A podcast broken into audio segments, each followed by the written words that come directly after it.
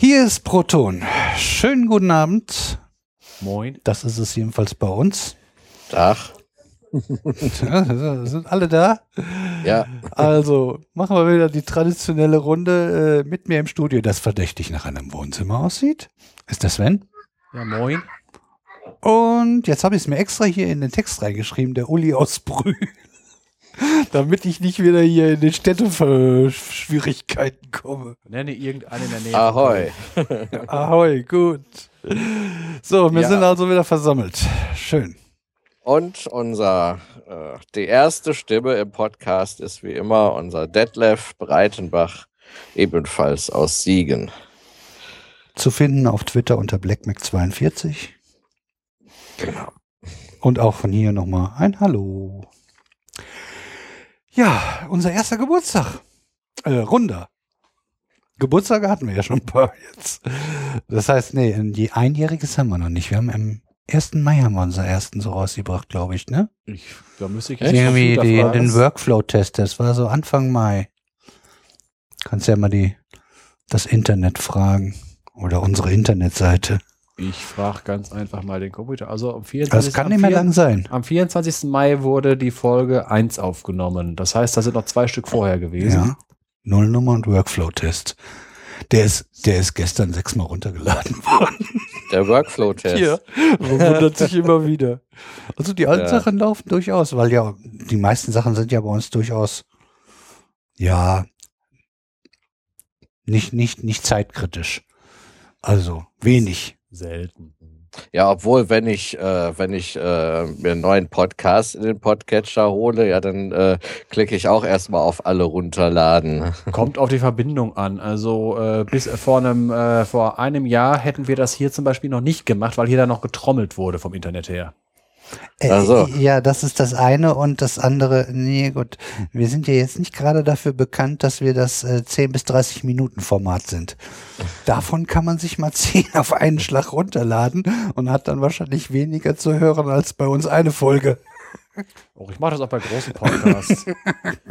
Von den Omega Taus habe ich mir einfach alle interessanten Folgen rausgeklickert und habe da ein Vierteljahr dran gehört und nichts anderes so ungefähr. Ah ja. ja lohnt sich ja bei denen auch. Das, das Wir haben sie ja nicht umsonst hier schon.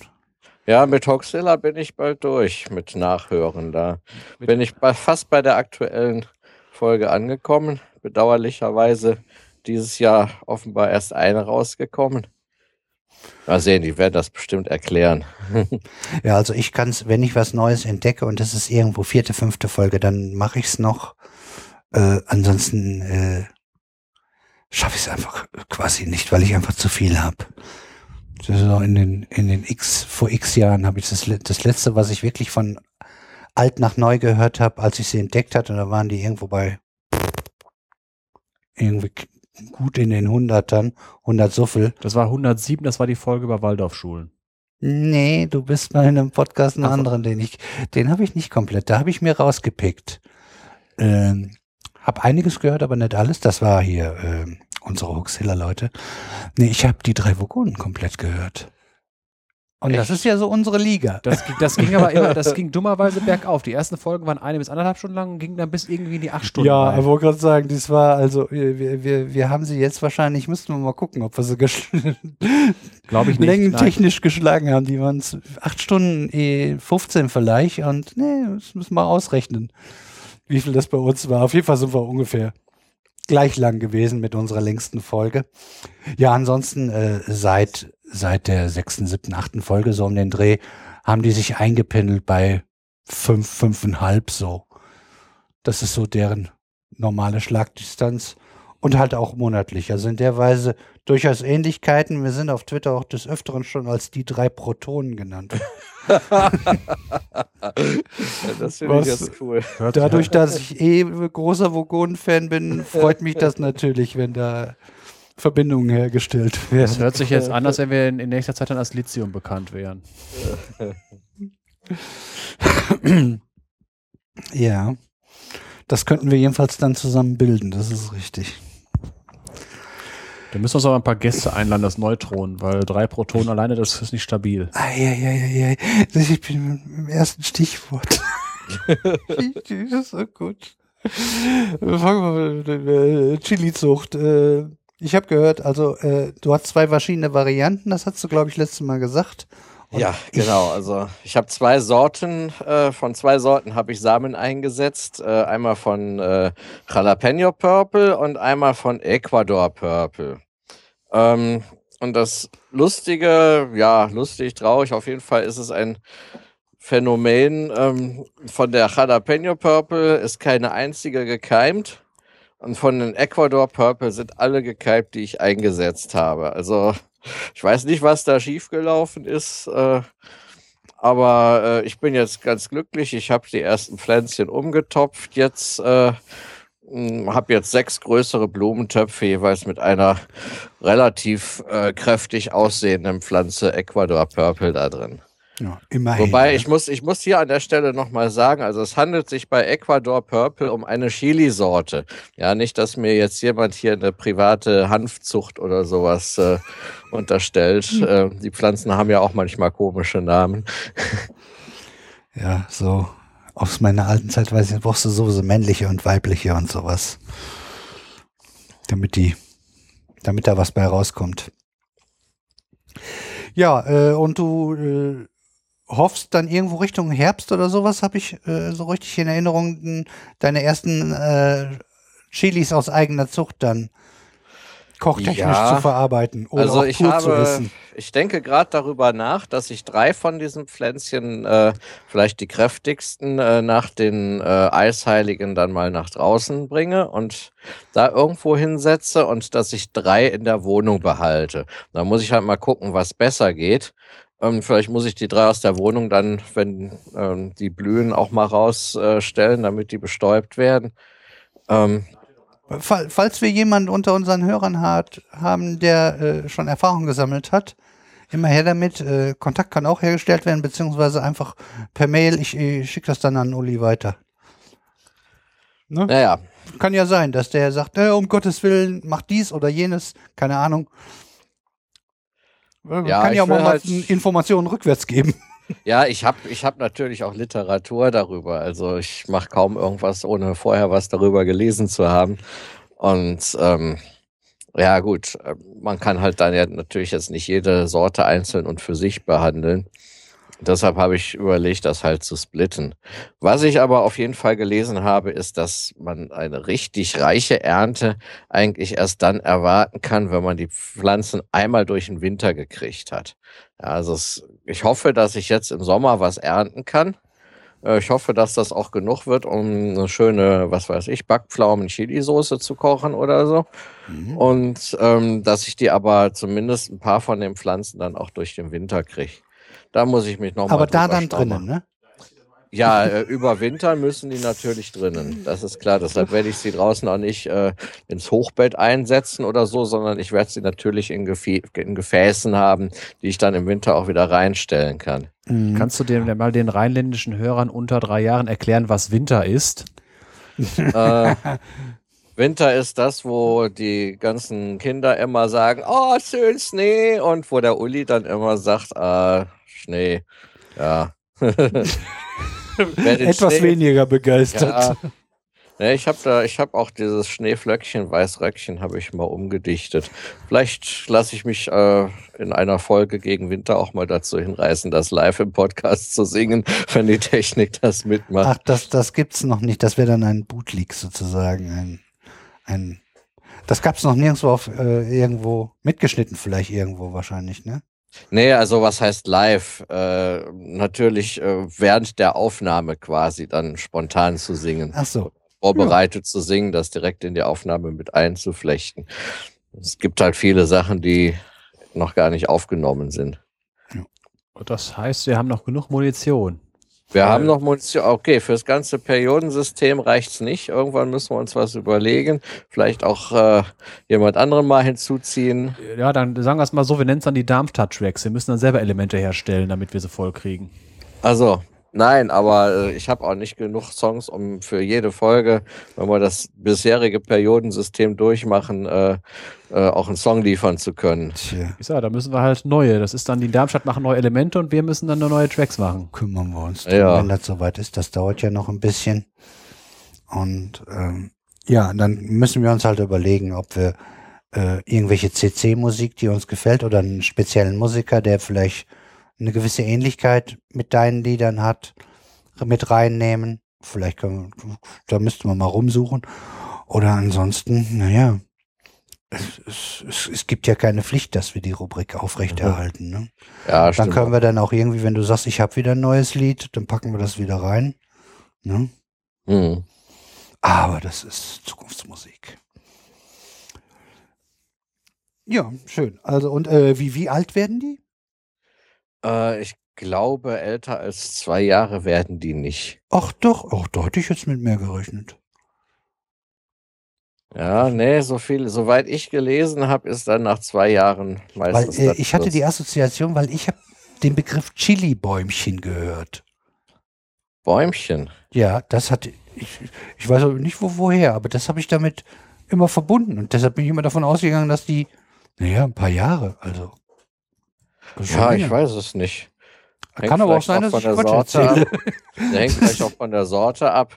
Ähm, ich kann ja mal, ich kann ja mal für eine der äh, nächsten Folgen kann ich ja mal ein bisschen was vorbereiten und dann vielleicht auch ausführlicher was dazu erzählen, wenn da Interesse besteht.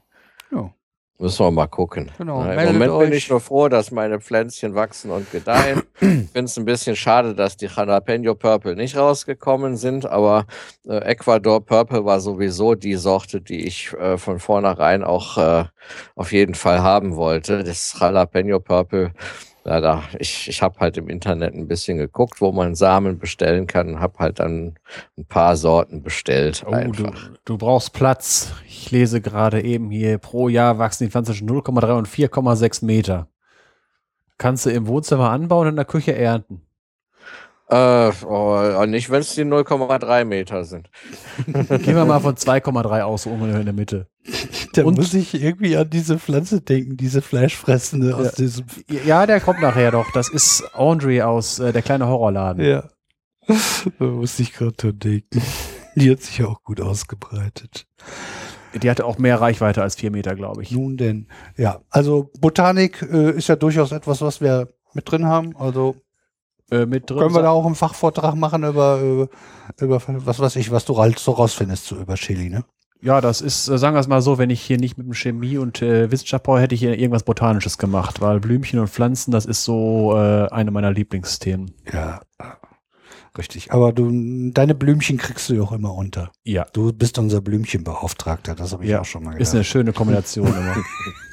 Warum geht mir jetzt gerade Piep Piep kleiner Satellit durch den Kopf? ich war auch bei, bei, bei der Sängerin. Jugendsünden. Also dann lieber im Sven seine Blümchen.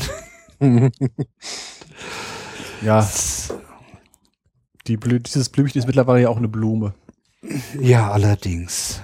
Der, der dürfte so, so Richtung 20, zwischen 20 und 30 jetzt so langsam. Äh, die Sein. dürfte mittlerweile äh, tief in den Die war? 30er sein. Die war als, äh, das war 90er Jahre, das war in der 90 Oh Gott, das war neun, Mitte 90er Jahre. Und wenn die, ich wenn die weiß nur, damals, dass sie sehr jung war am Anfang. Ja, äh, wenn das Mitte 90er Jahre war, dann wird sie wahrscheinlich so 1980 geboren sein. Dann sind mittlerweile 35.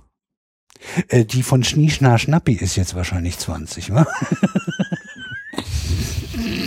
Nee, Die, hat dürfte- früher angefangen. Oh Gott, wo sind wir wieder gelandet? Okay, äh, dann gehe ich einfach mal weiter hier. Äh, wir haben uns auf jeden Fall vorgenommen, äh, diesmal wieder mehr Shownotes zu machen, also mehr Inhalt und mehr Links und so. Ich habe auch schon ein paar Sachen rausgesucht.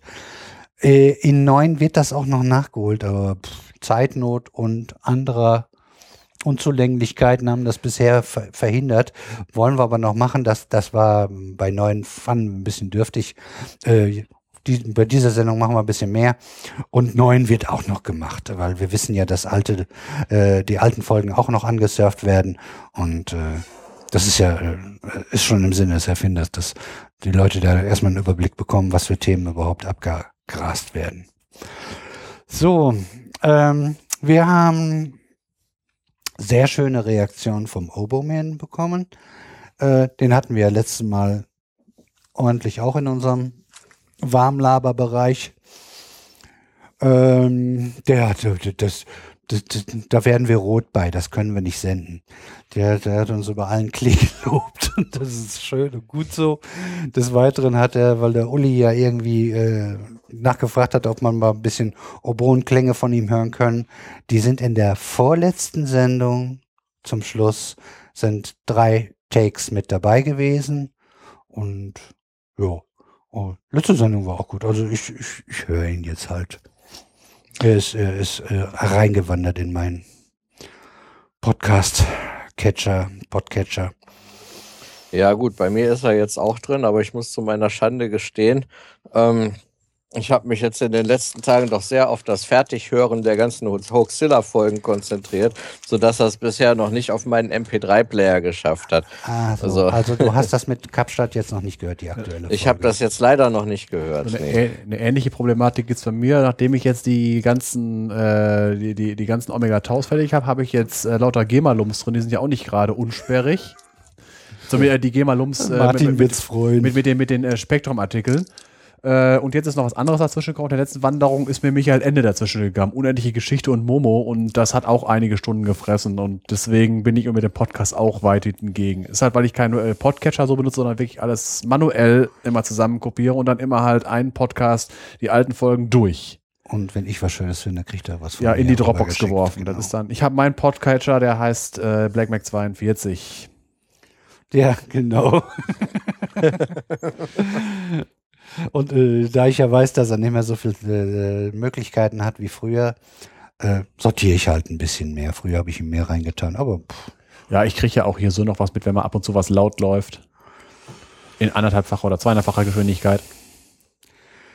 Jo, also der Kapstadt kann man gerade kurz sagen, äh, Oberman hat nämlich in der letzten Folge äh, oder aktuellen Folge äh, erzählt äh, über seine Erfahrungen und Erlebnisse in Kapstadt. Da ist er nämlich eine Zeit lang gewesen in einem Orchester als äh, Oboenspieler. Deshalb ja auch Oberman.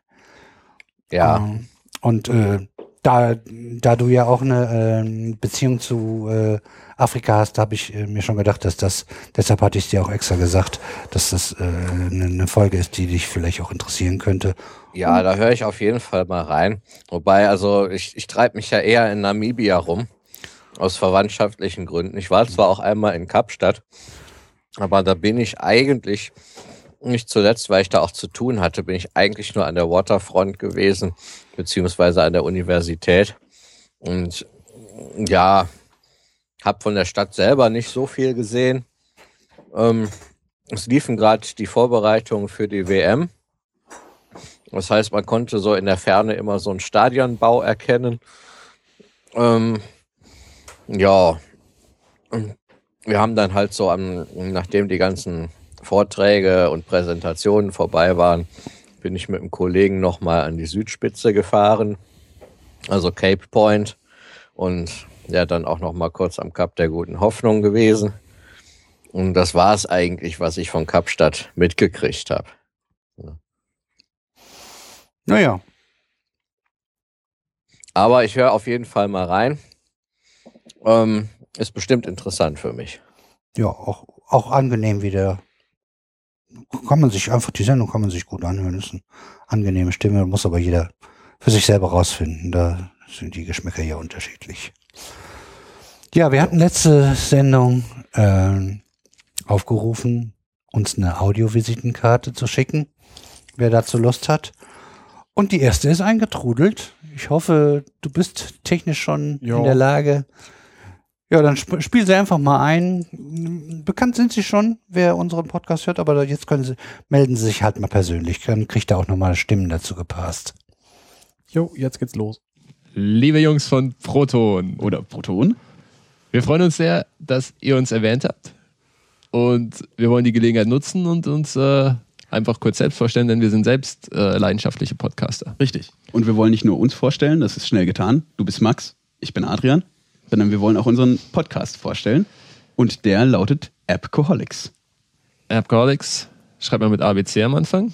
Richtig? Klingt zwar nach Alkoholiker, hat eigentlich nichts damit zu tun. Das ABC ste steht dafür, dass wir jede Folge mit einem Buchstaben quasi als Aufhänger nehmen. Also Mhm. Folge A, Folge B, Folge C. Und die Themen, wir haben immer vier Themen pro Folge. die Themen müssen einfach mit diesem Anfangs- oder mit diesem Buchstaben anfangen. Richtig. So. Wir haben jetzt gerade die Folge I aufgenommen, zum Beispiel. Und um ein Beispiel zu geben, wir machen einen Mix aus wissenschaftlichen und gesellschaftlichen Themen. Wir nennen uns einen Informationspodcast. Ähm, und in Folge I hast du über den Islam geredet, eindeutig ein gesellschaftliches Thema. Ich unter anderem über die Ionenpumpe, das ist eindeutig ein wissenschaftliches Thema. So, und wir sind fleißige Hörer eurer, eures Produkts sozusagen. Und äh, ich weiß natürlich auch, dass ihr in der ersten Folge angekündigt habt, eure Folgen nicht ewig lange, in Klammern acht Stunden, werden zu lassen. Und weil wir das ähm, gleiche Ziel haben, haben wir gesagt, wir machen einfach, wir nehmen eine Stoppuhr. Und jedes der vier Themen läuft genau zehn Minuten lang. Ja, wir versuchen es quasi auf den Punkt zu bringen. Wir Richtig. überziehen selten, sag vor allem ich gerade. Aber ähm, wir schauen, dass wir einigermaßen die Sache über Das heißt, das Ganze wird inhaltlich nicht ganz so tief wie euer Podcast, aber dafür für eine äh, kurzhörige Kundschaft gedacht, könnte man sagen.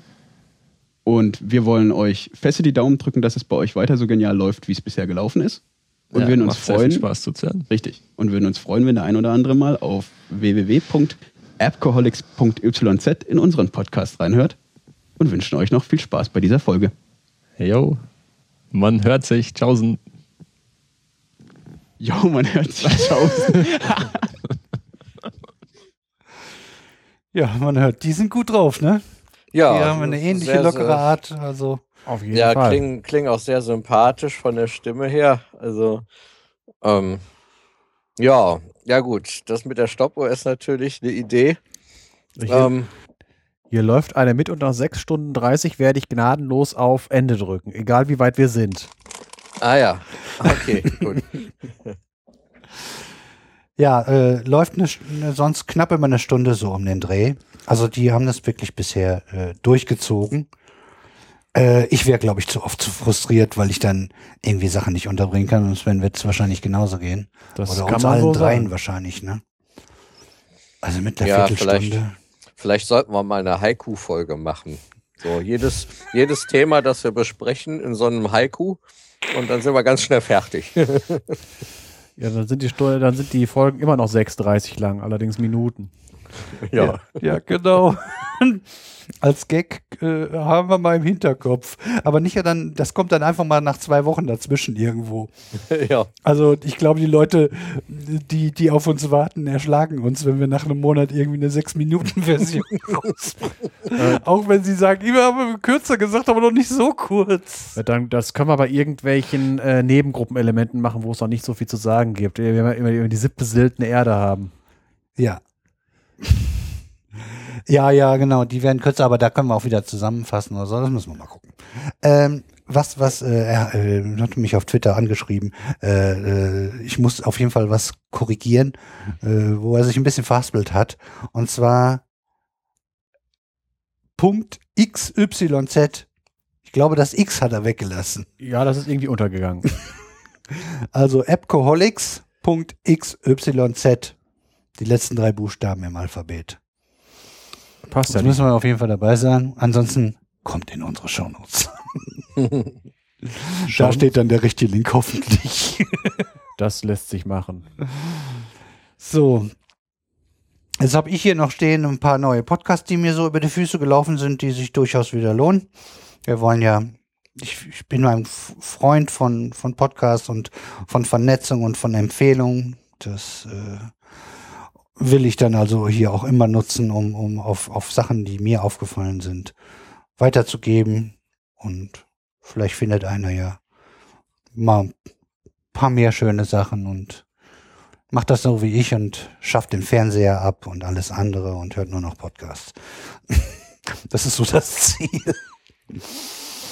Also als erstes, äh, was ich nach einiger Zeit heißt, heißt Amerikaner für euch. Sind schöne kurze Dinge. Pff, 10 Minuten bis 30 Minuten würde ich mal sagen. Ähm, ist äh, ein Amerikaner, äh, der Germanistik studiert hat und so äh, dann auch noch gleichzeitig sein Deutsch ein bisschen aufpeppelt. Man, man hört den Slang ein wenig durch. Aber äh, sehr schöne Sendung und sehr breit gestreut. So, äh, ach, für England haben wir das, Viva Britannica. sowas in der Richtung. Aber äh, äh, da würde ich fast sagen, hat, äh, hat mir der Amerikaner für äh, euch fast noch besser gefallen. Äh, um mal zwei Sachen herauszugreifen, die er gemacht hat. Er hatte I Have a Dream äh, in Deutsch, äh, ins Deutsche übersetzt. Äh, äh, dann äh, die äh, Ich bin ein Berliner und eine Trump-Rede auf Deutsch. Die tut weh. Also äh, das jetzt als Beispiel, er macht nämlich sonst auch, erzählt was über Cowboys und über kulturelle Sachen und über Städte und es geht bunt gemischt, aber hier die gerade die Übersetzungen haben mich halt, fand ich immer beson besonders interessant. Äh, gut, zu Trump haben die meisten wahrscheinlich dann doch schon eine Meinung. Aber mh, wenn man sich das anhört, aua, aua, aua, aua. Ja, ähm, ist das, äh, wäre es denn geeignet, äh, auf Facebook in Deutschland gepostet zu werden oder äh, käme dann gleich äh, ein Jurist oder Ich, ich, ich, äh, also ich glaube, er ist da auch geschickt genug, aber der, weiß auch, äh, we- we- welche sprachlichen Grenzen er, aber was, was an, äh, welche Leute mit welchem Gedankengut er damit anspricht, das ist aber auch ziemlich eindeutig. Ob er wirklich so ist? Ja, wenn wir das Fass jetzt aufmachen, Nee, ich habe da natürlich eine Meinung zu, weil man hat ja auch gehört, dass der vorher schon in Amt und Würden war und hat ja schon ein paar Sachen gemacht. Und äh, da war er jetzt nicht unbedingt gerade äh, nur der Rechtsaußen, äh, dass äh, manche vermuten oder behaupten, äh, äh, das ist jetzt die große Showkampagne. Und es geht ihm erstmal Hauptsache, er gew- gewinnt die Wahl sozusagen. Und was dann nachher äh, ähm, in Politik umgesetzt wird, das steht auf dem anderen Blatt. Und äh, so wie ich gehört habe, der, der ihm jetzt am ehesten noch auf die Fersen ist, äh, der soll noch mal um einiges konservativer sein. Der ist so, so noch näher an der Tea Party dran. Und der ist es wirklich, äh, so wie man sagt, aus Überzeugung. Naja. Aber mh, äh, ihr, äh, ich will euch nicht unterdrücken, sagt auch gerne noch was. Aber, Das wird dann zu lang. ja, genau. Ja, denke ich auch. Ich würde vielleicht in den Podcast mal reinhören, falls der irgendwas über Line Dance erzählt. Das ist ja so eins meiner Steckenpferde.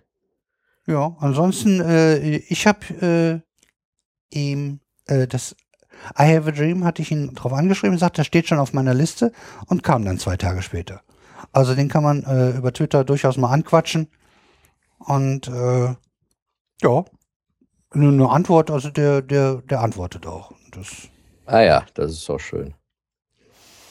ja, äh, der hat noch ein zweites Projekt, äh, da- das ist jetzt in Folge 31 ist inzwischen draußen gekommen und er ist, glaube ich, gerade bei den Franken. Kurz vor Karl der, der Große ist Franken, ne?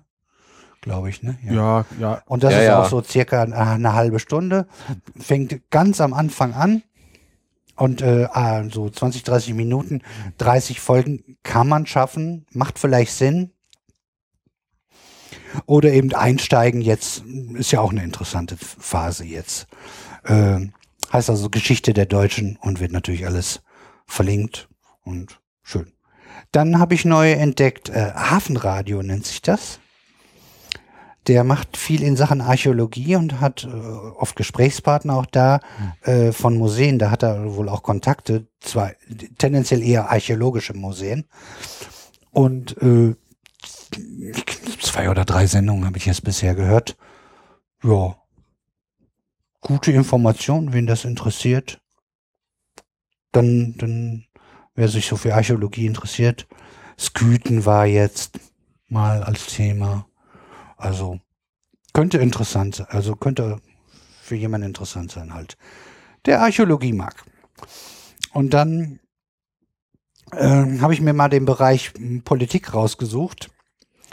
Der ist bei den privaten Podcasts eigentlich noch relativ selten und da sind jetzt zwei neue aufgeploppt und einen äh, habe ich äh, seit äh, zwei Monaten oder so, ein, zwei Monaten höre ich den und der ist relativ schnell in Pflicht, Pflichthör äh, reingekommen. Nennt sich Aufwachen, Rufzeichen, so ist auch das äh, Twitter äh, Account Name. Ja, medienkritisch. Also die bringen gerne Ausschnitte aus Nachrichten und Politiksendungen und hinterfragen die kritisch, auch äh, wie mit Worten umgegangen wird, was äh, unterschwellig irgendwie eine Meinung transportiert wird oder eine, eine Färbung. Und äh, da ich eh so gestrickt bin, das hat, das ist auf so fruchtbaren Boden gefallen. Äh, äh, ich bin nicht immer ihrer Ansicht, muss man auch gar nicht, das stört mich auch gar nicht.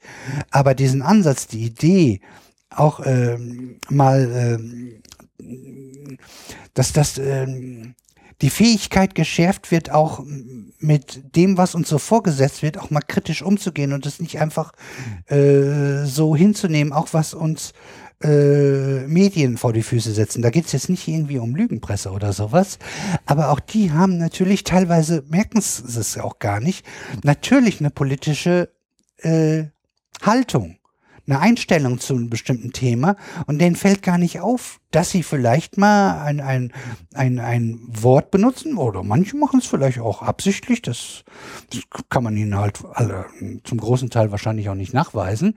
Äh, nichtsdestotrotz, äh, so, sowas äh, kommt vor und es ist gut, wenn man das erkennt.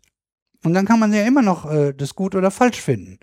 Es ist ähm, auch dann, wenn es einen in den Kram passt, wenn die Färbung äh, zur eigenen Meinung passt, ist es äh, trotzdem gut, das äh, herauszuhören, herauszuschmecken. Und das äh, dafür, dabei hilft einem dieser Podcast da sozusagen seine Fähigkeiten äh, ja zu sensibilisieren äh, dafür. Das dazu. Dann habe ich Lager der Nation. Hauptsächlich kenne ich den äh, Philipp Banse, der Küchenradio, Küchenstudio heißt sein Oberding, glaube ich, ist auch äh, Deutschlandfunk, äh, die Deutschlandfunk Kultur ist er, glaube ich, zurzeit bei Breitband mit dabei und auch sonst im Radio. Und da weiß ich, dass er dabei ist. Und der hat halt auch ein paar private Podcasts und der hat jetzt vor zwei, drei Wochen einen neuen Podcast äh, gestartet, der heißt Lage der Nation sind eigentlich aktuelle Themen und dann halt die Meinung dazu. Und der hat äh, einen juristisch gebildeten Menschen dazu geholt, dessen Name ich jetzt nicht habe, weil den kannte ich vorher so nicht und den habe ich hier nicht reingeschrieben. Äh, auch äh, kommt irgendwann am Wochenende, jedes Wochenende hatten sich vorgenommen. Ist jetzt die zweite Folge oder so, dritte Folge draußen. Äh, drei, vier, fünf Themen. Wird einfach vorgetragen und dann wird sich darüber unterhalten und, und Einschätzung abgegeben angenehm. Hört rein und wenn es euch gefällt, dann gefällt es euch und wenn nicht, dann schmeißt das wieder runter. Das Übliche. Dann ist ganz frisch aufgeploppt, äh, reingeschmeckt. Das wird jetzt nicht jede Region kennen, was reingeschmeckt heißt. Na, äh, es gibt das auch natürlich in verschiedenen Tönungen. Neig, neig schmeckt, sagt man auch manchmal. Jetzt merkt man schon, aus welcher Ecke das eher kommt. Das ist so eher so Südwesten und heißt eigentlich, äh, dass man nicht von hier ist. Also nicht von dort, je nachdem von wo man das sieht. also bei uns auf dem Dorf hieß das Söerländer. Nicht Siegerländer, sondern Söerländer. Also kennt auch nicht jeder. Oder Friemde, wurde auch gesagt.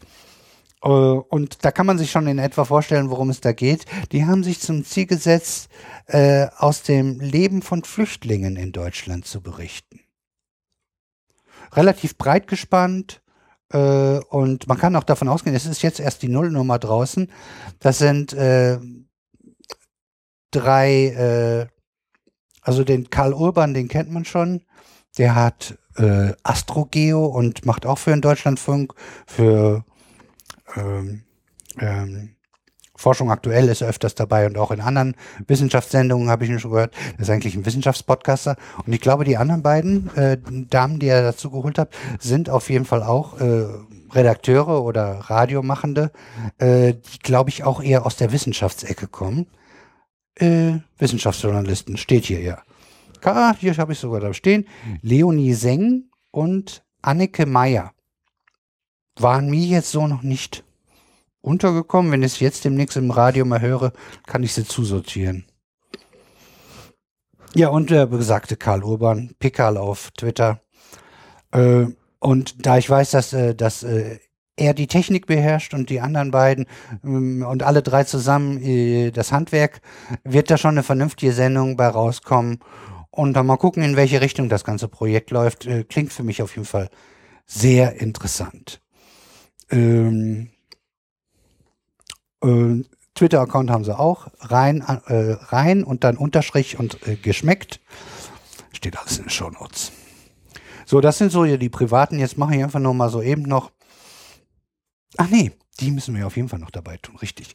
Äh, relativ bekannt, weil das, was Pritlaff macht, äh, Tim Pritlaff macht, ist ja sowieso, kennen relativ viele. Aber was man natürlich äh, äh, bei politischen Podcasts äh, durchaus erwähnen muss, ist Logbuch Netzpolitik, also von Tim Pritlaff und äh, Linus Neumann. Der ist beim CCC auch aktiv. Manchmal, ich habe ihn auch schon im Fernsehen gesehen und im Radio gehört.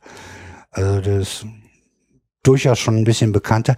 Ich glaube, der hat Psychologie studiert oder sowas, wenn ich das jetzt nicht falsch in Erinnerung habe. Also auch eine interessante Kombination. Worum die sich kümmern, ist klar. Ne? Ähm, um, um Netzpolitik halt. Äh, müssten, müssten ziemlich viele kennen, wer es noch nicht kennt. Äh, kommt auch ziemlich regelmäßig. Und äh, ich habe gerade einen Tweet reingekriegt. Henning Krause hat sich bedankt. Grüße.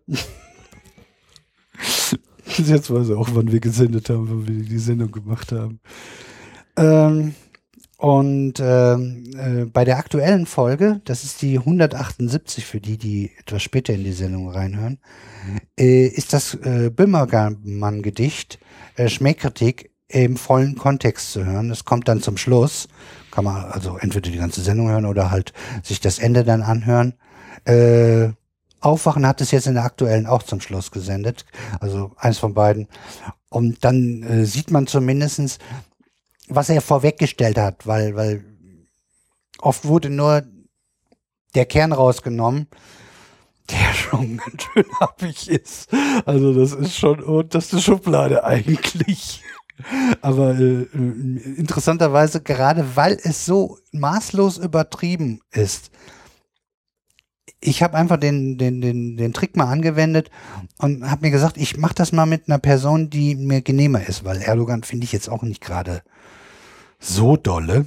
Und ich habe trotzdem damit keine Probleme gehabt, weil das so, ja, das war so abgefahren. Das ist, das konnte ich nicht ernst nehmen. Das war, äh, ich habe das nicht äh, als äh, als etwas Persönliches empfunden, auch wenn ich da eine Person einsetze, die ich jetzt irgendwie netter finde. Und äh, deshalb habe ich persönlich eigentlich nicht so viel Probleme mit. Wie man das jetzt juristisch einzusortieren, das ist eine ganz andere Sache. Ich finde solche, solche äh, Wortkaskaden äh, würde, wenn das jetzt irgendwo auf Facebook und Twitter läuft, äh, gäbe es da sofort Ärger und dann würde gesagt, das muss äh, gelöscht werden und so. Äh, Löschen im Internet. Hi. Ja, ja, ne, aber wenigstens, dass das dann nicht weiter gesehen wird, wollen wir ja auch, wenn es irgendwie um, um, um, um, um menschenverachtendes Zeug geht oder irgendwelche Mordaufrufe oder was weiß ich, da gibt's ja schlimme Auswüchse, ist ja gar kein Thema. So, und wenn wir das da wollen, dann müssen wir das natürlich auch, äh, dürfen wir da keine Ausnahme machen. Und dann wollen wir mal gucken, was die, was, was jetzt äh, unser Justizsystem daraus macht, weil das ist deren Job. Hm? Ja, ähm, jetzt ähm, habe ich noch ein weil Radio hat natürlich auch einiges. Da mache ich aber jetzt nur einfach, äh, schnatter ich so die Stichpunkte mal runter. Dossier Politik kann man sich anhören, kommt mittwochs in Bayern 2. Alles das gibt's als Podcast, ist klar, ne? H2 der Tag kommt werktäglich, SWR 2 Forum kommt, oh, weiß ich gar nicht, glaube auch werktäglich. Äh, sind mehrere Leute im Gespräch, aber fast nur Fachleute, also nicht hier das, was wir am ARD und ZDF gern geboten bekommen wo alle durcheinander reden und der lauteste gewinnt. Ähm, das gleiche gilt für die Phoenix-Runde, äh, die man äh, im Fernseher bei Phoenix sehen kann. Irgendwann um 10 rum kommt die ja, ist auch werktäglich. Äh, die haben zu 80 Prozent auch eher äh, Fachleute da, die sich nicht ins äh, Wort greifen. Und sowas suche ich dann schon eher. Und äh, was politische Information angeht, da ist man beim Deutschlandfunk ganz gut aufgehoben. Da kann man die Informationen am Morgen, am Mittag, am Abend sich anhören, je nachdem, was, was, welche Zeit einem eher passt. Die Mittagsdinger sind in einzelne Teile äh, unterteilt und Abend gibt es auch als Komplettsendung. Morgen weiß ich nicht, weil ich nicht abonniert. Und was ich noch abonniert habe, ist dann nachts um zwölf gibt es dann auch noch mal Das war der Tag. Das ist dann noch mal ein Stückchen länger, ist eine Dreiviertelstunde lang. Die anderen sind wahrscheinlich so in der Summe jeweils immer so eine halbe Stunde. Äh, dann kann man empfehlen Hintergrund. Dann Presseschau gibt's dann drei, vier Stück äh, am Tag, werktäglich. Äh, und die Nachrichten kann man sich, und die kann man wahrscheinlich bei anderen Radiosendern sich auch stündlich holen. Das äh, ist jetzt nur ein kleiner Ausschnitt, da fallen mir wahrscheinlich noch zwei, drei weitere an, aber da, da kann man ja auch mal ein bisschen sich, äh, was weiß ich, bei iTunes unter unter den verschiedenen Radiosendern mal ein bisschen durchklicken, was die da so haben. Oder unter dem Begriff Politik wird man wahrscheinlich auch schon, schon was finden, wen das interessiert. So. Habt ihr Podcast-Empfehlungen oder sonst irgendwas noch? Nö. Ich denke, da hast du schon ausführlich einiges gesagt. Äh, da habe ich jetzt diesmal nichts hinzuzufügen. Gut. Dann Sven, du? Von meiner Seite auch nichts. Gut. Äh, dann machen wir, ich habe hier Stichwort Getränke stehen, traditionell. Ich mach's, äh, ich, äh, nehmen wir erst den unspektakulärsten, das wird der Sven sein. Ja, sieht, sieht aus wie Nickelsulfatlösung, ist aber nur Fassbrause Waldmeister mit schön gefärbt durch E133. Äh, kann man trinken, äh, steht jetzt gerade hier rum. Äh, Waldmeister, ja. In Ordnung, Hauptsache was zu trinken. Ach so. Ja, äh, bei mir, ich habe äh, jedenfalls meinen Hauswein, also so, solange es den noch zu bestellen gibt, Bel Air, äh, was war das? Äh, Merlot war als zweites in einer geringeren Menge drin, das andere war Malbec. Und Holz und trocken und so, wie ich das halt mag. Der schmeckt. und als zweiten habe ich hier nur stehen, das äh, muss ich, das kann ich nicht abwechselnd trinken, das habe ich schon gemerkt. Ich habe hier einen Creme, Creme-Likör mit Haselnuss, der ist auch ziemlich lecker, nicht, nicht so süß.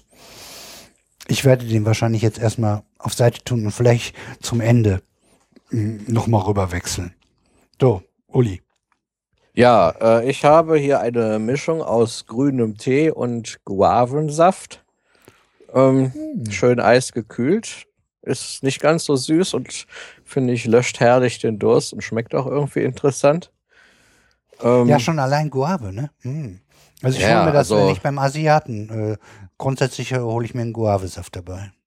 Ja, aber äh, ich, ich vermute mal, das werde ich vielleicht demnächst auch mal ausprobieren. Man kann das auch mit Litschi machen, also mit Litschi-Saft. So, so gerade diese exotischen Früchte dann mit äh, grünem Tee zu mischen, äh, finde ich immer sehr lecker. Ja, und als zweites habe ich hier ähm, einen Buna Heaven, zehn Jahre alt. Ähm, äh, Whisky. Das ist so ein Whisky, ja.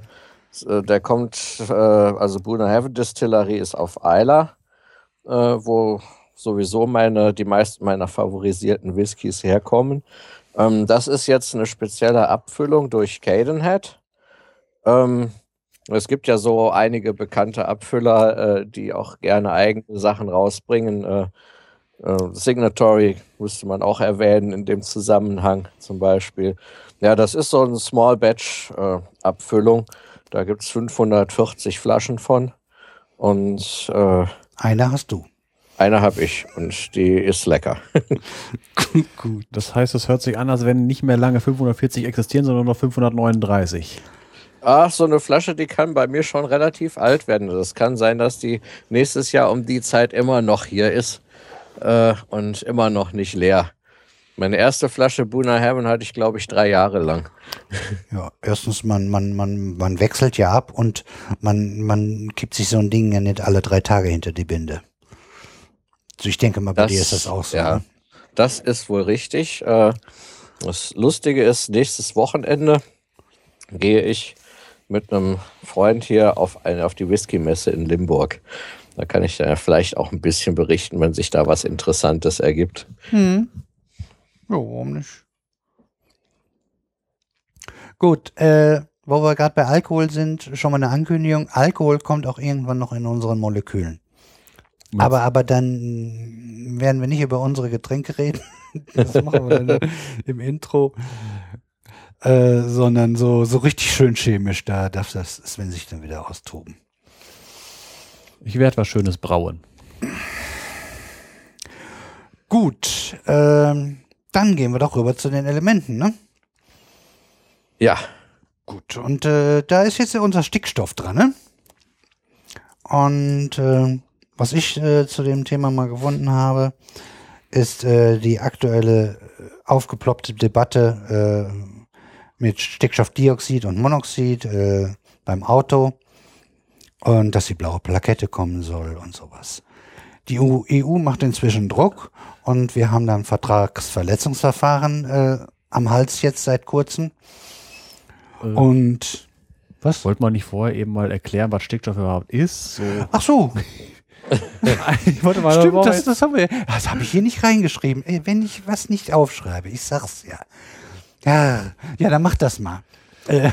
Ja, das ist, es geht jetzt wirklich einfach nur, äh, damit halt die völlig äh, chemisch unbehandelten äh, wissen, worum es überhaupt geht. Also, Stickstoff ist das Element mit der Ordnungszahl 7, hat das Symbol N und gehört zu den Nichtmetallen und äh, Ordnungszahl 7 heißt, dass es 7 Protonen enthält und äh, äh, das wichtigste Isotop hat 7 Neutronen. Diese Anzahl kann aber auch variieren. Wie gesagt, das äh, Isotop mit den sieben Neutronen, äh, Stickstoff 14, ist das häufigste. Das ist mit 99,6 Prozent im äh, normalen Stickstoff enthalten. Dann gibt es noch das zweite stabile Isotop Stickstoff 15 mit 0,3 Prozent. Das äh, die, halt beide stabil. Und alle anderen Isotope haben Halbwertszeiten mittlerweile immerhin schon messbare. 13er mit äh, 10 Minuten und das 16er mit äh, 7,1 Sekunden. Und die anderen Isotope sind so äh, zwischen, äh, Zwischenprodukte bei Kernreaktionen mit ähm, sehr, sehr kurzen Halbwertszeiten. Äh, Stickstoff liegt normalerweise als zweiatomiges Gas äh, vor. Er hat einen Siedepunkt von minus 196 Grad. Hat man häufiger schon mal gehört, weil wenn irgendwo von äh, Kryotechnik, also Technik, wo äh, tiefe Temperaturen benötigt werden, gerne gesagt wird, äh, es findet bei der, äh, bei der Temperatur von flüssigem Stickstoff, ist das minus 196 Grad. Wird deswegen gerne genommen, weil flüssiger Stickstoff eigentlich äh, relativ billig und einfach herzustellen ist. Fest wird das Zeug auch, und zwar bei minus 210 Grad, aber fester Stickstoff ist nun nicht so die interessante Sache für technische Verfahren. Haben wir auf Planeten manchmal, ne? Ja. Ja, Ja, gut, gut. man sollte, man sollte vielleicht noch erwähnen, äh, dass der eben so billig ist, weil 78 Prozent unserer Luft daraus bestehen. Ne? Ja, das ist halt äh, wirklich das Feldwaldwiesen-Element. Äh, ist halt aber dummerweise nicht so sonderlich äh, einfach verfügbar. Äh, da kommen wir nachher noch zu, äh, weil es halt ein sehr inertes Glas ist. Inert heißt, es reagiert mit wenig anderen Elementen von sich aus. Ähm, inerter, damit kann man im Prinzip Feuer löschen. Äh, das heißt nicht umsonst Stickstoff, weil äh, wenn man eine Atmosphäre hat, die nur aus Stickstoff besteht, erstickt man. Das ist auch tatsächlich, äh, der bedeutet der Name und es erstickt Feuer. Hm, Sobald Sauerstoff fehlt, erstickt man grundsätzlich? Ja, klar, aber es ist halt, wir müssen, wir müssen ja erklären, warum das Stickstoff heißt. Ja, äh, klar, auf jeden Fall. Also, da hast du schon recht. Das erstickt alles, ja. Jo, dann, dann haben wir das. Das war jetzt einfach nur mal, damit wir wissen, worüber wir überhaupt reden. Ja, nee, das ist ja traditionell so. Das soll auch so sein. Ich habe das hier Ja. noch nicht als erstes, äh, ersten Stichwort hier stehen. Deswegen habe ich auch Einspruch erhoben und diese Sache einfach mal nach. Euer Ehren, vollkommen korrekt. wir lassen das jetzt aus. Ja, dann, über, kein dann, Thema. dann geh jetzt mal vor den Stickstoff zu den Stinkstoffen über. Ja, genau. Also, wir haben jetzt unser Vertragsverletzungsverfahren am Hals. Und äh, da müssen wir jetzt so, so langsam mal, mal tätig werden, weil, ja, müssen wir ja, ist eine EU-Verordnung und muss dann europaweit auch irgendwie mal zeitnah umgesetzt werden. Ich muss da auch nochmal? Ja? auch noch mal kurz rein. Äh, das Vertragsverletzungsverfahren bezieht sich darauf, äh, in, äh, ähm, die Luftreinheit in Städten, darauf bezieht sich das. Ja, äh, weil wir die ständig reißen Ja. bei NOx, genau. NOx erkläre ich gleich noch. Ähm, Äh, sehr bald. Äh, Ziel ist also die, die Senkung von NOx-Emissionen. Was ist NOx? Das ist sozusagen einfach ein Gemisch äh, aus äh, Stickstoffdioxid und Stickstoffmonoxid, weil die meistens eh zusammen auftauchen, redet man dann gerne von NOx. Die blaue Plakette wird es nur für Dieselfahrzeuge geben und die Voraussetzung dafür ist die ab Herbst äh, eingeführte Abgasnorm Euro 6. Die ist jetzt nur für Dieselfahrzeuge, diese Euro 6. 80 Prozent in den Städten kommt durch diese Autos, beziehungsweise hauptsächlich halt auch äh, inzwischen von, von den Dieselautos. Äh, weil, weil, äh, kommen wir noch zu, äh, die äh, Ottomotoren, die haben schon viel früher äh, da vernünftige Werte äh, vorgeschrieben bekommen und konnten die wohl auch eher realisieren. Also die blaue Plakette wird auf jeden Fall kommen. Ob dann Umweltzonen eingerichtet werden äh, und wann das kommt, äh, noch ist das äh, es gibt Leute, die das machen wollen, die anderen sind wieder dagegen. Das kennt man ja, das übliche Spielchen.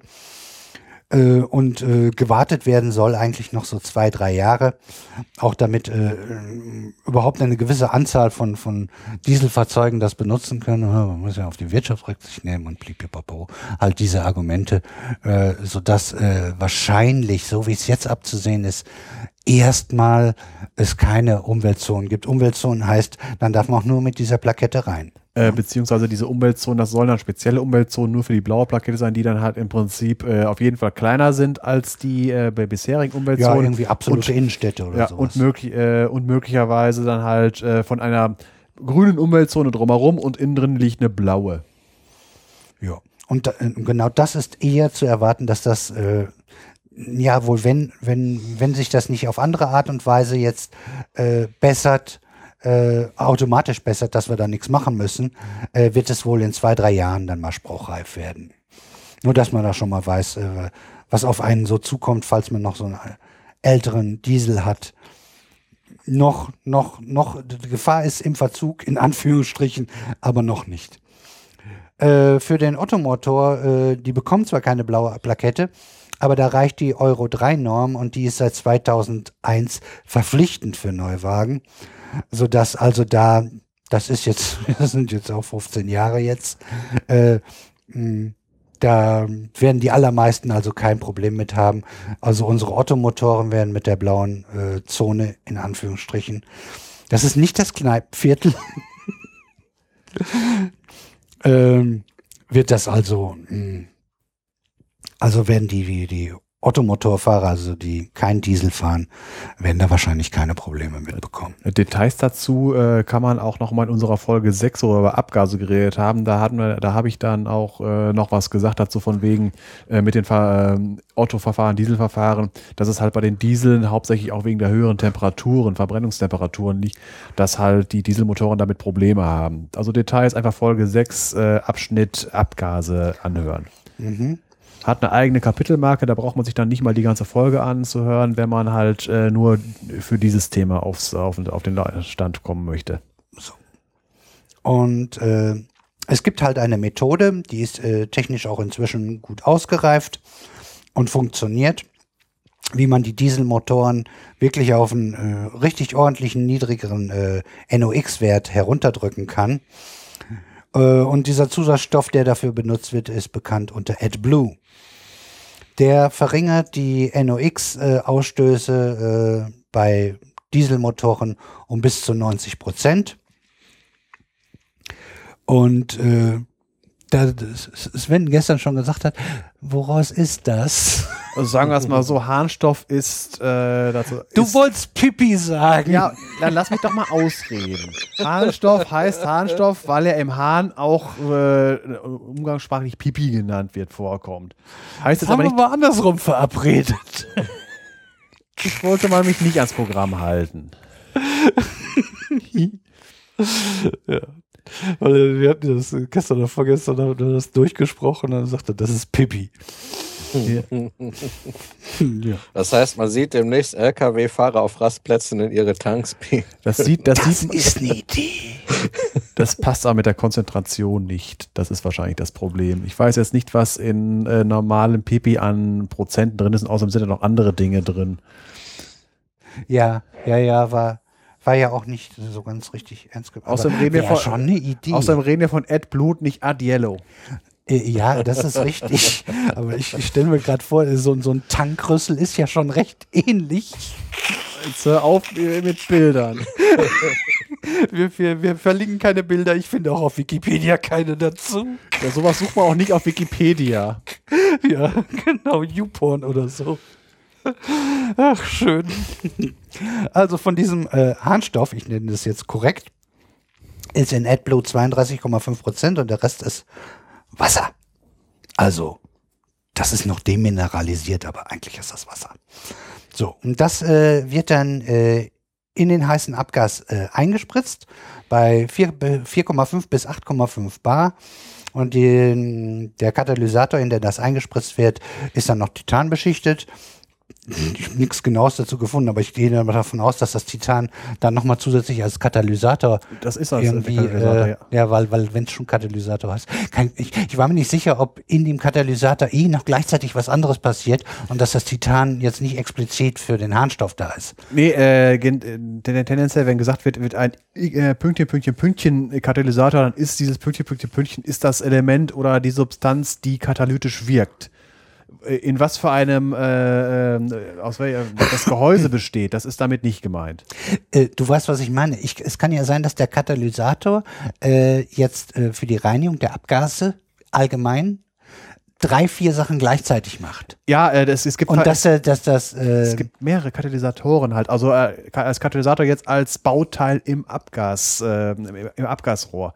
Das ist halt die, äh, die, die Katalysatoren, wo man wo früher drüber geredet hat, was so, gesagt, so äh, Drei-Wege-Cut, so 90er Jahre und sowas. Das waren halt äh, Edelmetall, ich glaube äh, Platin und sowas. ich kenne nur drei Wettertaft. Ja. Das war ganz was anderes. Keine Werbung. Doch, Werbung machen wir. Machen die anderen auch. Ich kenne da Ja, welche, die ja. machen gern Werbung. Wir dürfen das auch. Ja, also äh, wahrscheinlich, äh, äh, ich habe es halt nur nicht explizit gefunden, deshalb habe ich es mir, ich will ja nichts Verkehrtes erzählen. Und das Ganze muss dann auch noch eine äh, Temperatur von äh, über 170 Grad haben und dann reagiert das Ganze. Und zwar mh, reagieren die Stickoxide, also das NOx, äh, und Ammoniak. Das ist sozusagen äh, im Harnstoff drinne. Das spaltet sich Äh, auf. Ja, genau. Äh, und das ist ein O, ein C, also oben ein O, in der Mitte ein C und rechts und links ist ein NH2, glaube ich, ne? Ja, ich glaube, sowas ist er, ja. Ich, ich gucke das mal gerade eben Ich- nach, mach weiter. Wir haben ein Bildchen dafür. äh, nee, ich habe es diesmal nicht eingefügt, aber das, wenn ich dran denke, tue ich es noch rein. Ansonsten dem Bild. So, und das spaltet sich dann auf. Und äh, was dabei rauskommt, ist bei der Wärme dann Wasser, Dampf, CO2 und Stickstoff. Macht uns alles nichts, wissen wir ja, sind ja CO2, abgesehen natürlich, dass das hier unser Klima erwärmt, gut. Aber äh, das ist nicht mehr gefährlich, weil äh, äh, Stickstoffmonoxid und Stickstoffdioxid ist giftig und das Monoxid ist noch zusätzlich schleimhautreizend. Nur, dass man das mal weiß, das sollten wir uns wirklich äh, nicht antun äh, und gucken, dass das äh, äh, so weit wie möglich nach unten äh, korrigiert wird. Da sind unsere, unsere Grenzwerte einfach eine ganze Ecke in den Innenstädten zu hoch. Äh, und dann, das wird ja dann, äh, Wissenschaftler messen das dann, ab wann das dann zu einer körperlichen Belastung wird oder ab wann, wann der Körper äh, darauf reagiert. Das sind ja dann diese Schwellenwerte und so und, und Grenzwerte, die eingesetzt werden. Und da liegen wir nun mal alle äh, regelmäßig drüber und so geht das nicht, wie, wie beim Feinstaub halt. Ne? So, jetzt haben wir das Zeug umgewandelt und es ist schön. Das Problem ist nur, äh, ich formuliere das jetzt vorsichtig. Bei den Autos wird mindestens teilweise oder fast alle äh, dieses AdBlue in zu geringer Menge zugesetzt. Natürlich nicht im Testmodus. VW Nachtigall, ich höre dich äh, Rülpsen hätte ich beinahe gesagt. das wäre mal was anderes. Ich stelle mir das gerade vor. Obwohl ich habe immer mal so einen Vogel gesehen im, im Cartoon, der, der gekotzt hat. Das sah auch ganz witzig aus. Im Cartoon kann jedes Tier kotzen, sogar das Pferd vor der Apotheke. ja, da gehört sich das ja auch. ja, also ähm, ähm, ja, äh, es sind äh, bei speziellen Autos zumindest ich will mich da nicht zu sehr aus dem, ähm, bevor ich hier was Falsches, Falsches sage und ich nur noch nachher noch eine Klage an den Hals kriege oder so. Äh, es sind ein paar Autos getestet worden und äh, es waren so Stickstoffwerte, die achtfach über dem erlaubten Wert waren. Weil zu wenig von dem AdBlue zugefügt wurde. Technisch, wir haben ja gesagt, 90 Prozent geht das runter. Wenn man mehr davon einspritzen würde, würde das funktionieren. Bei LKWs funktioniert das. Und warum? Ja, das liegt daran, dass halt, äh, wenn man es jetzt mal tendenziell sieht, es gibt immer Ausnahmen. Auf dem LKW sitzen eher die Profis und beim PKW, da gibt es halt Leute, die einfach nur Auto fahren. Das ist halt, beim LKW ist man halt gewohnt äh, mittlerweile, da weil das ja schon fast seit zehn Jahren äh, so ist, dass man halt an der Tankstelle zwei Rüssel reinhält. Einen in den, mit dem blauen Tankdeckel kommt das äh, AdBlue rein und in den normalen kommt der Diesel rein.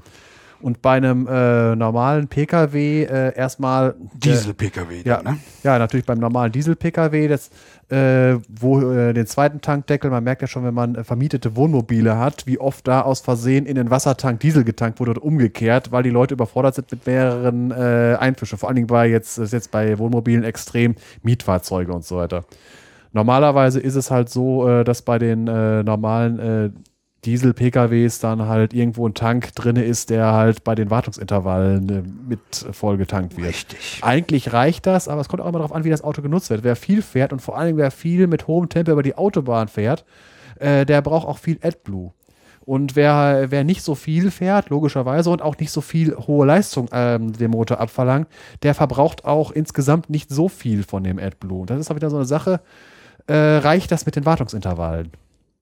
Und das reicht eben äh, nicht, umsonst haben sie es ja äh, so weit runtergesenkt, dass es nicht mehr die Werte erfüllt. Ja. Was, was technisch damit machbar wäre.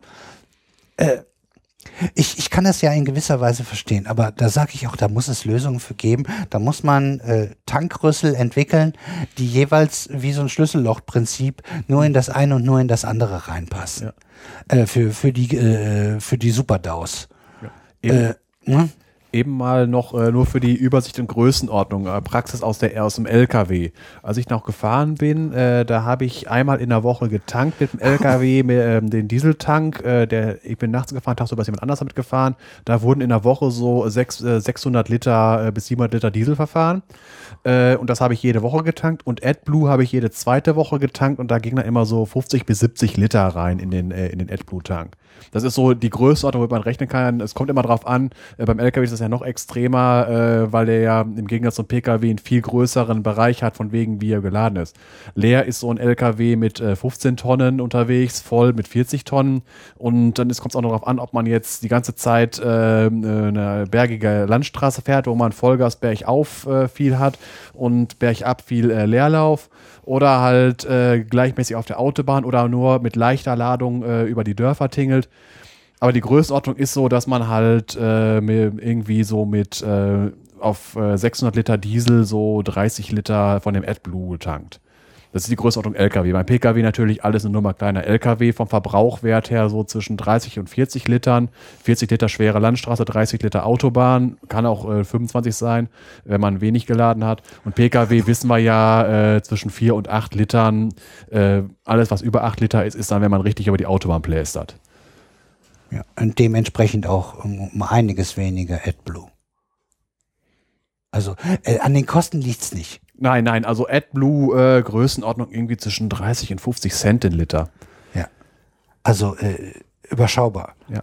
Kommt drauf an, also wenn man natürlich an der Tankstelle den 5-Liter-Kanister holt, äh, dann hat man natürlich auch Tankstellenpreise. Wenn man halt wie eine Spedition das Ganze sich in 200 Liter Fässern oder bei unserer Ja, Spedition soweit da, ich weiß, die Tankstellen verdienen, soweit ich das in Erinnerung habe, am Diesel und Benzin fast gar nichts, sondern Das an ist- dem Geschäft da drin. Das ist sowieso so. Bei den Tankstellen ist So, das, und glaube das würde ja, wenn sie es dann nicht ändern, wäre das ja beim AdBlue ähnlich. Ja, da können sie in der Beziehung nichts, weil die Speditionen, die haben da wirklich äh, richtige Tanks. Wir haben also bei, bei der Spedition, wo ich gearbeitet habe, die hatten da einen richtigen äh, 3000 Liter Tank oder sowas rumstehen, wo dann irgendwie mal alle ein, zwei Wochen mal der Tankwagen kam und den voll gemacht hat.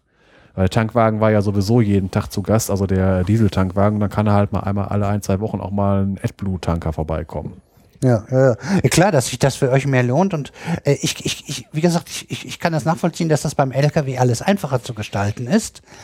Aber äh, es darf kein Argument sein, wenn, wenn es hier auch um die Gesundheit geht. Es ist ja nicht Pillepalle, ja Ja. nicht nur, weil wir das einfach so mal so eben als Vorschrift haben wollen. Das macht ja, das, das hat ja einen Sinn, warum wir das machen. Und dann, dann muss man das den Leuten zumuten. Und dann äh, tut mir leid, wenn dann irgendwie x Prozent äh, we weniger Diesel kaufen, ja, dann, dann ist das halt so, wenn, wenn denen das zu kompliziert ist. Dann müssen sie halt einen Benziner kaufen. Ja, warum in Deutschland so viel Diesel verkauft wird, ist teilweise liegt auch daran, äh, dass der indirekt subventioniert wird, dadurch, dass die Dieselsteuer niedriger ist. Ja. Und halt, weil halt bei den großen Autos, die zurzeit gerne verkauft werden, ich, Stichwort SUV, äh, Die Einkaufs-SUVs. genau, die Dinger, äh, also bei solchen Motoren, also äh, wenn man einem, äh, einen Benziner richtig Leistung abverlangt, dann fängt er an zu saufen. Bei einem Diesel hält sich das in Grenzen. Deswegen, also, äh, das merke ich bei meiner kleinen Nuckelpinne, äh, wenn die, dummerweise hat die auch noch ein relativ kurzes Getriebe. Also bei 130, 140 wird's äh, lästig. Da hätte ich meinen alten Audi besser behalten.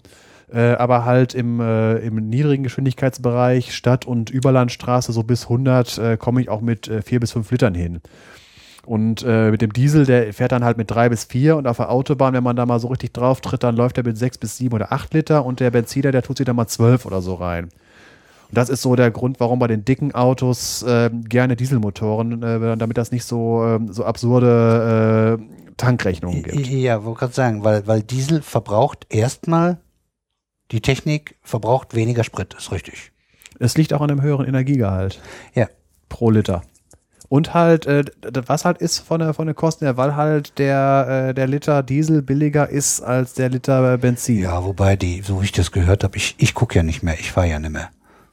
Äh, Das war relativ nah beieinander äh, eine Zeit lang. Ne? Ist 30 das immer noch? Cent. Äh, 30 Cent so ungefähr. Und dadurch, dass das ja. Das war mal nie aneinander. Da kann ich, äh, ich weiß, dass es darüber Debatten gab. Ja, das, das, das Problem ist, dass das ein absoluter Betrag ist und nicht relativ ist. Das heißt, wenn der Ja, Gesamt, jetzt wo der Sprit so billig war, sind es 30 Cent geblieben. Das heißt, es war noch extremer. Ja, ja, dann wird es ja. Aber ich meine, ich hätte in, äh, irgendwann mal gehört, dass der Dieselpreis äh, äh, an, den, an den Benzinpreis relativ nah dran gekommen ist für eine Zeit. Ja, das, ja das, sind, das sind so Sachen, weil es, ist, es existiert auch noch ein Markt. Also den, den gibt es auch noch. Und, äh, Ach, den gibt's auch noch. ja.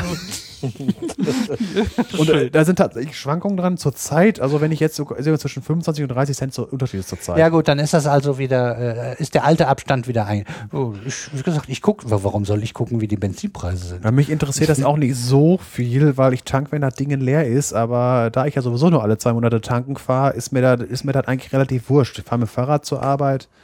Da äh, ist das mit dem, äh, mit dem Autofahren, ist mir nicht so wichtig, ob ich jetzt, äh, den, ob ich jetzt für 30 oder 35 Euro voll tank.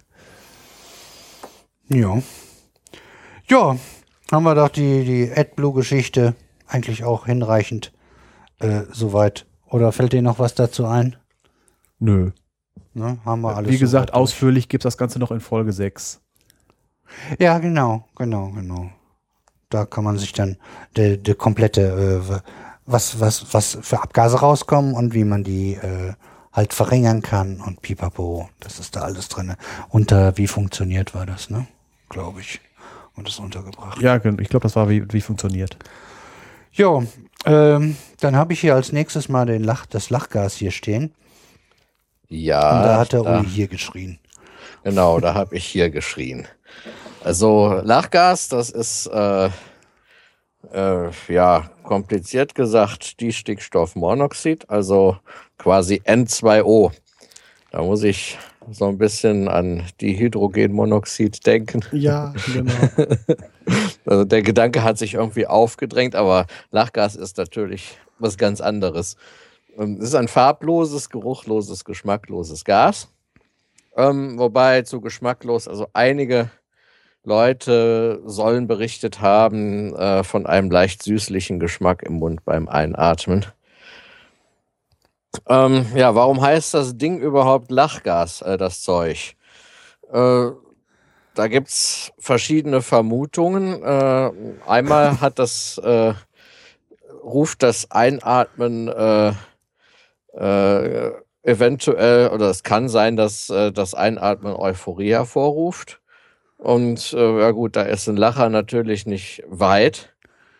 Ähm, dazu passt auch ganz gut, dass dieses Lachgas äh, nach seiner Entdeckung ähm, äh, Mitte des 18., Anfang Mitte des 18. Jahrhunderts, äh, so viel ich weiß. Ähm, Gucke ich aber noch mal. Ja, Mitte des 18. Jahrhunderts, sagen wir mal. Also eher, 1750. ja, eher gegen Ende sogar. Sieb- 1772, also eher gegen Ende des 18. Jahrhunderts, ähm, wurde das quasi als Partydroge benutzt. Da gab es zwei Gase, äh, mit de durch deren Einatmen man sich tatsächlich heil gemacht hat. Ja, auf Partys oder auf Jahrmärkten. Ähm, das war einmal Lachgas. Ja, das passt ganz gut zu der äh, erwähnten Euphorie. Und äh, mit Äther hat man ähnliche Dinge gemacht. Und irgendeiner nimmt da noch Helium, ne? Äh, Damit die anderen ja, bei, wenn, ich, haben. wenn ich Helium nehme, dann lachen eher die anderen, genau. Das ist damals auch noch nicht verfügbar. Ja. Ja, ähm, eine andere Vermutung ist, äh, dass äh, eine Nebenwirkung beim Einatmen des Gases auch Zwerchfellkrämpfe sind, äh, die dann als Lachen fehlinterpretiert werden.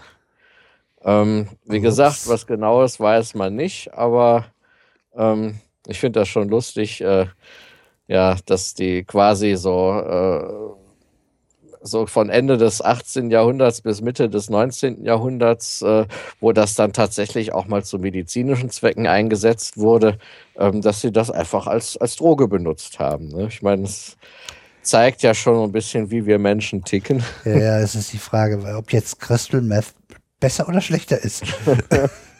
Ich empfehle eher Lachgas, würde ich sagen. Also, Ja, wobei, wenn man davon zu viel erwischt, dann können auch üble Sachen passieren. Das passiert bei den Äh, meisten Sachen. Auch Wasser in zu hohen Dosen sorgt für, für Ertrinken. ach, Damit wir wieder beim Dihydrogenmonoxid Genau, sind. ist eine Äh, gefährliche Substanz. Ja, aber auf der anderen Seite, ne, äh, nur wenige Tage auf Entzug und man ist auch tot. Ja, das ist ja, man muss wieder den goldenen Mittelweg finden. Ja. Ja, äh, so die, der, das Haupteinsatz oder ja doch, das Haupteinsatzgebiet, würde ich sagen, für Lachgas äh, sind, äh, ist halt der medizinische Sektor. Ähm, das hat halt eine schmerzlindernde Wirkung und äh, auch eine narkotisierende Wirkung, je nach Dosierung. Und äh, ja, das fing so äh, ähm, Mitte des 19. Jahrhunderts an.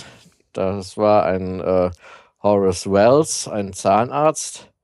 Ähm, der hat äh, das äh, quasi für seine, äh, äh, seine Kunden als schmerzstillendes Mittel äh, genommen, nachdem er zufällig mal äh, mitgekriegt hat, wie, wie das auch schmerzstillend wirkt, halt bei so einer ja, Anwendung zum Vergnügen. Ja, das, was, was man da vielleicht noch erwähnen könnte, wäre, dass äh, so die erste öffentliche Vorführung einer Operation unter Lachgasnarkose äh, äh, schiefgegangen ist. Ähm, da äh, hat der Chirurg halt äh, zu schnell, äh, zu sehr auf den Beginn der Operation gedrängt, sodass der Patient offenbar nicht genug Lachgas äh, eingeatmet hatte und deshalb nicht äh, vollständig narkotisiert war. Und das führte natürlich dazu, dass der Patient dann vor äh, Schmerzen geschrien hat und der, die, betreffende, äh, die betreffenden Wissenschaftler dann mit Schimpf und Schande aus der Uni geschmissen wurden. Ähm, oh Mann. ja, ja gut. Äh, es gab ja auch andere äh, öffentliche Schauoperationen, die schief gegangen sind. Äh, ich glaube, Ferdinand Sauerbruch, diese Operationsmethode äh, im Brustbereich mit diesem Unterdruckkasten, das ging auch erstmal schief. Zum Glück war es da nur ein Kaninchen, ähm, das da dran glauben musste. Aber ich glaube, da ging auch eine öffentliche Vorführung mal schief. Ja, ähm, was kann man zu Lachgas noch sagen? Ähm, es ist tatsächlich ein Treibhausgas. Ja, das heißt, Stimmt. äh, Hatte ich, glaube ich, letzten auch drin. Ne? ja, ähm, das heißt, es hat sogar mittlerweile die Fluorkohlenwasserstoffe abgelöst als bedeutende Quelle ozonschädlicher Emissionen. Ja, das heißt, es schädigt auch die Ozonschicht. Ähm, das mit dem FCKW haben wir ja wirklich relativ gut hingekriegt, würde ich mal sagen. Ne, aber das mit dem Lachgas, da müssen wir ein bisschen aufpassen. Denn, und jetzt kommen wir, haben wir so, so einen kleinen Loop in der Sendung, ähm, bei Verbrennungsprozessen, wenn man die äh, quasi äh, daraufhin optimieren will, äh, dass äh, dabei weniger NOx, also Stickoxide, äh, auftreten, ähm, dann geht das oft einher mit größeren Lachgasemissionen. Ja, das ist dann die Kehrseite der Medaille. Ähm, so bei großen Verbrennungsprozessen äh, in Kraftwerken zum Beispiel, da kann man das auf jeden Fall schon feststellen. Da gibt es dann Verfahren, die haben eine sehr geringe Stickoxidemission, aber dann dafür eine sehr große Lachgasemission. Ähm, bei Fahrzeugen äh, mit äh, Drei-Wege-Cut weiß man es noch nicht so sicher. Ähm, da besteht noch eine gewisse äh, Unsicherheit, aber äh, so die Katalysatorfahrzeuge äh, werden natürlich äh, immer mehr davon gebaut, auch weltweit. Und man könnte, äh, man muss zumindest mal äh, im Hinterkopf haben, dass man damit vielleicht auch ein äh, N2O-Problem kriegen könnte. Ja, wie jetzt das AdBlue da reinpasst, äh, das weiß ich jetzt nicht. Das ist äh, noch zu neu. Äh, da müssen wir mal gucken. Ja, aber wie gesagt, auch bei Stickstoff, äh, bei, bei, bei Lachgas müssen wir ein bisschen aufpassen, wie viel davon wir in die Atmosphäre entlassen. Ähm, da gibt es natürlich auch natürliche äh, Quellen, ähm, zum Beispiel Ozeane und Seen, also Gewässer, die emittieren äh, global jetzt äh, ja, zwei bis vier mal zehn hoch sechs, also zwei bis vier Millionen Tonnen pro Jahr. Ähm, natürliche Böden sogar noch mehr, also 4,6 bis 8,2 Millionen Tonnen pro Jahr. Die, Anthropo die anthropogenen Quellen, äh, die wirken dagegen dann eher geringfügig. Ähm, Verbrennung von Biomasse, ja, Stichwort äh, Bioenergie, das, äh, das kann, das ist zwischen äh, 0,2 und äh, 2,4 Millionen Tonnen pro Jahr, was da an Lachgas in die Atmosphäre geht. Und so äh, von den menschlichen Quellen, äh, so die, die Hauptquelle, das ist, äh, das sind die künstlichen Dünger, ja, die sowohl in den Böden sind halt als halt auch äh, als auch halt im, im Grundwasser ähm, dann irgendwann zu finden sind. Und da hat man äh, zwischen einer und dreieinhalb Millionen Tonnen pro Jahr ungefähr. Ja, Wie gesagt, das sind auch schon Größenordnungen. Ähm, da muss man am besten von vornherein drauf achten, bei allen Sachen, die man so plant für die nähere Zukunft. Ja, was gibt's noch zu sagen? Äh, Äh, Frage noch. Ja? Äh, ich weiß nicht, ob das sowas. Äh, wie, wie kommt das, dass da jetzt das Lachgas äh, über offener See und äh, bei Böen entsteht? Was, was passiert da? Ah, wie die, äh, ähm, das sind äh, quasi äh, Nitrifikationsprozesse. Ja, Ach so, ja, dann ist ja das gut. sind Bak bakterielle, ja, äh, bakterielle äh, Geschichten sind das, also bakterielle Oxidation von Ammoniak spielt da eine Rolle. Ähm, oder Ammoniumionen mh, speziell, da ist ja überall so ein, so ein Stickstoff mit drin. Ja. Ne? Und äh, ja, Ja, also weiß man einfach grob die Richtung von ja, ja, also kommt. grob sind es Bakterien, Biomasse, äh, ähm, ja, äh, also Destruenten ausgestor äh, ab aus abgestorbener Biomasse, äh, äh, Destruenten. Ähm, das sind quasi äh, die äh, ähm, Organismen, die diese Substanzen, diese Biomasse abbauen. Ähm, die setzen halt äh, Stickstoff äh, Dann frei, ne? Das Ja, ja. ist sozusagen, ja, ein Ab. Äh, äh, so, Ja. so, halt- wie halt wir auch- halt auch Sachen ausscheiden. Ja, und halt Eben auch in Pipi. Form von Lachgas dann halt. Ne? Da ist, äh, ähm, da ist, äh, da gibt's verschiedene Teilprozesse. Das äh, äh, führt jetzt relativ weit, wenn ich das jetzt noch äh, äh, darlegen sollte. Ähm, aber also mir, mir reicht grob, dass ich erstmal weiß, von, von welcher Ecke das kommt. ja, ja. Chemisch Also da- auseinandernehmen kann der Sven das, da, irgendwann da mal. treten halt Lachgas, aber auch äh, tatsächlich äh, auch äh, äh, Stickoxide äh, treten da auf. Ja. Und ja, das Ganze kann man vielleicht zusammenfassen unter dem Begriff Stickstoffkreislauf äh, von Ökosystemen. Ähm, ja, da wird viel umgewandelt und zersetzt. Ja, es entsteht auch immer ein bisschen Wasser dabei. Ja. Ähm, Das darf's ja. darf's, auf jeden Fall. Ähm, ja, was gibt's dazu noch zu sagen? Man kann äh, Stickstoff, äh, Lachgas auch, ähm, weil es verbrennungsfördernd ist, äh, kann man das zum Beispiel auch äh, in der Antriebstechnik einsetzen. Ja, also so, so Lachgas äh, enthält halt deutlich mehr Sauerstoff als die Luft. Und äh, deshalb arbeitet man schon mal mit einer Lachgaseinspritzung. Ähm, das ist besonders dann praktisch, äh, deshalb praktisch, weil man äh, halt an der Konstruktion des Motors nicht viel ändern muss.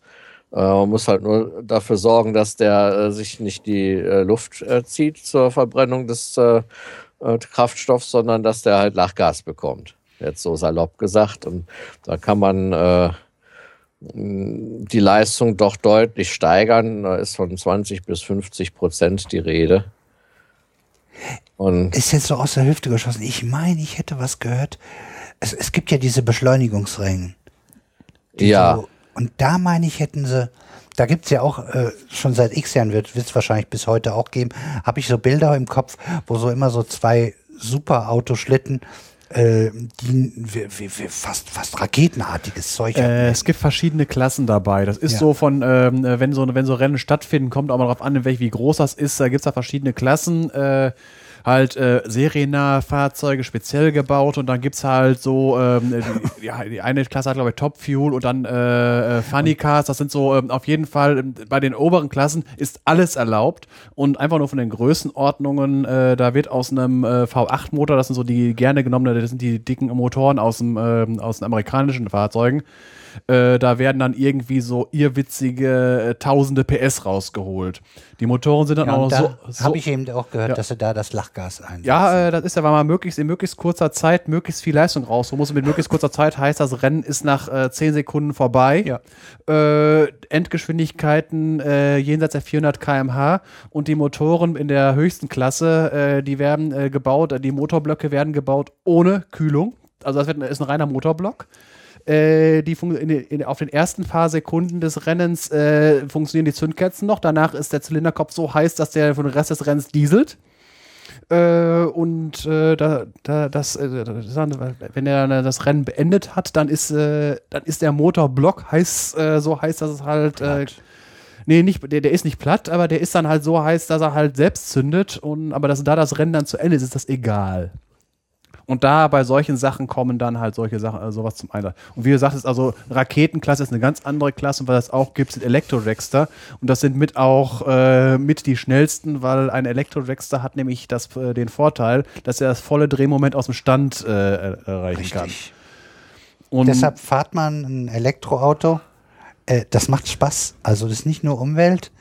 Also, weil das Ding reagiert sofort und das recht ordentlich. Ja, da, während, äh, während der neben dir der tiefer gelegte, getunte, was auch immer, äh, noch äh, mit Kupplung und sowas Der rumfummelt. kriegt Äh, Pipi in die Augen. ja, der, also über, der, über eine Kreuzung bist du schneller. Eigentlich müssten wir unsere Sendung, wenn wir nur einen Namen hätten für unsere Überschriften, hätten wir einfach nur Pipi geschrieben. Nee. Nee, lass mal lieber. Machen wir nicht. Nee, natürlich nicht.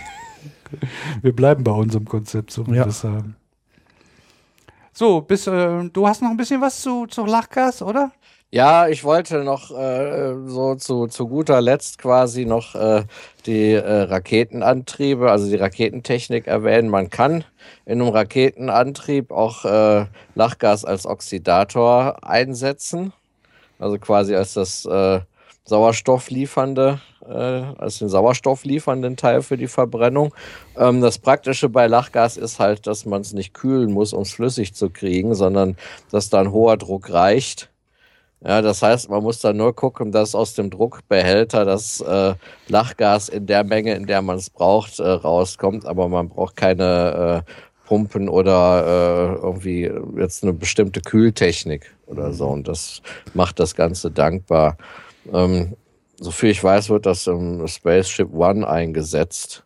Äh, oder wurde, besser gesagt. Äh, es war so ein, so ein experimentelles Flugzeug äh, mit Raketentriebwerk und äh, ja, das, da wurde das gemacht. Ja, also, wie gesagt, für Raketenantriebe kann man es auch nehmen. Ansonsten, ja, vielleicht noch was zu den äh, schädlichen Wirkungen, äh, die das Lachgas äh, jetzt im menschlichen Körper haben kann. Ja, Stichwort äh, Partydroge, Stichwort Gefährlichkeit äh, von Lachgas. Äh, ähm, das oxidiert äh, im Körper das Vitamin B12. Und ähm, das ist halt für, für bestimmte Prozess und für einen bestimmten Prozess halt ein sogenanntes Coenzym. Ähm, und das steht dann halt nicht mehr zur Verfügung, wenn das äh, durch das Lachgas oxidiert wird. Das heißt, wenn man äh, dieses Lachgas über sechs Stunden anwendet, dann äh, wird dieser Prozess, äh, dann nimmt dieser Prozess stark ab. Ähm, das ist so die sogenannte äh, Methionin-Synthase. Ähm, wichtig für Produktion von Eiweißbausteinen. Kann man sich Beispiel. mal fürs Kribbeln ja. merken. Ja, genau. Damit kriegt man sicherlich äh, äh, ein paar Punkte. Paar Punkte, ja. Das, also mit ähm, chemischen Substanzen kriegt man beim Scrabble generell viele Punkte. Vor allem, weil man damit viele, viele äh, Buchstaben, die man sonst nicht verwenden kann, auf einmal benutzen kann. Ja, ja hau hauptsächlich Ys. ja, ja, X, ja. und PHs. Genau. Hm. Also nicht nur wegen dieser Geschichte, sondern auch, äh, wie gesagt, weil es äh, auch eine Umweltbelastung darstellt, ähm, wird der Gebrauch von Lachgas immer weniger äh, in der Anästhesie. Ähm, da gibt es mittlerweile gibt's ja, da andere Möglichkeiten. Ich wollte gerade sagen, eher wegen der Alternativen, weil es da schöne ja, ja, Sachen gibt. Ne? Ja, es gibt schöne Sachen. Deren Wirkung man verstärken kann, wenn man zum Beispiel nur ein bisschen Lachgas noch hinzugibt. Ja, deshalb findet es immer noch Verwendung, aber es ist halt doch stark rückläufig. Ich weiß nicht, ob ich Lachgas gekriegt habe. Ich weiß nur, ich habe auch eine Maske aufgekriegt. Ich habe was gespritzt bekommen. Über, über so, ein so, so, ein, so ein Dingsbums, was an die Hand befestigt wird. So, ein so ein, wie heißt der Schmetterling, glaube ich, ne? Ja, ich, die Dinger kenne ja. ich ja. Und Infusion. Äh, dann habe ich, äh, dann wurde das, ich merkte das, dass das dann in die Hand reinging. Und gleichzeitig hatte ich aber auch so ein, so, so, so, eine, so ein Pümpel äh, auf dem äh, Nase und Mund. Und da ist dann auch nochmal ein zusätzliches Gas. Habe ich nicht nachgefragt, was das war. Aber da haben sie es auch irgendwie kombiniert. Wer weiß, vielleicht war es Lachgas. Ich habe aber ja. nicht gelacht. Ja, nee, meine, meine letzte Vollnarkose, an die kann ich mich eigentlich kaum noch erinnern. Das ist doch Sinn der Vollnarkose. Ja, äh, man erinnert sich ja aber an das, was vorher, vorher ist. Ne? Also ich sollte, ich hab, bekam halt so eine Maske übers Gesicht und sollte äh, anfangen zu zählen. Und wundert mich, dass ich das äh, ja. in, dem, in dem Alter schon konnte. Keine Ahnung, ich war halt sehr klein. Das war aber bei mir war es, glaube ich, der Blinddarm. Das war schon. Also, bei mir war es die Rachenmandel. Ich habe das grundsätzlich so gemacht. Das ist ja der Klassiker, dass man äh, vorwärts zählt. Ne? Das haben sie mir jedes Mal gesagt. Ne? Ja. Und ich habe, glaube ich, jedes Mal aus dem Bauch raus gesagt, gleich ist es soweit. so, eins, zwei, ich merk's, gleich ist es soweit. Und da war ich aber auch weg. Mehr habe ich nicht rausgekriegt. Ja. Ich habe nie weitergezählt. Und wenn man das kurz vor, noch so ein, zwei Sekunden merkt man es vor. Also ich jedenfalls. Ja, ich kann aber jetzt auch nicht sagen, ob ich da tatsächlich auch einen süßlichen Geschmack im Mund hatte. Es war ein komischer Geschmack. Das, das weiß ich noch, ich, aber ich hoffe, dass ich es jetzt nicht nochmal wieder machen muss. Ich hatte, ich glaube, sieben mit Vollnarkose, Augen-OPs. Ja. Innerhalb kürzen, so innerhalb von sieben Jahren oder so. Und dann noch zwei andere OPs dabei, die aber anders gingen. Jo, anderes Kapitel. ja, ich denke mal so, die, die Narkosegeschichten werden auch äh, im Zuge der Entwicklung äh, immer mehr minimalinvasiver Operationsverfahren auch immer seltener werden. Die Gelegenheiten, wo man dann wirklich eine Vollnarkose geben muss. Ja, da habe ich ja sonst immer zum, also ich hatte ja vor, hatte ich ja ein negatives Implant vor x Jahren gekriegt. Und da äh, gerade die holde Weiblichkeit habe ich damit äh, immer schön erschaudern lassen, indem ich das da erzählt habe. Äh, die sind nämlich mit örtlicher Betäubung gemacht worden. Mhm. Und ich weiß nicht, ich weiß nicht, ob ich es dir schon erzählt habe, aber der Rest kennst ja noch nicht. Äh, und zwar beim ersten Mal, also ich habe beide Augen negative Implante, das heißt in, in dem Kam Vorkammer kam sozusagen wie eine Kontaktlinse rein, die ist aber dann näher am Brennpunkt dran, dadurch war die kleiner und hat auch keinen Sauerstoff abgehalten und das war gut so, weil Kontaktlinsen waren dann, haben zu viel Sauerstoff abgehalten, das war, äh, da hatte ich Probleme mit, deshalb haben wir uns für die Methode äh, entschieden. Ähm, und äh, das erste Mal haben sie halt eine schöne lange Nadel am Auge vorbei so reingestochen, so zwei, dreimal. Hm? Äh, und da hatten sie den Sehnerv äh, erwischt mit. Er sagte auch schon, das kann, muss aber nicht. Und beim zweiten Mal, mir war es ganz recht, dass beim zweiten Mal, dann wusste ich ja in etwa ein bisschen, was auf mich zukommt. Mhm. Dass ich, sah zwar ein bisschen beschwommen, verschwommen, aber ich habe gesehen, wie dieses das Messer auf mein Auge zugekommen ist. Also da hätte ich Und da steigen einige aus. Wenn ich, das, ich kann das natürlich jetzt auch noch ein bisschen ausschmücken, aber das reicht ja. Fantasie äh, reicht ja meistens schon. das wäre der Moment gesagt hätte, Herr Doktor, bitte mehr von dem anderen Zeug.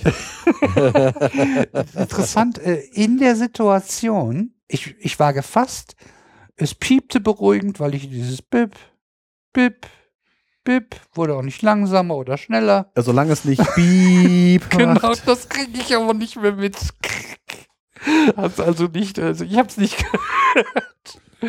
Und äh, da war eher das Interesse da, weil ich wusste ja, es wird nicht wehtun. Ja, äh, aber ob da jeder so drauf reagiert, weiß ich auch nicht. Aber in der Erzählung habe ich schon manche, die sich abgewendet haben, hör auf. ja. Ja, ja, so, so, so, ist doch mal schön, dass man auch solche Sachen mal humorvoll, äh, was Humorvolles gewinnen kann. Bist du durch?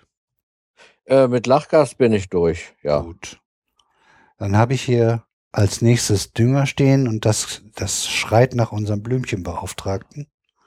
Ja, äh, mit dem Dünger, das ist jetzt ein sehr großes Thema. Das äh, im Prinzip, äh, da steht zwar als Stichwort, aber im Prinzip wollte ich es nur am Rande erwähnen.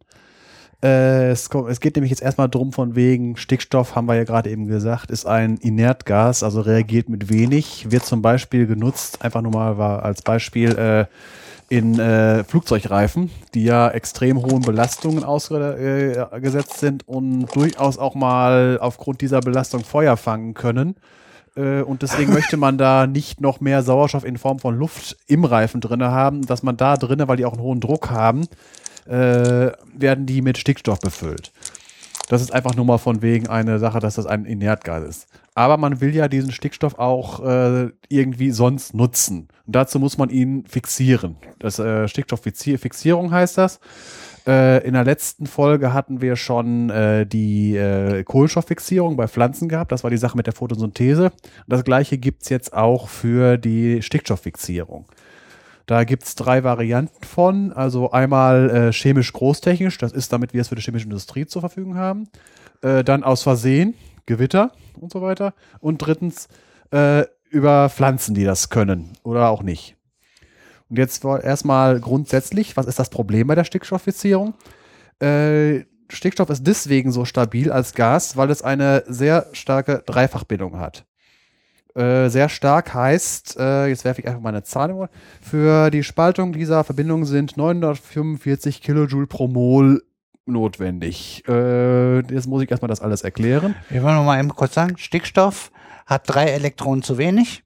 Beim Ja. Kohlenstoff waren es ja vier, jetzt sind Ja. wir einen weiter, jetzt sind drei Stollen. Dann kann man äh, sozusagen drei Ärmchen ausbilden, die hätten die ganz gerne. Und die gehen zwischen den beiden Stickstoff, gibt es halt drei solche äh, Pärchen an Elektronen, die sich mit der verbinden. Das hört sich auch schon ziemlich stabil an. Ja. Nur mal so noch. Gut, alles klar. Jetzt äh, muss ich einmal die 945 Kilojoule pro Mol erstmal erklären. Wie viel ist 945 Kilojoule? Also äh, Joule ist die Einheit für Energie. Äh, 945 Kilojoule heißt 950.000 Joule. Äh, was man so kennt aus dem Alltag ist die Kilowattstunde. Das ist nämlich der, äh, das, was man bei der Stromrechnung bezahlt. Im Moment ist ja die Kilowattstunde für ungefähr 30 Cent zu haben. Äh, eine Kilowattstunde heißt, dass man ein Gerät, was ein Kilowatt leistet, eine Stunde lang laufen lässt. Äh, Für die Übersicht, also ein Waschgang in der Waschmaschine äh, kommt je nach Programm, was man hat, zwischen ein und zwei Kilowattstunden. Äh, das ist so die Größenordnung. Also eine Kilowattstunde einmal waschen, so, äh, damit man mal weiß, was ist. Und äh, 945 Kilojoule äh, sind ungefähr ein Viertel Kilowattstunde. Er rechnet sich halt so, eine Kilowattstunde sind 3600 Kilowattsekunden und das Kilo, dann sind wir 3,6 Millionen Wattsekunden. Und äh, wir haben gerade 3,6 ist ungefähr 4, äh, 4 Millionen und äh, 945 ist ungefähr eine Million Kilojoule. Das halt daran, da kommt man dann drauf, dass halt für äh, diese 950 Kilojoule eine Viertel Kilowattstunde sind. Jetzt noch das andere, Mol. Mol ist einfach nur eine Zahl, die dimensionslos ist. Ein Mol ist 6,023 mal 10 hoch 23 Stück. Das ist sehr viel. Äh, diese Zahl ist aber nicht willkürlich gewählt, sondern die hat nämlich den Vorteil, dass man damit äh, Stoffmengen äh, handlich angeben kann. Stoffmenge heißt halt eine bestimmte Anzahl und das, äh, wenn man ins Periodensystem guckt, da ist neben der Ordnungszahl immer angegeben die Atommassenzahl. Das Atommassenzahl heißt, wie schwer ist im Durchschnitt ein Atom dieses Elements. Beim Kohlenstoff ist das die 12, beim Stickstoff die 14, beim Sauerstoff die 16 und beim Wasserstoff die 1. Und der Trick ist jetzt, wenn man sagt, ich habe ein Mol Kohlenstoffatome, Komm mal so viel, ne? Wegen ja, ja, der, der anderen. Rundungsfehler. Das ist halt äh, bei, bei Nee, nicht Rundungsfehler, da, die, Nein, nein, die, die Mess, andere. äh, das, weil, andere, andere Isotope drin sind, aber halt, wenn man es halt wirklich nachmisst und äh, den, den normalen, äh, nicht von irgendwelchen Kernreaktionen veränderten Isotopenverhältnissen, kommt dann das, also natürlicher Kohlenstoff hat äh, die, ähm, hat die, äh, äh, hat ein Mol, das hat, Kohlenstoffatome haben 12 Gramm. Äh, ja, äh, ja, das, ich, ich will jetzt nicht. Ja. Ich habe verstanden.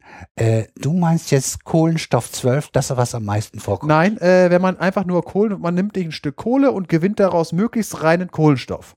Und dann, dann fängt man an rumzumessen, dann hat das äh, den, den C12, den C13 und das bisschen C14, was drin ist, das in, in dem natürlich, Das meinte ich eben nicht nur Rundungsfehler, sondern das liegt auch daran, Ja. dass man ein Gemisch von verschiedenen Isotopen ja, das ist hat. zum Beispiel beim Chlor ist es Ja, anders. das kam gerade, glaube ich, nicht ganz eindeutig ja, rüber. ich wollte es jetzt gerade noch sagen, also bei äh, Kohlenstoff, Stickstoff und äh, Sauerstoff ist es immer sehr nah an einer glatten Zahl dran. Bei, beim, Oh, äh, weil's- weil eins total dominant ist. Ja, Ne? äh, ich wollte jetzt gerade mal ein Beispiel bringen, wo das nicht so dominant ist, ist beim Chlor. Chlor hat eine äh, Atommasse von 35,5 und das liegt daran, weil es da zwei Isotope gibt, die im Verhältnis von äh, 1 zu 3 vorliegen. Das ist das 35er und das 37er. Drei Teile 35er und ein Teil, ein Teil 37er Der Mathematiker merkt sofort, da kommt eine 5 mal raus. ja, das ist dann im Durchschnitt 35,5.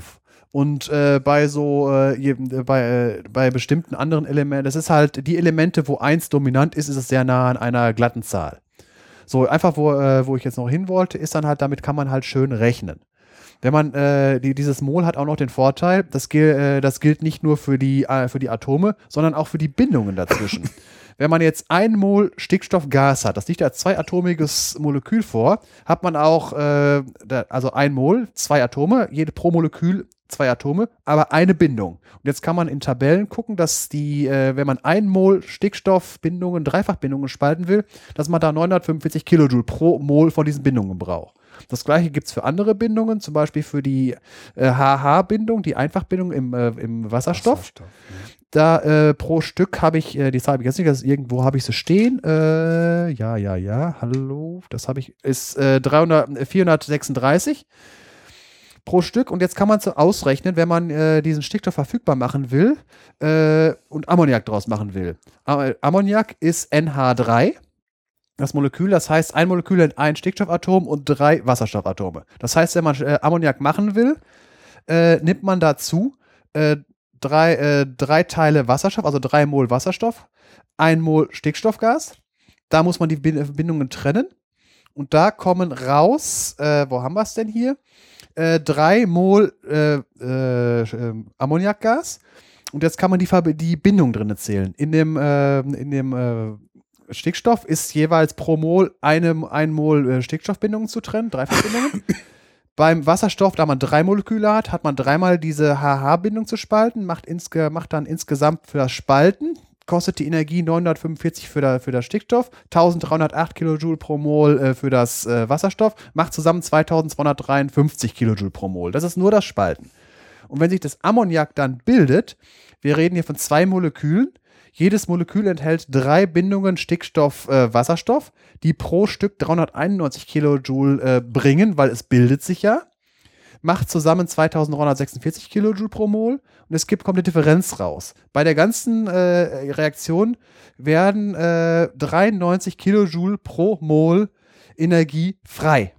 Das heißt, diese, äh, die- diese Reaktion ist eine sogenannte exotherme Reaktion. Das heißt, äh, es wird Energie frei. Die Problematik dabei ist, äh, eine, das ist eine grundsätzliche Sache von, ähm, von äh, chemischen Reaktionen. Sie würde eigentlich von alleine ablaufen, aber das Problem ist, man braucht eine hohe Aktivierungsenergie, weil die Verbindung erstmal gespalten werden muss. Kann man sich das so vorstellen? Äh, Chemiker machen dazu Energiediagramme. Äh, ich vergleiche das jetzt einfach mal mit einem äh, Börsenkursdiagramm, einfach nur um das anschaulich zu machen. Man hat irgendeine Aktie, die am Anfang steht die bei 100, 100 irgendwas, ist ein Index. Das ist dann äh, der äh, ungespaltene Stickstoff und der ungespaltene Wasserstoff. Jetzt muss das getrennt werden. Jetzt steigt der Kurs, also es wird erstmal muss Energie reinstecken, also der, die Kurve geht nach oben. Und von da oben aus geht die Kurve wieder nach unten, wenn sich die Moleküle bilden. Wenn, äh, wenn, wenn jetzt äh, eine Reaktion exotherm sein soll, muss das Endprodukt tiefer liegen vom Energieniveau als die Anfangsdinger. Und dazwischen ist ein Berg. Das Problem ist, dass man erstmal die Energie, um auf den Berg draufzukommen, ausgeben muss. Und deswegen läuft diese Reaktion zwischen Stickstoff und äh, Wasserstoff eigentlich nicht von alleine ab, wegen dieses hohen, äh, wegen dieses hohen äh, Energiebergs, der dazwischen ist.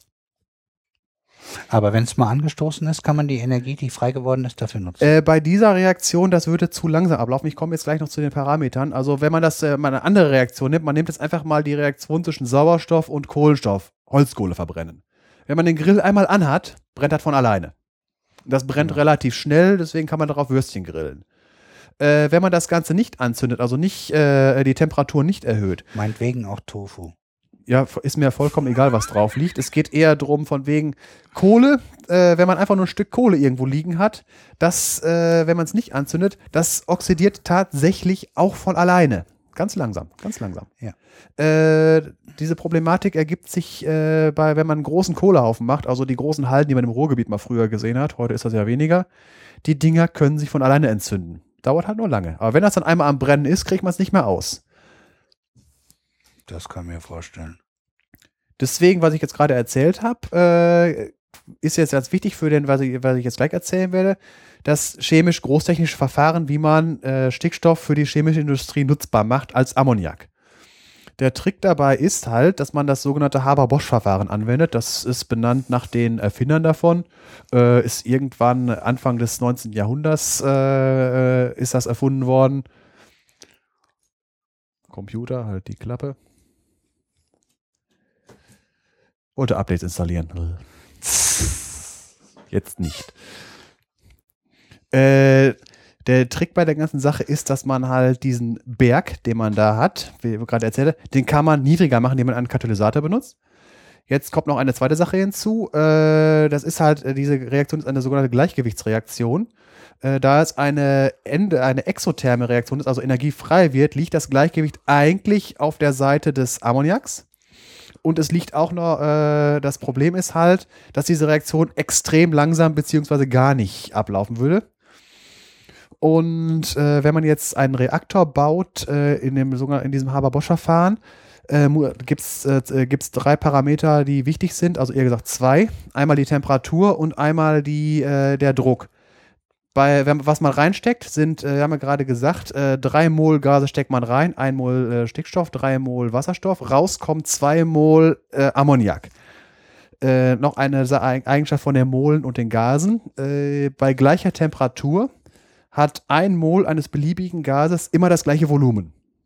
Das heißt, die, äh, die, die vier Mol der Produkte, die man reinsteckt, äh, Edukte, Edukte, Edukte sind die, die man reinsteckt, haben ein größeres Volumen, das doppelte Volumen, wie das, äh, was hinten rauskommt, das Produkt, das nur zwei Mol hat. Also von vier wird zwei, das heißt, das Volumen wird die Hälfte. Das heißt, man kann das Gleichgewicht der Reaktion auf die Produktseite, indem man einen hohen Druck äh, anlegt. Wenn man äh, allerdings äh, die Temperatur nicht erhöht, läuft die Reaktion zu langsam ab. Das heißt, man muss die äh, Temperatur erhöhen.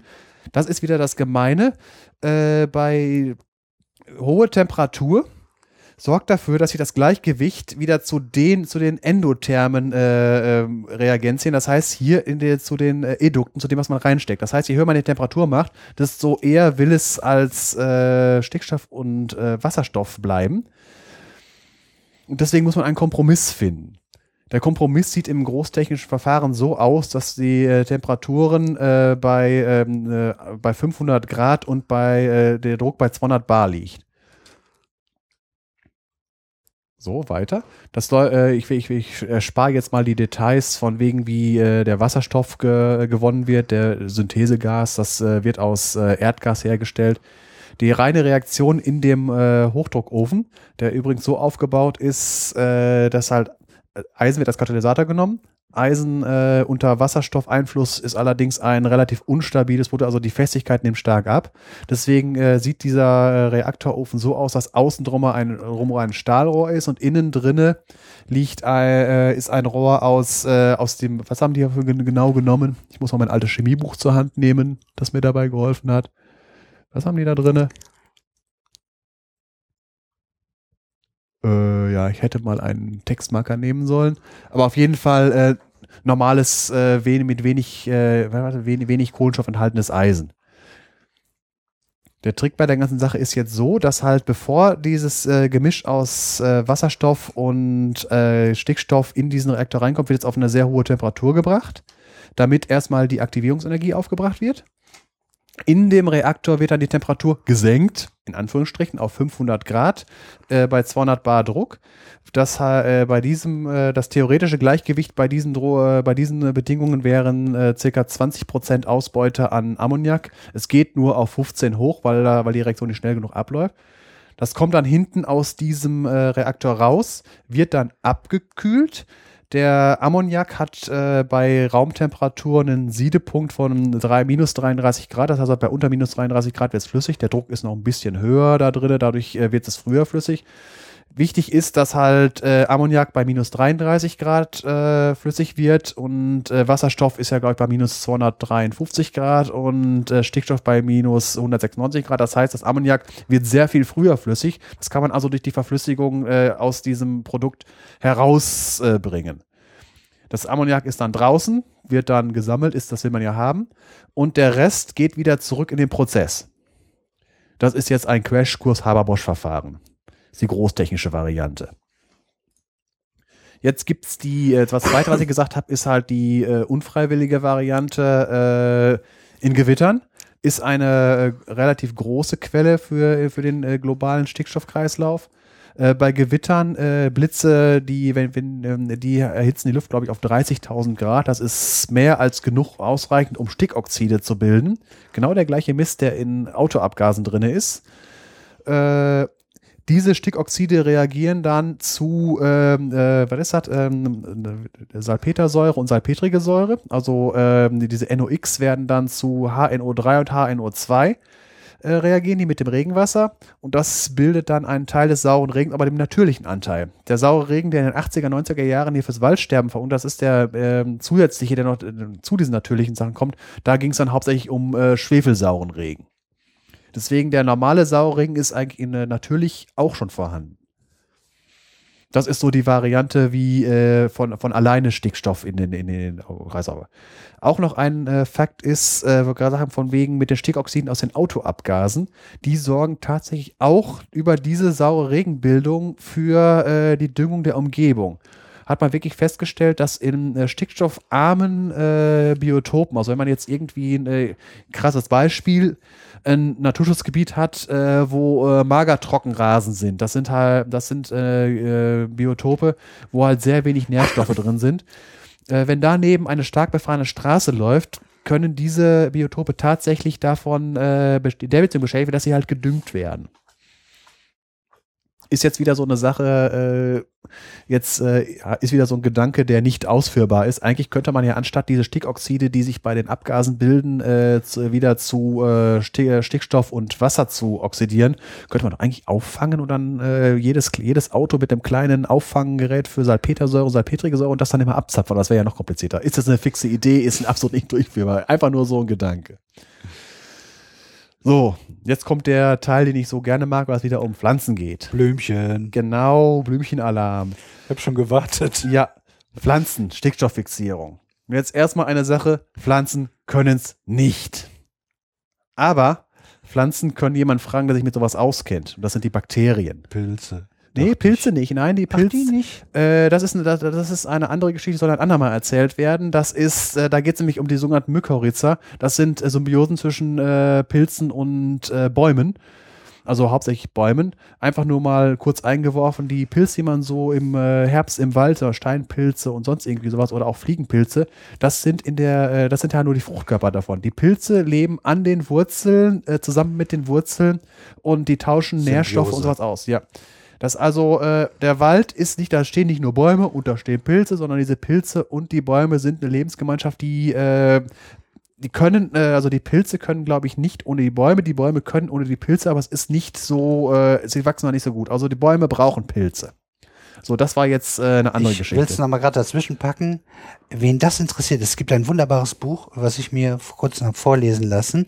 Das heißt Das geheime Leben der Bäume von Peter Wohlleben. Äh, Auf jeden Fall im, im, im, im iBook Store habe ich es gefunden. Äh, wird man auch woanders finden. Wahrscheinlich auch noch im normalen Buchhandel.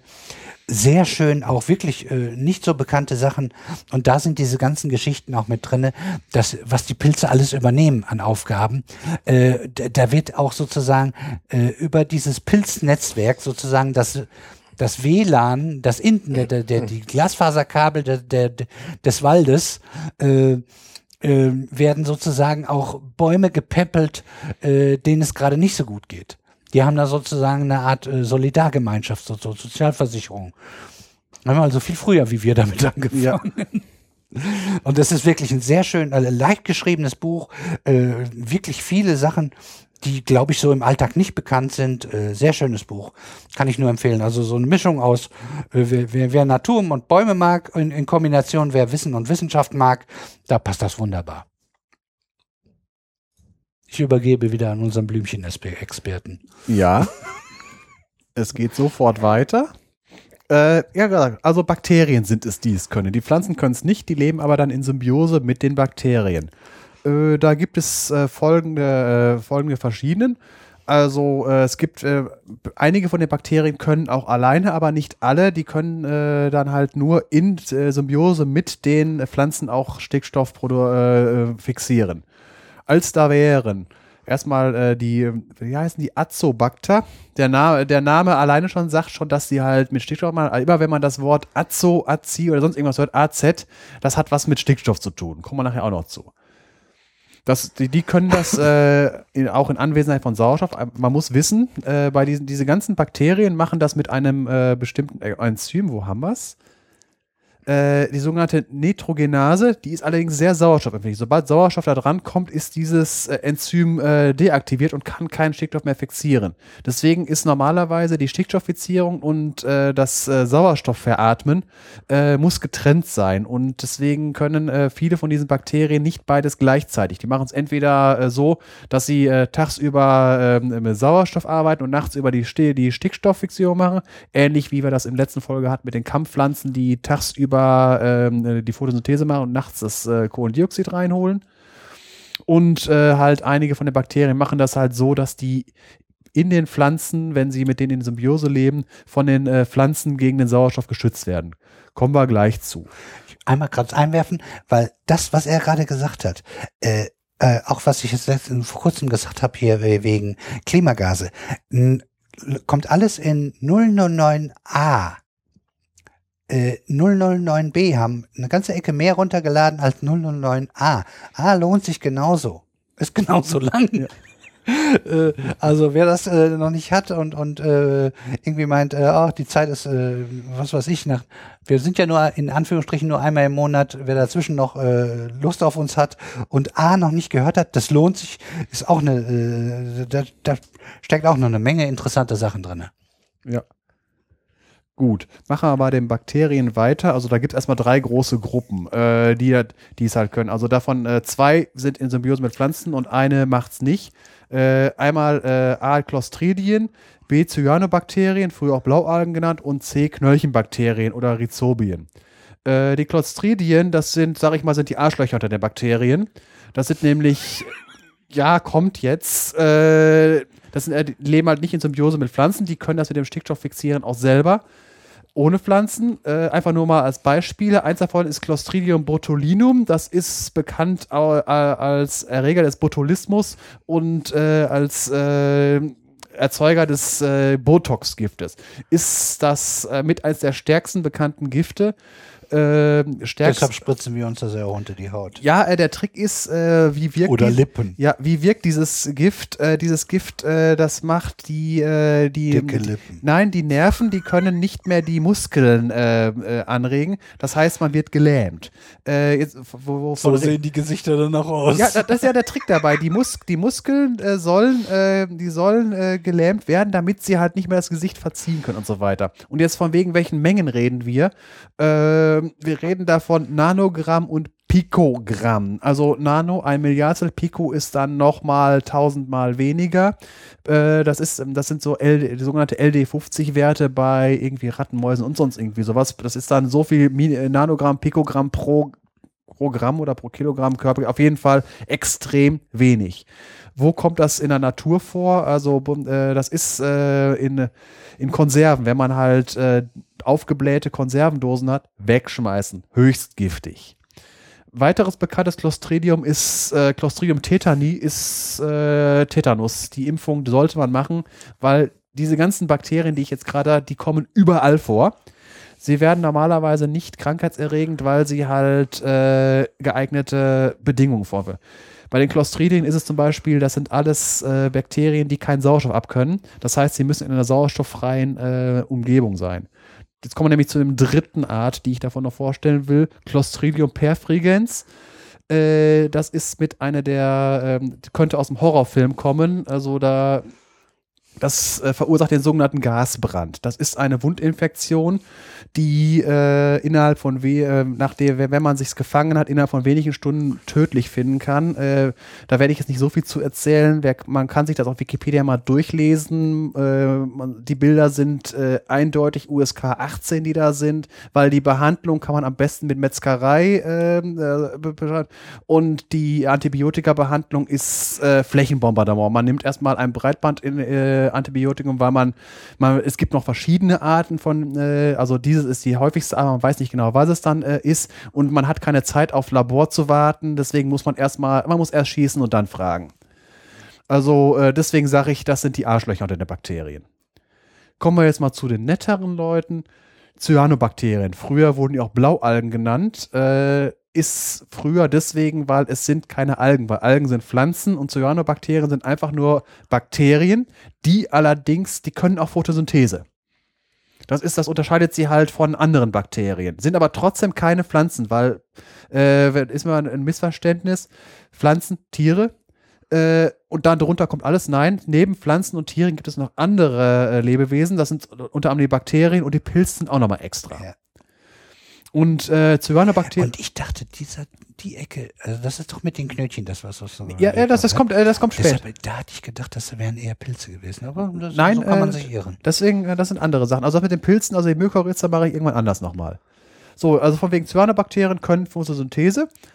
Damit können sie auch äh, im Prinzip, äh, können sie da auch äh, selber ähm, äh, leben.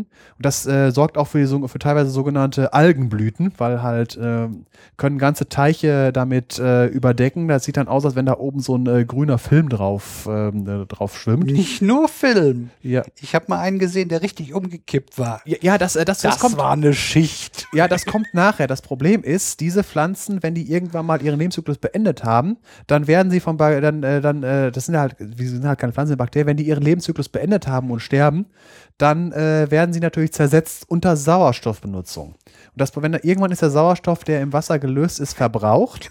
Und dann äh, das sogenannte Umkippen, ist, weil Fische sterben dann, weil halt äh, kein äh, Sauerstoff mehr da ist, weil da nur noch anaerobe Bakterien dann überhaupt überleben können. Äh, Aber der Teich sah schön grün aus. Ja, das ist meistens ein schlechtes Zeichen. Ja, weiß Äh, ich. diese Cyanobakterien sind übrigens auch mit die ältesten Lebewesen, die es überhaupt gibt. Äh, Fossilien davon hat man, also es sind zwar Bakterien, also ein einzelnes äh, Bakterienfossil findet man nicht, aber diese äh, Bakterien leben in, äh, in, Kolon äh, in Kolonien. Äh, Stichwort Stromatolithen gibt es auch heute noch, wachsen sehr langsam. Das ist äh, Schwarz und weiße Raucher. Nein, Oder? ganz, ganz andere Sache. Das ist, äh, das ist eine ganz andere Sache. Äh, Schwarz und weißer Raucher, das, da, da geht es um. Äh, ja, da sind aber die Extremo ja, das ist eine ganz andere. Sauerstoff auch, ne? Nee, das, wo übergeht, das ist überhaupt kein Extremophil. Das sind eher ganz, äh, ganz gemütlich lebende Lebewesen. Kommen im, ähm, im, im, äh, in Küstenbereichen vor, gibt es auch heute noch, wachsen extrem langsam. Stehen auch unter Naturschutz, weil äh, in unserer heutigen schnelllebigen Zeit wird sowas ganz schnell mal irgendwie, da wird ein Hafen oder sonst irgendwas drüber gebaut oder auch über schlechte Umweltbedingungen. Was sind denn jetzt diese Stromato? Das sind, äh, das sind die Kolonien von diesen Blaualgen. Die heißen so, weil äh, sie, äh, äh, jetzt fange ich wieder an, weil ich jetzt am Improvisieren bin. Sie sehen aus wie lebende Steine. Obendrauf wachsen die weiter und die Fossilien davon, äh, im Prinzip sehen die aus wie Kissen. Und deswegen diese, äh, diese alten Fossilien, wir reden davon äh, zweieinhalb Milliarden Jahre, also die frühesten Lebewesen, die überhaupt Spuren, als fossile Spuren hinterlassen haben, äh, die werden halt so äh, aus dieser Zeit gefunden. Äh, heißen diese Raucher irgendwie ähnlich? Wie komme Nein. ich denn da drauf? äh, weil du, äh, es geht bei dir einfach darum, äh, Lebewesen, die irgendwie frühe Lebewesen. Ja, ich hatte dieses Stroma-Dingen. Ich, ich habe irgendwie, ich dachte, die hießen, äh, vielleicht können die ja so ähnlich heißen. Deshalb- kann, kann sein, aber schwarz, ganz andere Baustelle, ganz was anderes. Hat ja, ja, ist ja. Lassen wir auch so drin. Ja, ich muss ja auch nicht alles. Gut. äh, die leben zum Beispiel in Symbiose mit den sogenannten Algenfarmen Azolla. Das sind Schwimmpflanzen.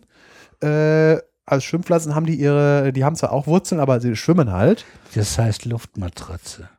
Ja, so äh, Gibt halt für, wo die gerne genutzt werden, werden beim Reisanbau genutzt. Äh, Reis, äh, wie man ja weiß, äh, wird gerne auf diesen überschwemmten Feldern angebaut. Da kann da ist dann hervorragend, wenn dann auch diese Schwimmpflanzen drauf, die dann halt auch den Stickstoff anreichern und wenn die sich dann zersetzen, wird dann automatisch der Reis gedüngt. Ein weiterer Nebeneffekt ist, äh, die bedecken die Wasseroberfläche. Wasseroberflächen werden sehr gerne von Mücken zum ähm, Brüten benutzt. Also was heißt Brüten? Die legen da ihre die, ihre Larven leben da drinne. Und wenn das Wasser halt bedeckt ist mit was, können da keine äh, Mücken, äh, Mückenlarven entstehen. Wichtig, weil Reis wird ja gerne in Malariagebieten angebaut. Jetzt noch außer, aus, äh, außer Erdgeschichte. Äh, sogenannte äh, Azolla-Ereignis, das ist jetzt aus der, ähm, aus der Zeit hier, äh, sie sollen eine Eiszeit ausgelöst haben. Weil so un äh, ungefähr um vor 10.000 Jahren äh, war das Nordpolarmeer nicht von Eis bedeckt. Und diese Schwimmpflanzen, davon gibt es auch welche, die halt auch auf Salzwasser leben können. Oder ich weiß nicht, oder, oder ich war auf jeden Fall im Nordpolarmeer. Die haben dann äh, das gesamte Nordpolarmeer überwuchert, haben in dieser Zeit extrem viel Kohlendioxid gebunden. Das fehlte dann für den Treibhauseffekt und hat dann natürlich für einen Temperatursturz gesorgt. Aber von wegen, wie einfach nur ein paar grüne Pflanzen das Klima beeinflussen können. Und wir reden hier von plötzlich, weil Geologen äh, ist äh, wenige tausend Jahre ist plötzlich ist es wie ein Blitzschlag. So plötzlich, wie wir das jetzt zurzeit machen. Ja. Äh, Wobei wir sind noch plötzlicher. Ja. so, jetzt haben wir noch. Äh, Hat aber nichts mit diesen äh, Algen zu tun, die so schöne äh, Luftblasen ausbilden und dann auch schön schwimmen. Äh, da bin ich jetzt überfragt. Ähm, Hab ich schon mal gesehen. Das, das Das ist, ist das, nee, das ist Tang. Das sind, das sind Tangpflanzen, die, ähm, das ist, äh, die, die Ja, weil die schwimmen ja auch. ja, das ist, äh, das ist, das ist Tang. Da habe ich mich jetzt auch nicht drauf vorbereitet. Muss äh, auch nicht. Nee, äh, die- die, das sind, äh, wird gerne mal, wenn man an der Nordsee baden geht, wird angeschwemmt. Die haben äh, extra diese Gasblasen, damit sie oben schwimmen bleiben. Und ich wei- weiß auch nicht, was da drin ist für ein Gas, äh, aber auf jeden Fall, die bilden das aktiv, damit sie schwimmen können. Findet man gerne mal, wenn man an der Nordsee äh, äh, Badeurlaub macht, wird das mal angeschwemmt, wenn sich's losgerissen hat. ja. Ist dann so wie natürliche Bläschenfolie. Kann man auch plopp, plopp mal machen. Damit, das ist ähm, Bio-Knackfolie. Ja, genau. So, und jetzt kommen wir mal zu den richtigen Pflanzen, also, also den richtigen Symbionten. Da gibt es jetzt immer noch zwei Varianten von. Einmal die Knöllchenbakterien Rhizobien und die Actinoriza werden Wurzelknöllchen genannt, wo Franki, Frankia alni drin ist. Das sind jetzt Aldi? Alni, nicht Aldi. äh, erstmal zu den Knöllchenbakterien. Knöllchenbakterien ist, ne- darf man sich jetzt nicht vorstellen, also kommen nicht an Strafzettel vor, wenn sich die Politesse nicht die Hände gewaschen hat, sondern die heißen so, weil sie in den Wurzelknöllchen leben, die die Pflanzen bilden. Die Pflanzen, die das betrifft, äh, gehören zu den Hülsenfrüchtlern und werden Leguminosen genannt. Jupp. Der Trick funktioniert so: Diese Knöllchenbakterien kommen eigentlich überall im Boden vor. Äh, sie freuen sich natürlich nur, wenn irgendwo eine Pflanze wächst und die Pflanze, die das kann, die lockt im Prinzip diese Bakterien an durch so eine Wurzelexudate. Das sind halt äh, Was für Dinge? Wurzelexudat. Das ist aber die Wurzeln, die nehmen nicht nur was auf, sondern die sondern auch Stoffe ab. Und das können die Bakterien wahrnehmen. Lockstoffe, Duftstoffe. Ja, so kann man so sagen. Der Trick funktioniert eigentlich äh, so, also Bakterien haben ja nicht irgendwie Augen oder äh, sonst irgendwas, wo sie das nehmen. Das läuft einfach ganz so. In einer Richtung ist die Konzentration höher, in einer anderen niedriger und die äh, bewegen sich dann, halt, die können sich aktiv bewegen, in die Richtung, wo die Konzentration höher ist. Das ist natürlich in der Nähe der Wurzel und deswegen äh, kommen die dann irgendwann zu den Wurzeln hin und das ist dann im Prinzip eine Infektion, allerdings eine Infektion, die die Pflanze will. Das heißt, sie dringt dann in die Pflanze ein und äh, wenn die eine Pflanze gefunden haben, werden andere Gene in der Bakterie aktiviert, die sonst nicht aktiv sind. Die Proteine produzieren, die die Pflanze zur Bildung der namensgebenden Knöllchen anregen. Spannend. Ja, das läuft dann so. Ja, und das äh, hatte ich bisher äh, ja einfach in dem Bereich noch nicht mich irgendwo eingelesen. Das hatte ich äh, bisher mit Bakterien nie in Verbindung Ja, gebracht. so eine Reaktion, so eine Kombination. Spannend. ja, nee, die, die, die Sache ist dann die, diese Bakterien. äh, Uli die, stirbt gerade. Ja. nee, Ja, ich habe das Headset ein bisschen weggemacht, aber Ja, man hat es schön im Hintergrund gehört. Hat nicht gestört, aber es klang, klang besorgniserregend. Ja. nee, nee, nee. Einfach nur ein falscher Scheiße. Nee. Das ist halt, sobald diese beiden äh, Lebewesen sich, die Pflanzen und die Bakterien sich gefunden haben, äh, äh, fangen die an, aufeinander zu reagieren. Die Pflanzen, die bilden diese Knöllchen und die Bakterien wandeln sich in eine andere Form an, nennen sich dann Bakteroide. Äh, die bilden dann Kolonien innerhalb dieser Knöllchen und werden von der Pflanze mit einer Membran eingehüllt, was wichtig ist wegen dieser Sauerstofftrennung. Ach, die sorgen dann dafür, dass da auf jeden Fall gar kein Sauerstoff Äh, es muss da, der, der Trick ist, sie brauchen ja trotzdem Sauerstoff, äh, weil halt, äh, wie gesagt, auch Pflanzen atmen. Äh, sie pro, äh, jedes Lebewesen in der Beziehung muss atmen, weil es muss ja irgendwie Energie gewinnen. Und äh, das läuft dann so ab, wie, wie machen die Pflanzen das? Äh, das, Bak das Bakterienenzym Nitrogenase ist halt das, was, der, was den Stickstoff bindet. Äh, die Pflanze, die macht jetzt einen Trick, die benutzt im Prinzip das gleiche, was wir im Blut haben, also eine fast gleiche, sogenannte Leck-Hämoglobin äh, das in dem Hämo- Hämoglobin wird der Sauerstoff gebunden, ist damit nicht als freier, Wasserstoff, verf- äh, freier Sauerstoff verfügbar und dementsprechend kann er nicht diese Nitrogenase äh, deaktivieren. Das ist dann äh, in der, insofern witzig, dass wenn diese Knöllchen aktiv sind, die sind tatsächlich von innen äh, rosarot bis blutrot. Weil halt Hämoglobin, wenn es mit Sauerstoff voll ist, rot ist. Also Pflanzen können auch bluten. Ja. Im Unterschied zu dem äh, Hämoglobin, was wir im Blut haben, äh, dass unser Hämoglobin äh, bindet vier Sauerstoffmoleküle, dieses bildet nur eins, aber es geht halt um das Prinzip. Der, äh, einfach noch eine Notiz am Rande, äh, von wegen äh, diese, diese, äh, diese, dass das halt so ähnliche Substanzen in so unterschiedlichen äh, Lebewesen ist. Das liegt einfach ganz daran, das Grundgerüst von, äh, wo der Sauerstoff drin gebunden wird.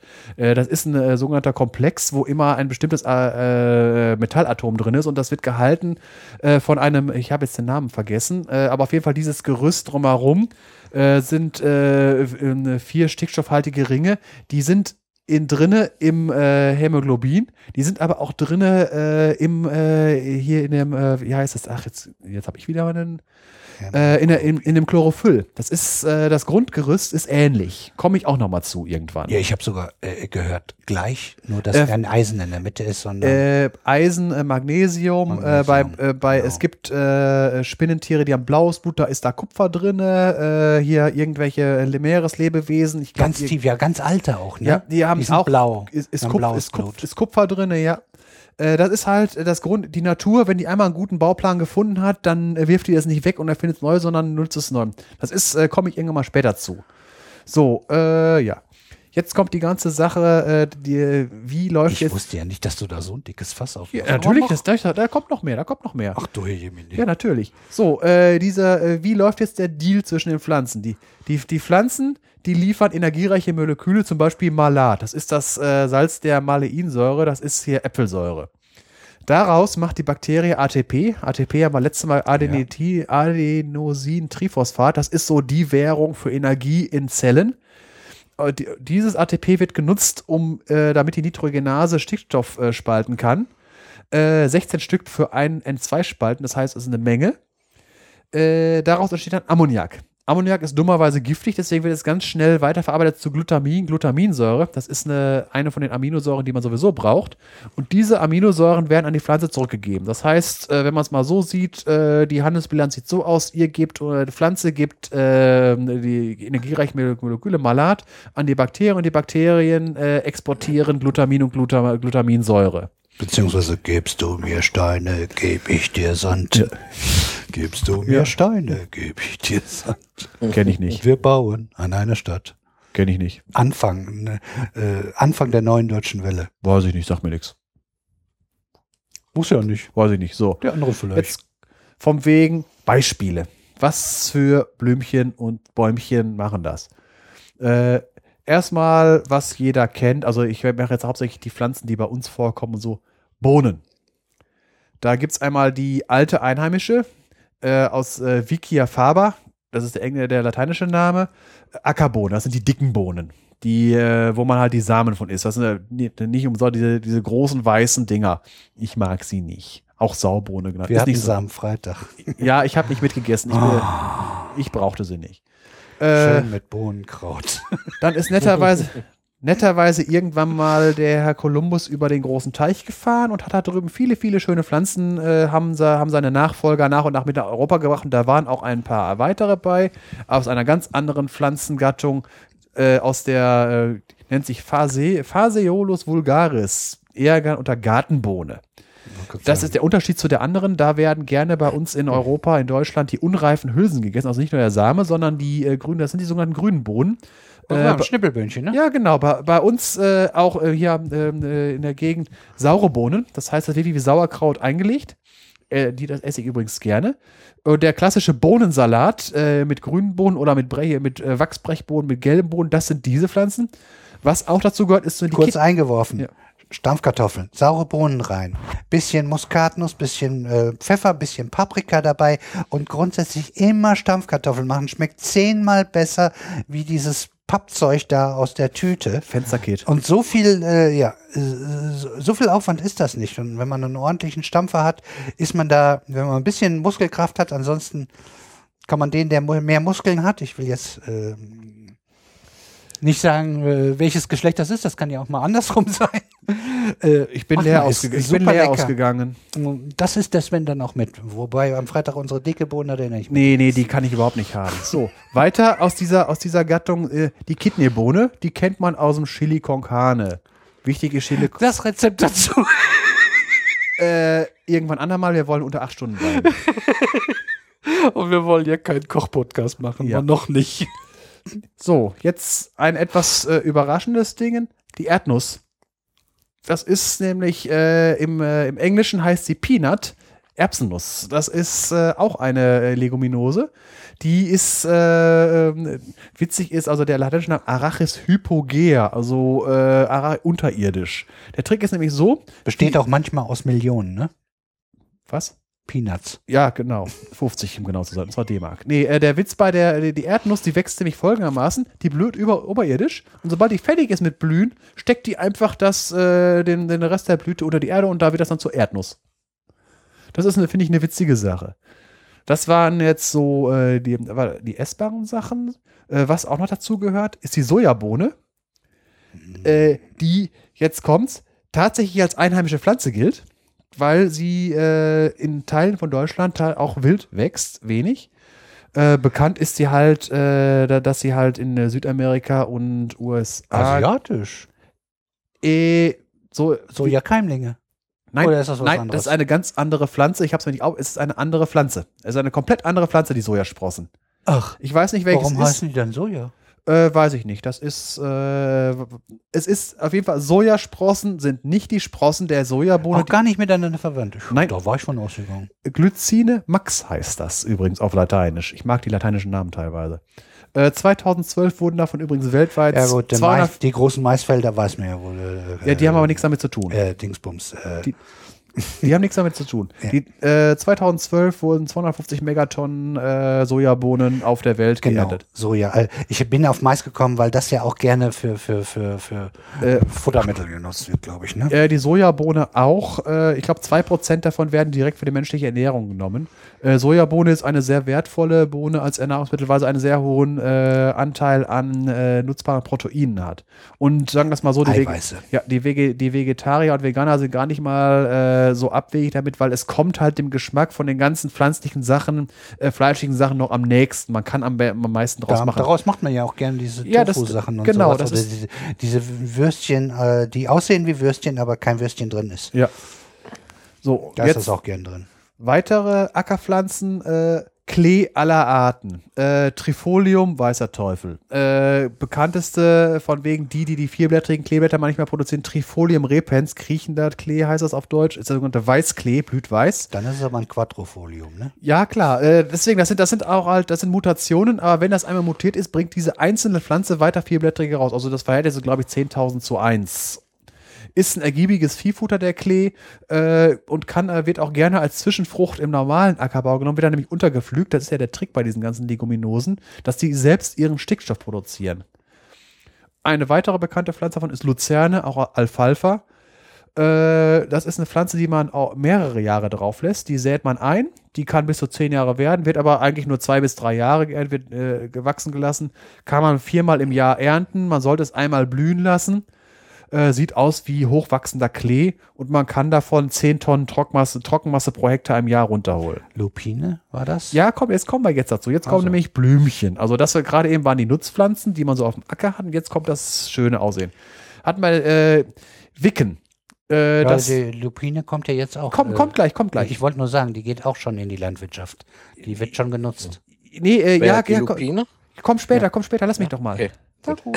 Äh, bei, den, bei, den, bei, den, bei, den, bei den Blumen habe ich gerade erwicken, das sind so, was man so gerne, ähm, gibt es auch als Feldwald-Wiesenpflanze, kann man auch im Garten anpflanzen.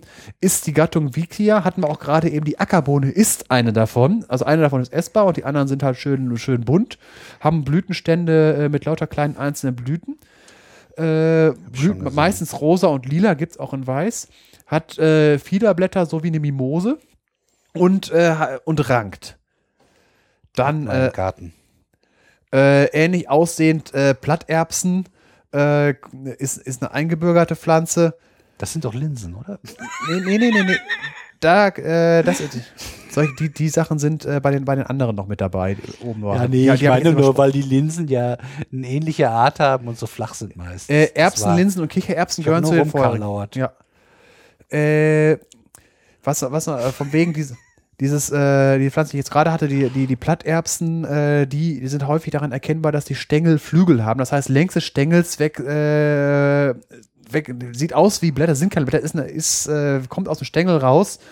Äh, und sieht äh, wie diese Osterkaktus, die man immer hat, äh, als wenn lauter Blätter aneinander hängen würden. Ich muss weiter rum, runter rumkalauern.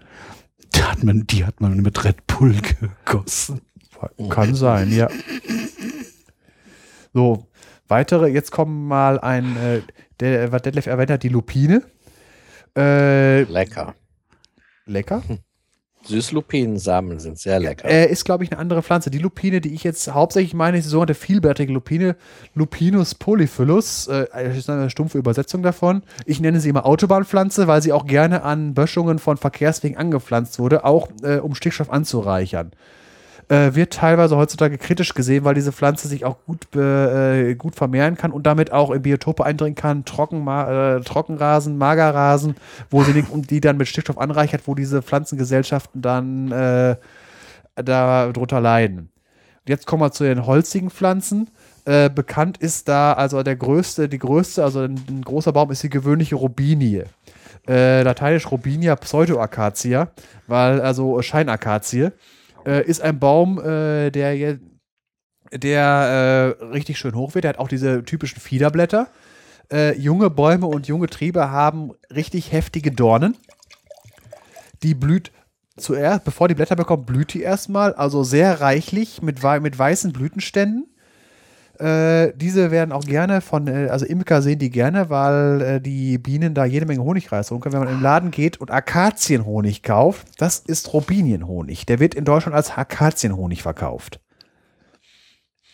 Habe ich schon Ja, gegessen. diese Pflanze weg, wer, äh, ist, äh, ist auch ein nützlicher Baum äh, für, für Holzgewinnung, ist sehr anspruchslos, wer wächst gerne auf äh, Trümmerhalden, hat sich äh, nach dem Zweiten Weltkrieg sehr, sehr stark ausgebreitet, weil er halt da äh, hatten wir ja genug Trümmer. ja, ja, genau, weil auf diesen, äh, auf Grundstücken, wo auch die, wo, äh, äh, wo auch der Besitzer ungeklärt und sowas alles war, haben die sich auch in Städten gut ausgebreitet. Dadurch, dass sie auch, äh, sie kann sich ver vermehren durch äh, unterirdische Ausläufer. Sie, äh, die Samen können bis zu 30 Jahre keimfähig irgendwo rumliegen, das heißt, sie wartet einfach auf eine Gelegenheit.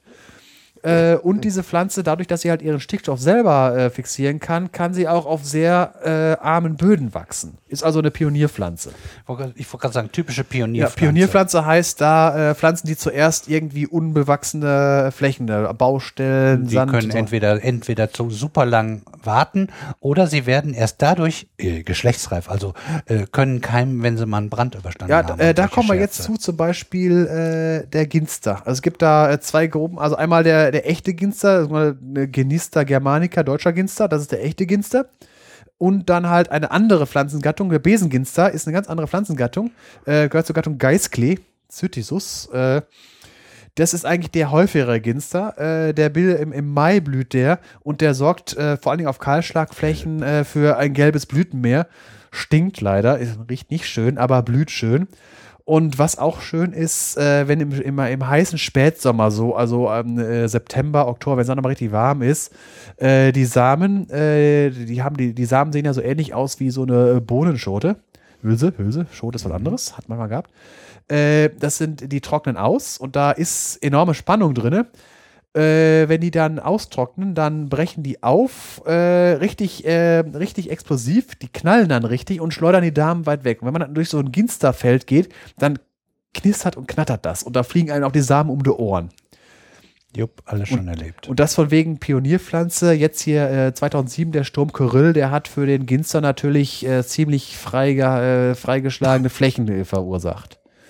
So, das waren jetzt diese Sorte. Das waren die äh, Pflanzen, äh, die, die Hülsenfrüchte, die Leguminosen. Es gibt noch eine andere Sorte, die Wurzelknöllchen bilden. Das sind die Actinorrhiza, werden Wurzelknöllchen genannt, wo die Bakterienart Frankia alni drin ist. Frankia heißt die Bakterie. Kurzer Kartoffeln.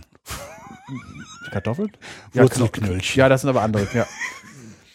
äh, Alni kommt von Alnus Erle, weil das ist äh, in Deutschland die äh, eine der bekanntesten Pflanzen. Äh, Die ganzen Erlen, die wir haben, Grauerlen, Schwarzerlen, Alnus glutinosa ist die, äh, ist die, glaube ich, die Grauerle, nee, ist die Schwarzerle. Das ist so, äh, das sind Pflanzen, also Bäume, die äh, richtig hoch werden können, werden allerdings nicht alt, so 120 Jahre. Äh, die, wär, die können halt auf nassen Boden wachsen. Einfach nur aus dem Grund, nasser Boden, wenig Luft und so weiter, äh, können die trotzdem leben, auch wegen dieser Stickstofffixierung. Und sie können halt durch die Stickstofffixierung auch äh, auf äh, armen Böden und als Pionierpflanzen wachsen. In sumpfigen Ge Gebieten, äh, wo es halt ansonsten den Trick nur gibt für Pflanzen, äh, entweder langsam wachsen oder sich ab und zu mal eine Fliege fangen. Äh, deswegen äh, äh, fleischfressende Pflanzen sind auch gerne Pflanzen auf armen Böden, nassen Richtig. Böden. Das ist ein anderer Trick, das ist aber keine Primärstickstofffixierung. Moore halt, ne? Ja. Genau. Und da können auch Erlen wachsen. Erlen können auch bis zu 100 Tage überflutet wachsen. Andere Bäume gehen davon ein. Die Äh, Mangrovenwälder. Diese, äh, diese Erlen, die, äh, die, die, können sich durch, äh, die äh, sind so äh, mit diesen Bakterien zusammen so effektiv, dass rund um diese Pflanzen dann auf diese Bäume auch äh, stickstoffliebende Pflanzen, zum Beispiel Brennnesseln in Mengen wachsen können. Und wer hat, der kann verschwenden.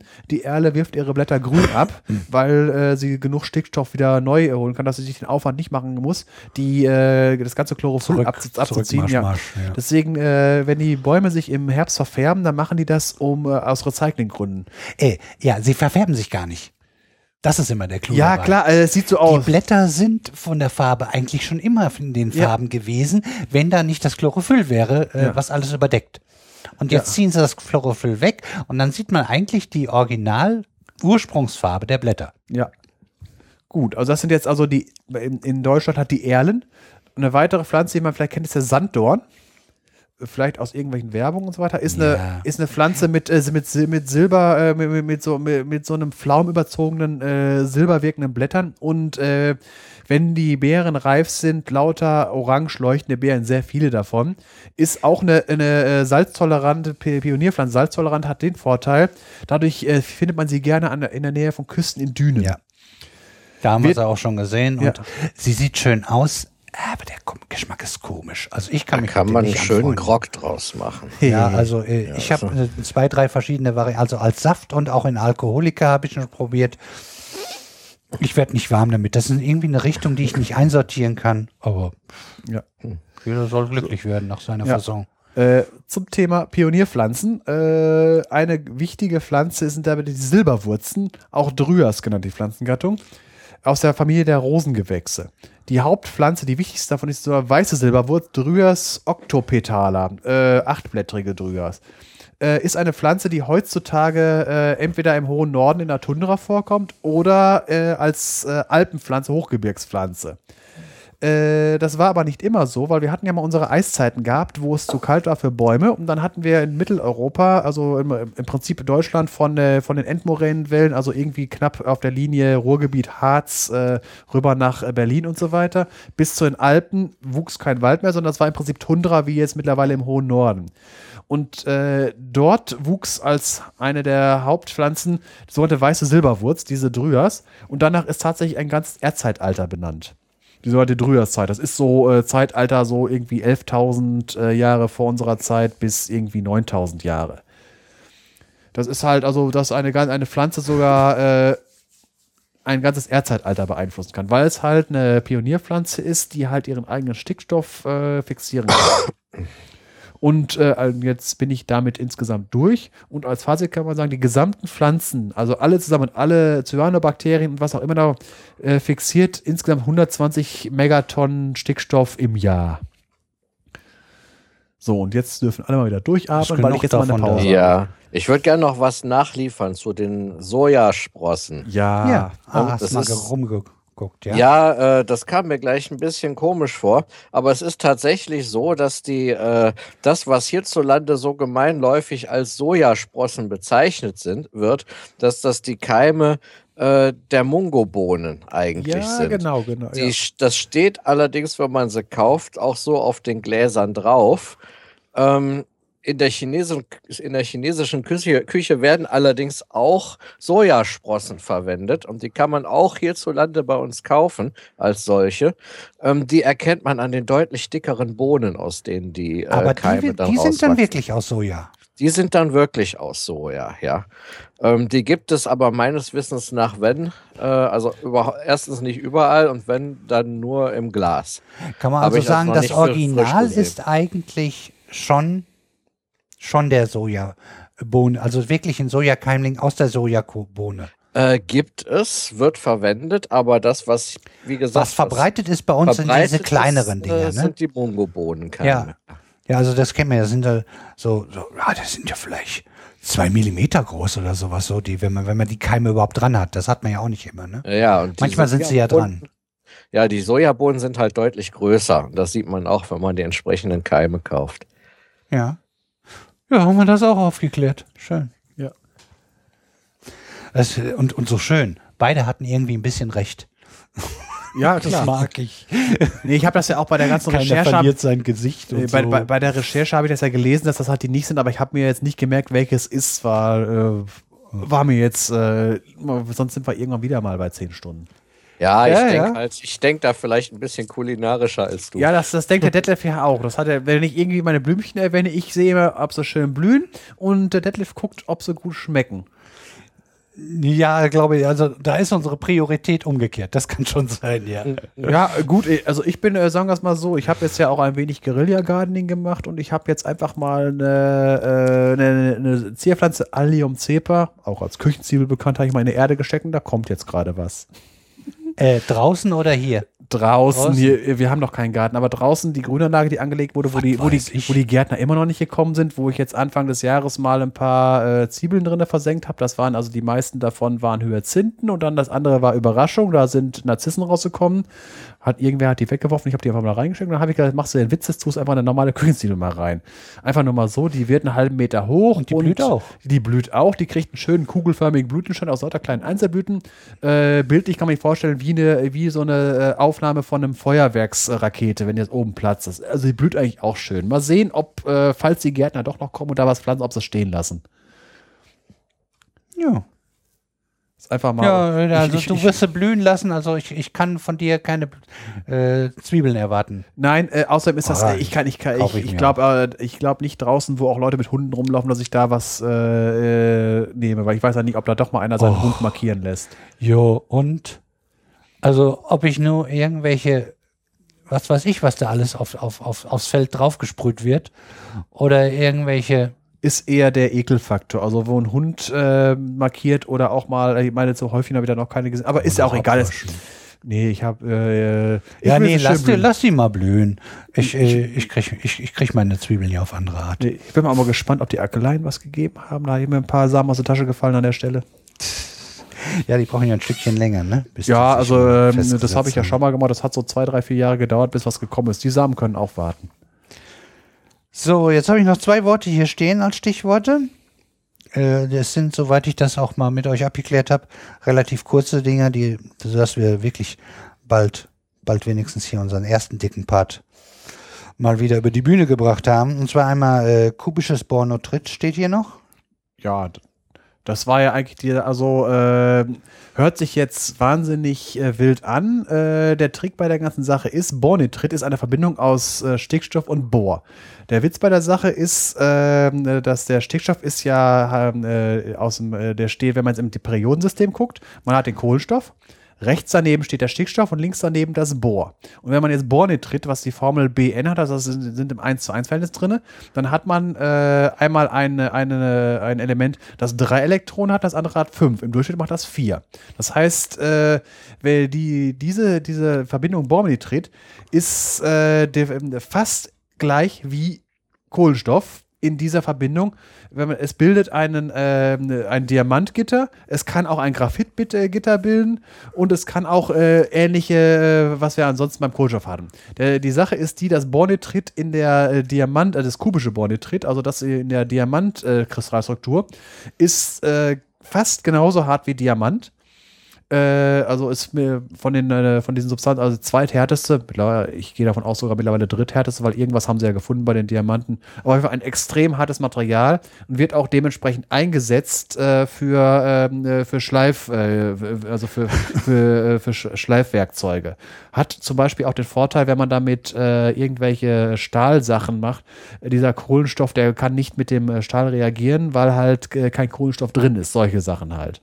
Das ist jetzt also grundsätzlich der, der Witz beim Bornotrit ist, dass es äh, ähnlich äh, wie, äh, ich glaube, man das, weil es die gleiche Elektronenkonfiguration der netto hat wie der Kohlenstoff, also Diamant und Graphit. Es gibt also tatsächlich auch äh, eine graphitartige Variante davon, die auch mit ähnlichen Eigenschaften, aber nicht die gleichen Eigenschaften ist. Das war jetzt die Das Sache mit ist dem jetzt. Bornitrit. Ja. Und das kubische Ist Mir ist es jedenfalls über die Füße gelaufen äh, bei einer Meldung. Und zwar das Forschungszentrum Jülich hat neue, seit kurzem ein, ein oder hat jedenfalls im Einsatz ein, ein ähm, Druckerzeuger, wie nennt man sowas? Pumpe. Nee, nee, äh, ein Stempel. Ach so, das mit Ganz, dem, ja. ganz, ganz viel Druck. Ja. Auf kleinen Raum. Ein kleiner Stempel. Ja. Also sind mehrere Stempel und dann und äh, die können äh, auch dieses kubische Bornitrit wohl herstellen. Das muss wohl gar nicht so einfach sein, äh, sie doch in, in eine bestimmte Form zu. Ja, ja, das ist, äh, ist bei Diamanten genau die gleiche Sache. Diamanten kann man finden, sie selber herstellen hat, aber war auch war und ist immer noch schwierig, wenn man in hohen Druck bleibt, weil halt Diamant nur So. meterstabil ist. Und unsere Jülicher, die können das jetzt und dann mh, schicken sie das durch ihre Geräte, die sie eh schon haben, äh, mit Beschleunigern und was weiß ich alles und können sich das genau angucken. Da, da war mir nämlich der, der Begriff äh, irgendwann über die Füße gelaufen. Die haben ja ein paar schöne äh, Beschleunigerringe auf eine andere Art. Wie hießen die denn noch gleich? Mit, mit Haben wir alle schon mal gehört, ne? Wir waren ja da oben. Egal. Kümmern wir uns irgendwann mal darum, was, was äh, FC jetzt Jülich alles macht. Das ist auch sehr interessant. Da werden wir. Also das XFL, wenn das eröffnet wird, machen wir auf jeden Fall was zu. Das ist aber nicht Jülich. Das XFL ist oben am DC. Ah, das ist Daisy. Ja, da waren wir. Das war dann zwei Monate später aber da. Ja, Das war, das war das, was wir mit dem Tunnel, den sie nach Schenefeld gebuddelt haben. Was haben die denn in Jülich? Schade, ärgerlich, dass ich das jetzt nicht. In Jülich hatten sie das Mikroskop stehen, in Jülich hatten sie die Sache mit den Elektroautos, äh, dann hatten sie da, äh, was war das noch? Wir werfen wieder alles. Die haben das mit irgendwas beobachtet. Aber war das mit dem Elektromikroskop? Dann hatten die den Supercomputer da rumstehen. Elektromikroskop würde ja passen, ne? Das Ja. war das, das äh, so extra äh, Das, wunderbar äh, in so einem riesen Ja, in einem Haus, in einem Stein, Haus. genau, Ja, äh, da, damit das äh, entkoppelt ist von der Umgebung, weil wenn draußen einer vorm Gebäude niest, würde man würde das sogar stören, weil, weil, ja, weil das, ich musste ein bisschen an unsere äh, Gravitationswellengeschichten, wo ja auch äh, Ja, in der ja- Richtung und ja. was unternommen werden musste. Ja. Es, äh, da musste ich da damals da dran. Ja, bei solchen Experimenten ist immer schwierig, im- immer halt, dass da von wegen äh, äh, das, also das, das Signal vom Rauschen zu, äh, zu trennen. Ja. Ich habe zwar, ich, ich meine, ich hätte was anderes gelesen, ich müsste sonst jetzt nachsuchen, aber vielleicht, wenn du gleich ein ganz langes Referat hast, schiebe ich das noch dazwischen. Du bist ja noch mal lang dran. Ja. Dann kann ich mal meinen Tweet raussuchen. Das habe ich nämlich irgendwann vertwittert. Ähm, äh, letzte, Blau, Blausäure. Äh, darf ich zu Bornitrit noch was hinterher schieben? Ja, sicher. Ähm, das, was der Sven eben geschildert hat, ähm, dass quasi äh, zwei äh, Elemente äh, aus äh, quasi zwei benachbarten Gruppen genau die Eigenschaften haben wie äh, das Element in der Mitte, das äh, wird uns nochmal begegnen. Äh, das wollte ich jetzt noch andeuten, weil es noch ein paar Folgen hin ist, bis wir soweit sind. Ähm, nämlich, Cliffhanger sind ähm, immer gut. ja, es gibt ja den, den Halbleiter Gallium, äh, Quatsch, äh, den Halbleiter Germanium. Ähm, der wird ja für elektronische Bauelemente verwendet. Was man aber auch verwenden kann, und das sind nämlich die gleichen Gruppen im Periodensystem wie bei Bornitrit, ähm, das ist Galliumarsenid. Hat man auch schon Ja, gehört. äh, Als du hab- schon sagtest, hatte ich es mir fast Ja. gedacht. Das ist äh, also rund um, also die, die äh, mit den drei, vier und fünf Elektronen, äh, die, das sind sehr interessante Gruppen, weil die kommen immer gerne nebeneinander vor. Ja, Also- aber dazu werden wir sicherlich in der entsprechenden Folge dann auch nochmal Wir ausführlich haben was noch machen. genug Munition. Ja. Ja. Ja, das ist doch schön. Nee, super, finde ich gut. Äh, und kommt dann in Pi mal Daumen acht Folgen. Irgendwo da. Äh, naja, kann sogar noch was länger dauern. Ach, Also, ist, da, da das- wären schon wieder mehr, ne? Ja, Oder? nee, nee, Ja, ja, äh, erst, acht, erst, acht und erst dann müssen wir noch am Silizium vorbei. Also Ja. das sind äh, Ordnungszahl 31 und 33. Ja, das Dumme ist, das Dumme ist, danach kommen schon die ersten Nebengruppen und da gibt es eine Menge Metallisches, was dazwischen muss. Ja. Ja, ja, das stimmt. Die Achter verlassen wir dann Ja. in der nächsten Reihe. Noch sind wir in der Achterreihe. Gut, dann können wir jetzt zur Blausäure rübergehen. Als letzten Punkt, jedenfalls, den ich hier stehen habe. Wer will was machen dazu? Ich habe dazu gar nichts gemacht. Ich müsste jetzt aus dem Ärmel Ja, schütteln. ja, habt ihr doch gerade. Da macht mal. ihr könnt besser gucken wie ich. Ja, eigentlich äh, reicht es ja zu sagen, Blausäure ist giftig. Äh, Punkt. Ja, gut. Weil- Äh, meistens tritt es halt nicht so sehr als Blausäure, sondern als die Salze davon auf Cyanide. Äh, als das zu nennen wäre äh, Natriumcyanid und Kaliumcyanid. Kaliumcyanid kennt man gerne als Cyankali. So, und jetzt hast du bei jedem Klick gemacht, ja. Ja, äh, sagen wir es mal so, also das, äh, die, dieses Zyankali äh, ist sicherlich bekannt, wenn man irgendwelche Agenten und sonstige Filme guckt, von wegen diese sogenannten Selbstmordkapseln, äh, sehr zuverlässig. Äh, selbst persönlich hatte ich mit dem Zeug auch schon Kontakt gehabt, als äh, mit Gefahrgutfahrerei. Und Weil- der Führerbunker hatte sowas. Ja, Ja, ich sage, das ist halt, wenn Leute sich, das ist ein sehr, sehr zuverlässiges äh, Material, um sich umzulegen, weil das wirkt zuverlässig. Es geht da auch wirklich um wenige Milligramm und nach 50 Sekunden ist Feierabend. Äh, funktioniert dadurch, dass dieses Cyanidionen äh, sich stärker ans Hämoglobin bindet als der Sauerstoff. Das blockiert das ganze, ähm, das blockiert das ganze äh, äh, Blutsystem. Deswegen, man, man, äh, man erstickt innerlich, äh, also den äh, Stoffwechsel erstickt man, obwohl man halt atmen kann. Weil der nichts aufnehmen kann. Ja, genau, das Hämoglo- Hämoglobin wird blockiert. Und von wegen, warum hatte ich es auf dem LKW gehabt? Äh, Natriumcyanid wird benutzt in der Halbleiterindustrie, äh, nicht Halbleiterindustrie, in der Elektronikindustrie, um, um äh, Leiterplatten zu ätzen. Ja, das und stimmt. da hatte ich dann äh, mal locker, was hatte ich da, ich glaube, ein 20 Kilo Fass auf dem Auto. Und ich sag schon, ja, das, das sind dann so die Sachen beim Gefahrgutfahren. Äh, das sind die Dinger, äh, wo ich sage, Heidewitzka, äh, das sind die, wo man wirklich aufpassen muss. Ich meine, bei den Klasse 3, bei den brennbaren Sachen, mh, selbst ins Umfeld und ausläuft, kann man immer noch weglaufen.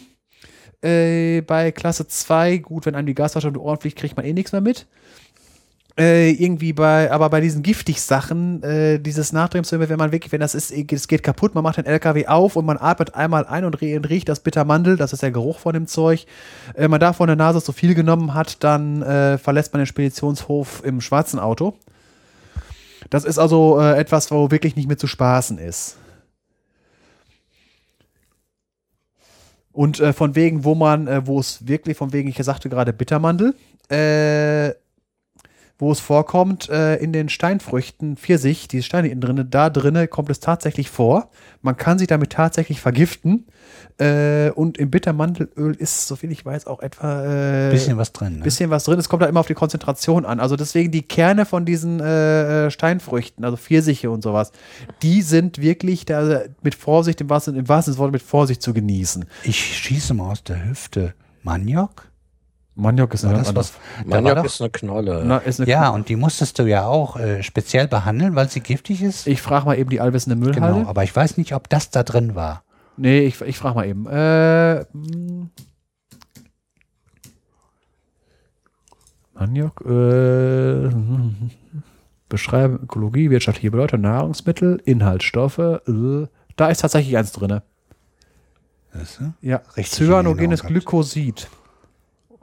In der Pflanzenzelle und hat keine toxische Wirkung. Die Pfla- Pflanze jedoch verletzt durch Fraßfeinde, gelangt die Substanz in Kontakt mit Enz Enzym Limane, egal, und Deglucosid abgespalten. Da, da, wird, da kommt dann raus Acetocyanhydrin und kann spontan und katalysiert durch das Enzym zu Aceton und Blausäure. Ach, recht gehabt. Sehr schön. Man weiß doch mal immer was. Ja, die hinteren Hirnwindungen. Es ist nur das Dumme immer, man ist sich nicht ganz so sicher, ne? Ja, man äh, hat da irgendwie eine Verbindung, eine Verknüpfung, aber man weiß nicht, äh, ist die jetzt sauber oder nicht. Ja. Aceton und Blausäure. Hm, beides lecker.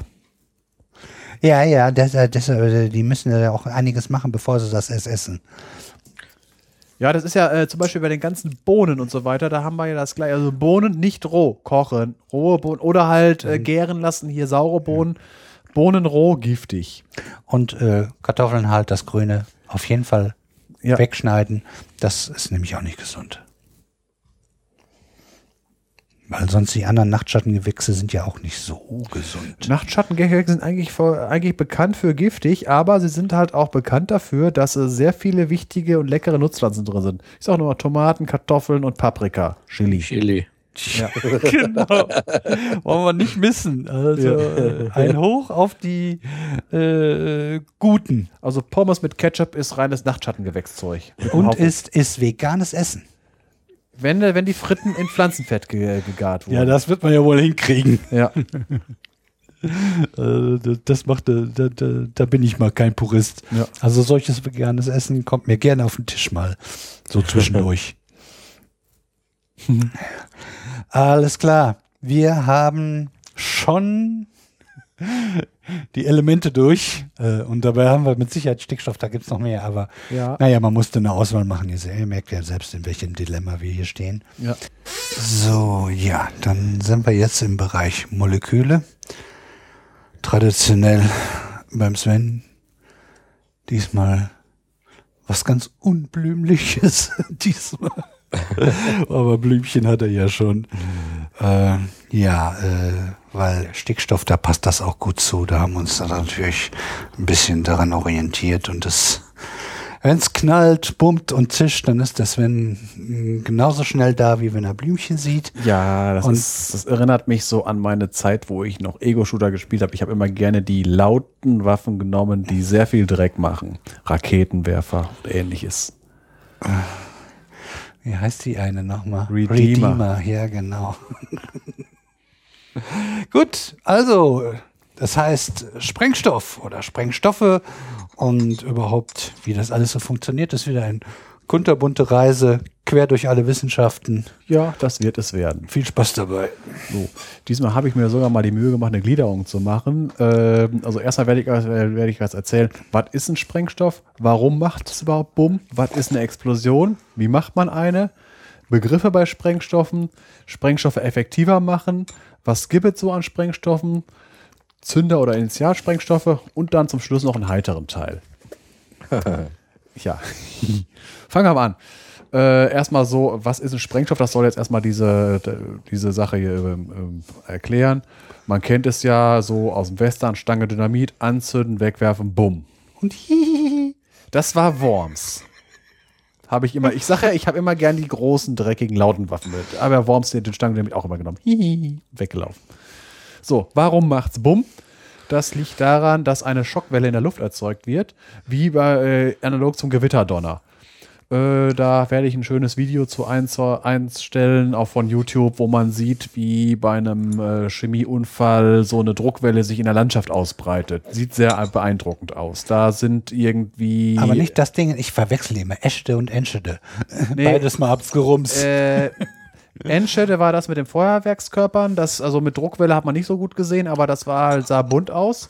Äh, Eschede war das äh, mit dem ICE. ja, genau. Ich sage, gerumst hat's in beiden und weil die sich so ähnlich klingen, Ja. verwechsel ich, vertausche ich die gerne. Gut. So, jetzt die Frage, also was ist eine Explosion? Äh, eine Explosion ist, äh, wenn man lokal einen sehr hohen Druckunterschied hat, der äh, sehr schnell freigesetzt wird in Gasen. Hoher Druckunterschied, das, ist- das muss halt sein, also kle- kleine Explosionen kann man zum Beispiel sagen, ein, äh, mit Freisetzen. Ein normaler Autoreifen mit äh, 2 Bar ist zwar ein hoher Druckunterschied zwischen der Umgebungsluft, da explodiert aber gar nichts, weil es nicht freigesetzt wird. Wenn der Reifen allerdings platzt, gibt es auch einen Knall. Zwar nicht gerade so wie bei einer, wenn eine Stange Dynamit knallt, aber es gibt einen Knall, weil dann plötzlich diese Energie freigesetzt wird. So, jetzt geht's mal weiter. Wie macht man eine? Grundsätzlich gibt es drei Möglichkeiten: nuklear, chemisch, physikalisch. Nuklear, Klassiker Atombombe, will ich jetzt nicht weiter darauf eingehen, ist allerdings sehr effektiv, weil man da eine große Hitze und einen großen Druck in kurzer Zeit hinbekommt. Deswegen werden die auch gerne äh, für Großknalleffekte genommen. Äh, wenn man das aber noch eine Nummer größer haben will, muss man dann ins Weltall gehen. Man nimmt einfach sehr viel Wasserstoff auf einen Haufen, also mindestens acht Sonnenmassen, wartet, bis sich ein Sternrost bildet, wartet ein paar Millionen Jahre, bis das Ganze in einer Supernova hochgeht. Des Weiteren äh, eine Nummer kleiner, aber immer noch sehr groß, äh, einen kleineren Stern suchen, der irgendwann zu einem weißen Zwerg geworden ist nach dem Ende seines äh, Lebens. Äh, dieser weiße Zwerg hat eine, äh, wenn er eine Masse hat von ganz knapp unter 1,44 Sonnenmassen, die sogenannte Chandra-Seca-Grenze. Äh, und wenn dann noch irgendwie ein bisschen Materie dazukommt, explodiert auch dieses Ding in einer Supernova, sogenannte Supernova Tyva 1a. Dadurch, dass er äh, durch seine Entstehung ist er immer gleich laut, gleich hell und wird deswegen in Astronomie gerne als Standardkerze genommen, weil halt, äh, wenn man, äh, man kann anhand des Spektrums erkennen, dass es eine ist äh, vom Typ 1a. Diese Typen ist halt von wegen, was man in den Spektrallinien sieht. Und da, dadurch, dass die halt immer die gleiche Energie freisetzen und äh, deswegen auch und die gleichen Elemente, es, es kommt, es entsteht aus äh, Sternen, die nur Kohlenstoff und Sauerstoff noch enthalten und dann komplett durchfusionieren, es bleibt kein Sternrest übrig, kann man damit die äh, Entfernung sehr genau messen. Fraunhofer-Linien kommt noch in Ja. den nächsten, sogar äh, relativ bald. Zwei, zweite Variante, chemisch, komme ich nachher zu. Das lasse ich jetzt erstmal sein, weil das wird der Hauptteil werden. Dritte Variante, physikalisch. Physikalische Explosion heißt deswegen physikalisch, weil die Energie nicht durch chemische Reaktionen oder durch nukleare Reaktionen, sondern physikalisch gespeichert und plötzlich freigesetzt wird. Äh, das funktioniert äh, so, dass man halt zum Beispiel eine, dass man äh, das zwei Flüssigkeiten, eine mit einem sehr hohen Siedepunkt und eine mit einem sehr niedrigen Siedepunkt. Die mit dem sehr niedrigen Siedepunkt äh, wie kommen, äh, kommt in Kontakt mit einer Flüssigkeit mit dem sehr hohen Siedepunkt, der deutlich über dem Siedepunkt der niedrig siedenden Flüssigkeit liegt. Wasser auf Lava oder Wasser auf flüssiges Metall. Warum gibt das eine Explosion? Das, jetzt muss ich wieder die Sache mit den Molen. Das hatten wir gerade eben ja schon gehabt. Äh, ein Mol sind 6,023 mal 10 hoch 23 Stück. Äh, das kann man so schön zählen, zum Beispiel bei Wasser. Wasser besteht ja aus einem Sauerstoff und zwei, äh, zwei Wasserstoffatomen. Wasserstoff hat die Atommasse 1, Sauerstoff äh, 16. Das heißt, ein Wassermolekül hat eine Atommasse von äh, insgesamt 18. Das heißt, 18 Gramm Wasser mit einem Volumen von 18 Milliliter ergeben ein Mol Wasser. Also im, im, im flüssigen Zustand ein bisschen weniger als ein Schnapsglas voll. Wenn man das jetzt auf 300 Grad, deutlich über den normalen Siedepunkt von 100 Grad erhitzt, ergibt das 45 Liter Wasserdampf. Wie kommt man auf die Liter? Da kann man, ist wieder eine Sache mit den Molen.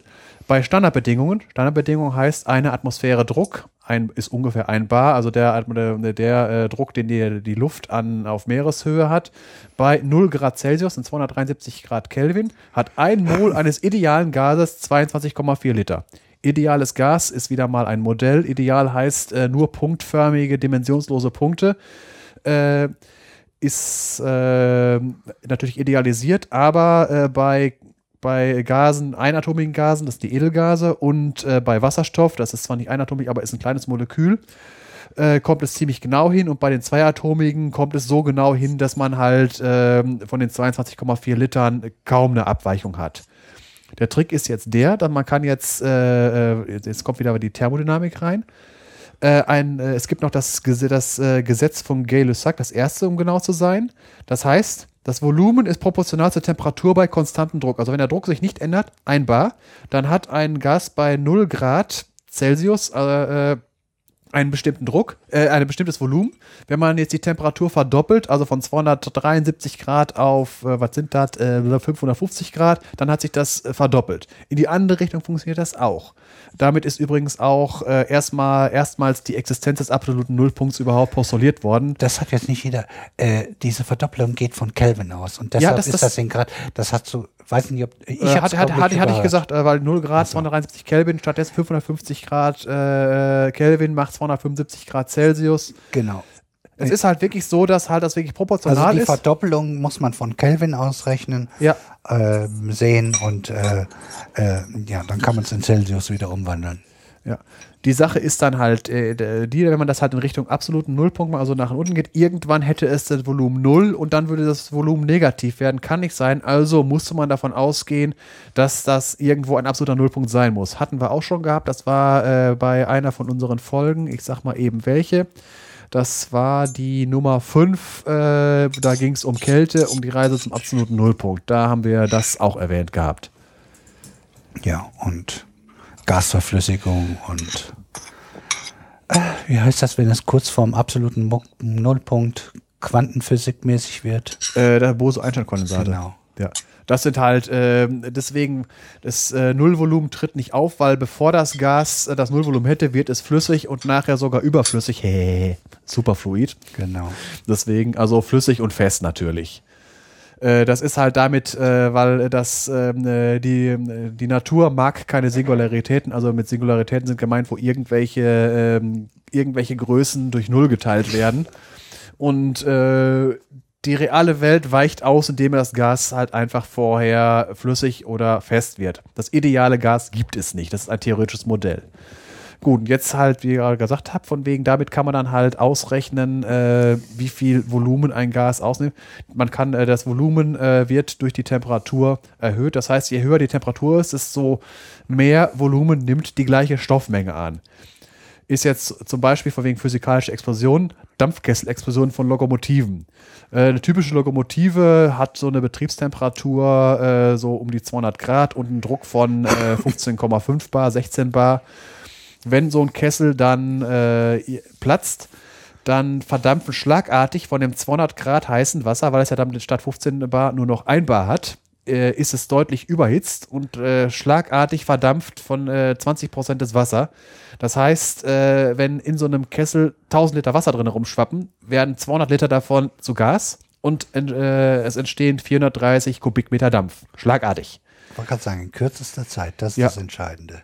Diese Explosionen äh, stehen chemischen Explosionen in nichts nach. Äh, irgendwie in den 60er Jahren ist in äh, Bitterfeld, glaube ich, äh, die letzte Dampflokomotive auf deutschem Boden explodiert. Das hat irgendwie 13 Tote gegeben und der Kessel ist irgendwie einen halben Kilometer weit geflogen. Äh, also das ist kein, keine, äh, keine lustige Sache.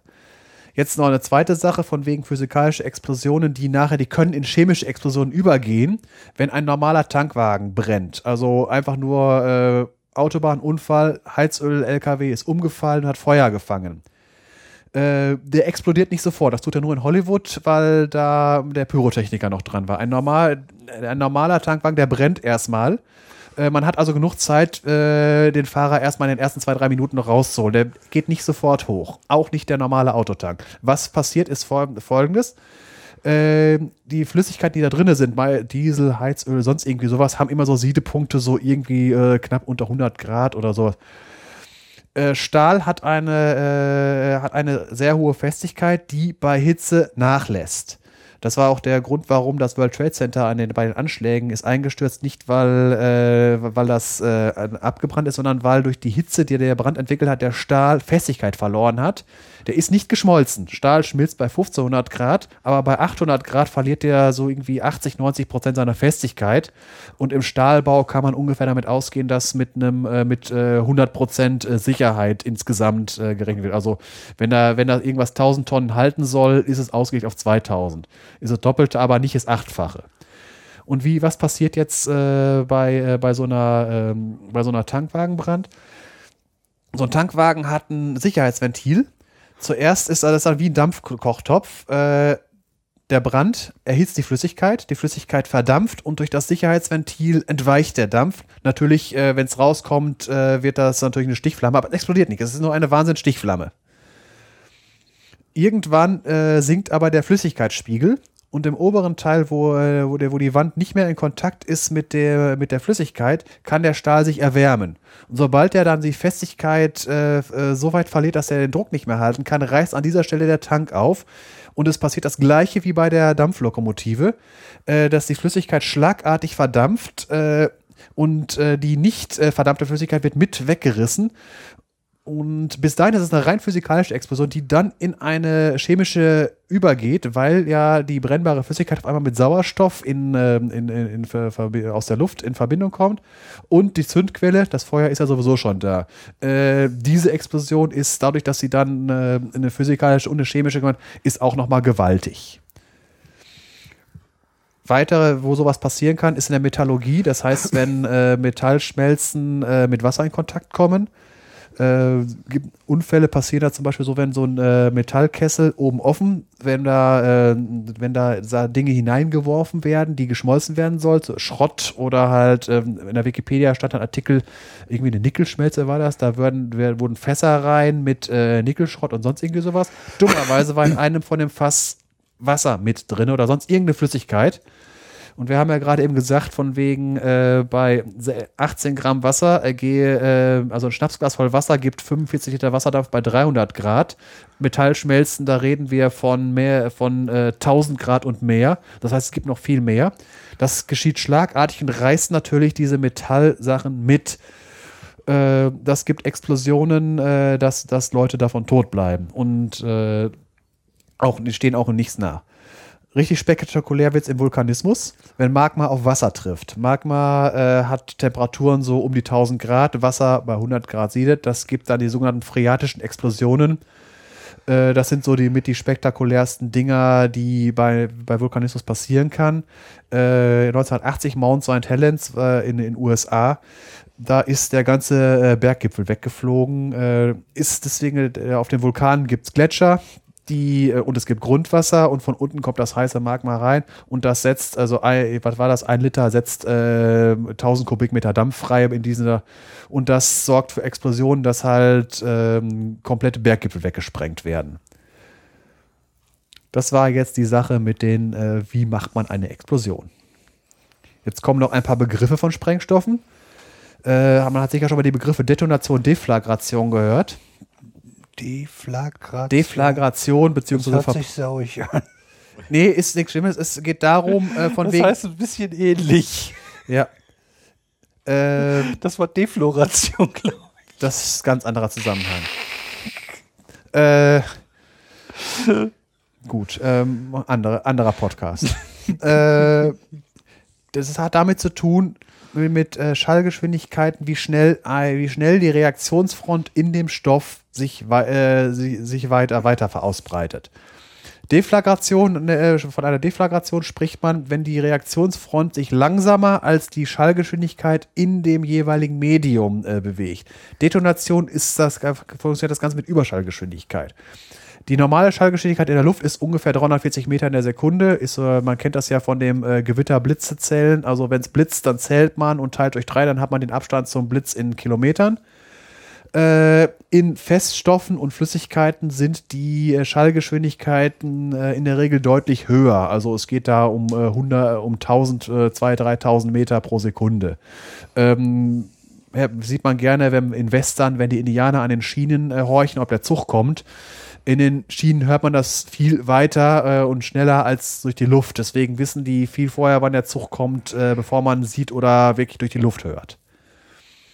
Äh, wichtig ist das mit der Detonation und Deflagration. Detonationen sind, äh, äh, sind äh, Wirkung, wirkungsvoller, wenn man von Sprengstoffen. Weil äh, die Schockwelle, die sorgt dafür, dass Materialien zertrümmert werden. Wenn, die, wenn, der, äh, wenn der Rand des Sprengstoffs erreicht ist, dann äh, ist halt kein Sprengstoff mehr da und die Schockwelle geht in das Material, was drumherum ist, über. Das kann, wenn man es einfach nur eine Stange Dynamit in der Luft ist, in die Luft übergehen. Sieht man in dem, zum Beispiel in dem Video, was man da sieht, das ist da, ist allerdings irgendein, äh, ich glaube, Ammoniumperchlorat ist da hochgegangen. Das hat, da hat die Schockwelle sich in die Luft äh, ausgewählt und diese Schockwelle sorgt dafür äh, für massive Zerstörungen, wegen, äh, weil sie halt äh, Überschallgeschwindigkeit hat. Jetzt ist es, das ist wichtig auch äh, von wegen, was man sprengen will. Wenn äh, das Militär will natürlich äh, detonierende Sprengstoffe, weil der Bunker soll ja zertrümmert werden. Ein Steinbruchbesitzer möchte, möchte natürlich kein pulverisiertes Gestein haben, der möchte einfach nur das gelockert haben. Der möchte natürlich dann äh, etwas sanftere Sprengstoffe haben. Weitere Begriffe, Detonationsgeschwindigkeit, das ist halt die Geschwindigkeit, äh, wenn diese Detonationsgeschwindigkeit größer ist als äh, die Schallgeschwindigkeit ist, dann kann, dann ist es ein äh, Sprengstoff, der eine Detonation verursacht. Äh, wir reden davon, die schnellsten äh, Sprengstoffe haben äh, Reaktions, Detonationsgeschwindigkeiten von über 10 Kilometer pro Sekunde. Des Weiteren, spezifische Energie. Wie viel Energie in Kilojoule wird pro Kilo frei? Für einen möglichst effektiven Sprengstoff möchte man davon möglichst viel haben. Das heißt, wie viel Energie ist da pro Volumen oder pro Kilo äh, rein? Das ist natürlich, wenn man halt äh, Explosionskraft auf, einen, auf den Punkt bringen will, möchte man diesen Wert möglichst hoch haben. Dann kommt noch äh, die Dichte in Gramm pro, pro, pro Kubikzentimeter. Die ist deswegen wichtig. Da kommt ein weiterer Wert nämlich bei raus. Wenn man Detonationsgeschwindigkeit, spezifische Energie und Dichte miteinander multipliziert, kommt ein Wert nochmal raus, der nennt sich Brisanz. Hat man sicher schon mal gehört. Kann man sagen, ist ein Maß für wie Bumm. Wie gesagt, das Militär will gerne möglichst viel Bumm haben und im Steinbruch und im Bergbau will man das eher nicht haben. Aber je äh, im Prinzip ist für je ein, Sprengstoff ist effektiver, je höher seine Brisanz ist. Hm, Hat aber auch teilweise Probleme, Pro, Probleme mit der Hand dabei. Kommen wir später zu. Weiterer Begriff, spezifisches Schwadenvolumen, Normalgasvolumen. Das gibt an, wie viel Gas pro Kilo rauskommt. Ein Kilo Dynamit äh, hat man da liegen und wenn, wenn das komplett reagiert ist, wie viel Liter Gas kommt da raus? Äh, mal eben gucken beim Dynamit, äh, wo haben wir, habe ich das irgendwo aufgeschrieben gehabt? Hatte ich jetzt nicht aufgeschrieben. Ist dann, kommen, Beispielwerte kommen gleich noch. Dann gibt es noch eine Sauerstoffbilanz. Äh, das sind ja in der Regel Verbrennungen. Und für Verbrennungen äh, in der Regel wird der Sauerstoff für genommen. Und äh, wenn man zu wenig Sauerstoff hat, ist noch, äh, sind noch andere Elemente da, die hätten noch mit Sauerstoff reagieren können und damit dann äh, die äh, mehr Energie freisetzen können. Äh, wenn äh, zu viel Sauerstoff da ist, dann äh, ist, ist im Prinzip Sauerstoff verschwendet worden. I ideal ist also eine Sauerstoffbilanz von null. Und je ausgeglichen ist, desto höher wird die Temperatur. Und da wir ja gerade eben gehört haben, dass der, das Volumen ist äh, proportional zur Temperatur bei gleichem Druck, äh, ist das halt gut, eigentlich eine möglichst hohe Temperatur zu holen. Äh, einfach nur äh, so als Beispiel, bei chemischen Sprengstoffen so 6.000, 7.000 Grad können erreicht werden. Und dann gibt's noch einen Begriff Schlagempfindlichkeit, da geht's um die Handhabbarkeit. Klassiker ist dabei äh, Nitroglycerin, Nitroglycerin, gegenüber, gegenüber Dynamit. Nitroglycerin ist sehr schlagempfindlich. Äh, wenn man es fallen lässt, eine Flasche damit, dann äh, den, also man kriegt den Aufschlag nicht mehr mit, weil dann geht man hoch. Was bei Dynamit definitiv nicht passiert. Nein, das ist ja der, deswegen hat der Herr, das, deswegen hat der Herr äh, Nobel ja damit auch äh, sein Geschäftsmodell gehabt, weil vorher am Anfang Nitroglycerin äh, war mit einer der ersten Sprengstoffe, die halt effektiver waren als das gute alte Schwarzpulver, aber halt die Handhabbarkeit ließ zu wünschen übrig. Wir waren vor der Pizza stehen geblieben. Wir waren stehen geblieben bei Sprengstoffe effektiver machen. Wie macht man das jetzt am besten? Viel Energie in möglichst kleine Stoffmenge bringen. Das äh, kann man so machen, äh, indem man halt, äh, ich habe ja gerade bei der Ammoniaksynthese erzählt, von wegen, wie das ist mit der Ausgangsenergie, der Übergangsenergie und der Energie, die hinten rauskommt. Der Trick ist jetzt, dass man möglichst äh, Bindungen will, die wenig Energie brauchen, um gespalten zu werden und äh, die dann Substanzen bilden mit möglichst vielen Bindungen, die äh, stark binden, damit man einen möglichst großen Energieunterschied daraus bekommt. Äh, und des Weiteren kann man noch mehr Energie reinbringen, indem man diese, diese Bindungen, die drinne sind äh, in dem Sprengstoff, also die äh, getrennt werden müssen, wenn man die auch noch verbiegt. Also stellt euch einfach vor, diese Bindungen als kleine Federn, die dann verbogen werden. Da ist ja Energie drinne gespeichert. Einmal als Ja, Beispiel. oder diese Teile, die man zum Muskeltraining Ja, so genau. zusammendrückt. Genau, und da kann man eine Menge Energie mit speichern, weil jede von dieser, äh, von dieser Bindung, die verbogen ist, gibt, die, will diese Energie irgendwann wieder abgeben. Und bei den normalen Gasen, die bei einer Explosion rauskommen, äh, sind in der Regel alles komplett unverbogene Bindungen drinne. Äh, Da gibt's ein schönes Molekül, das sage ich jetzt mal ultimative Bumm, äh, hat den schönen Namen Hexanitrohexaazaisovucitan. Das Bild werde ich in den Shownotes reinbringen. Das sieht aus im Prinzip, äh, das ist eine, äh, hat eine Käfigstruktur. Ich sage mal dazu, das sieht aus wie so ein Erdbeerkörbchen im, im, im, im Laden.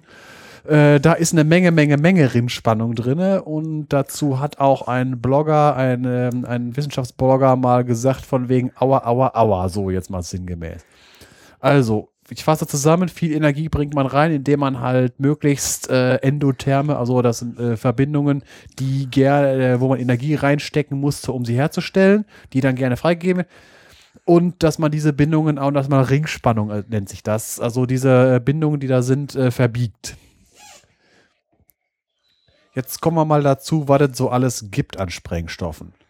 Was jeder kennt und womit es angefangen hat, ist das Schwarzpulver.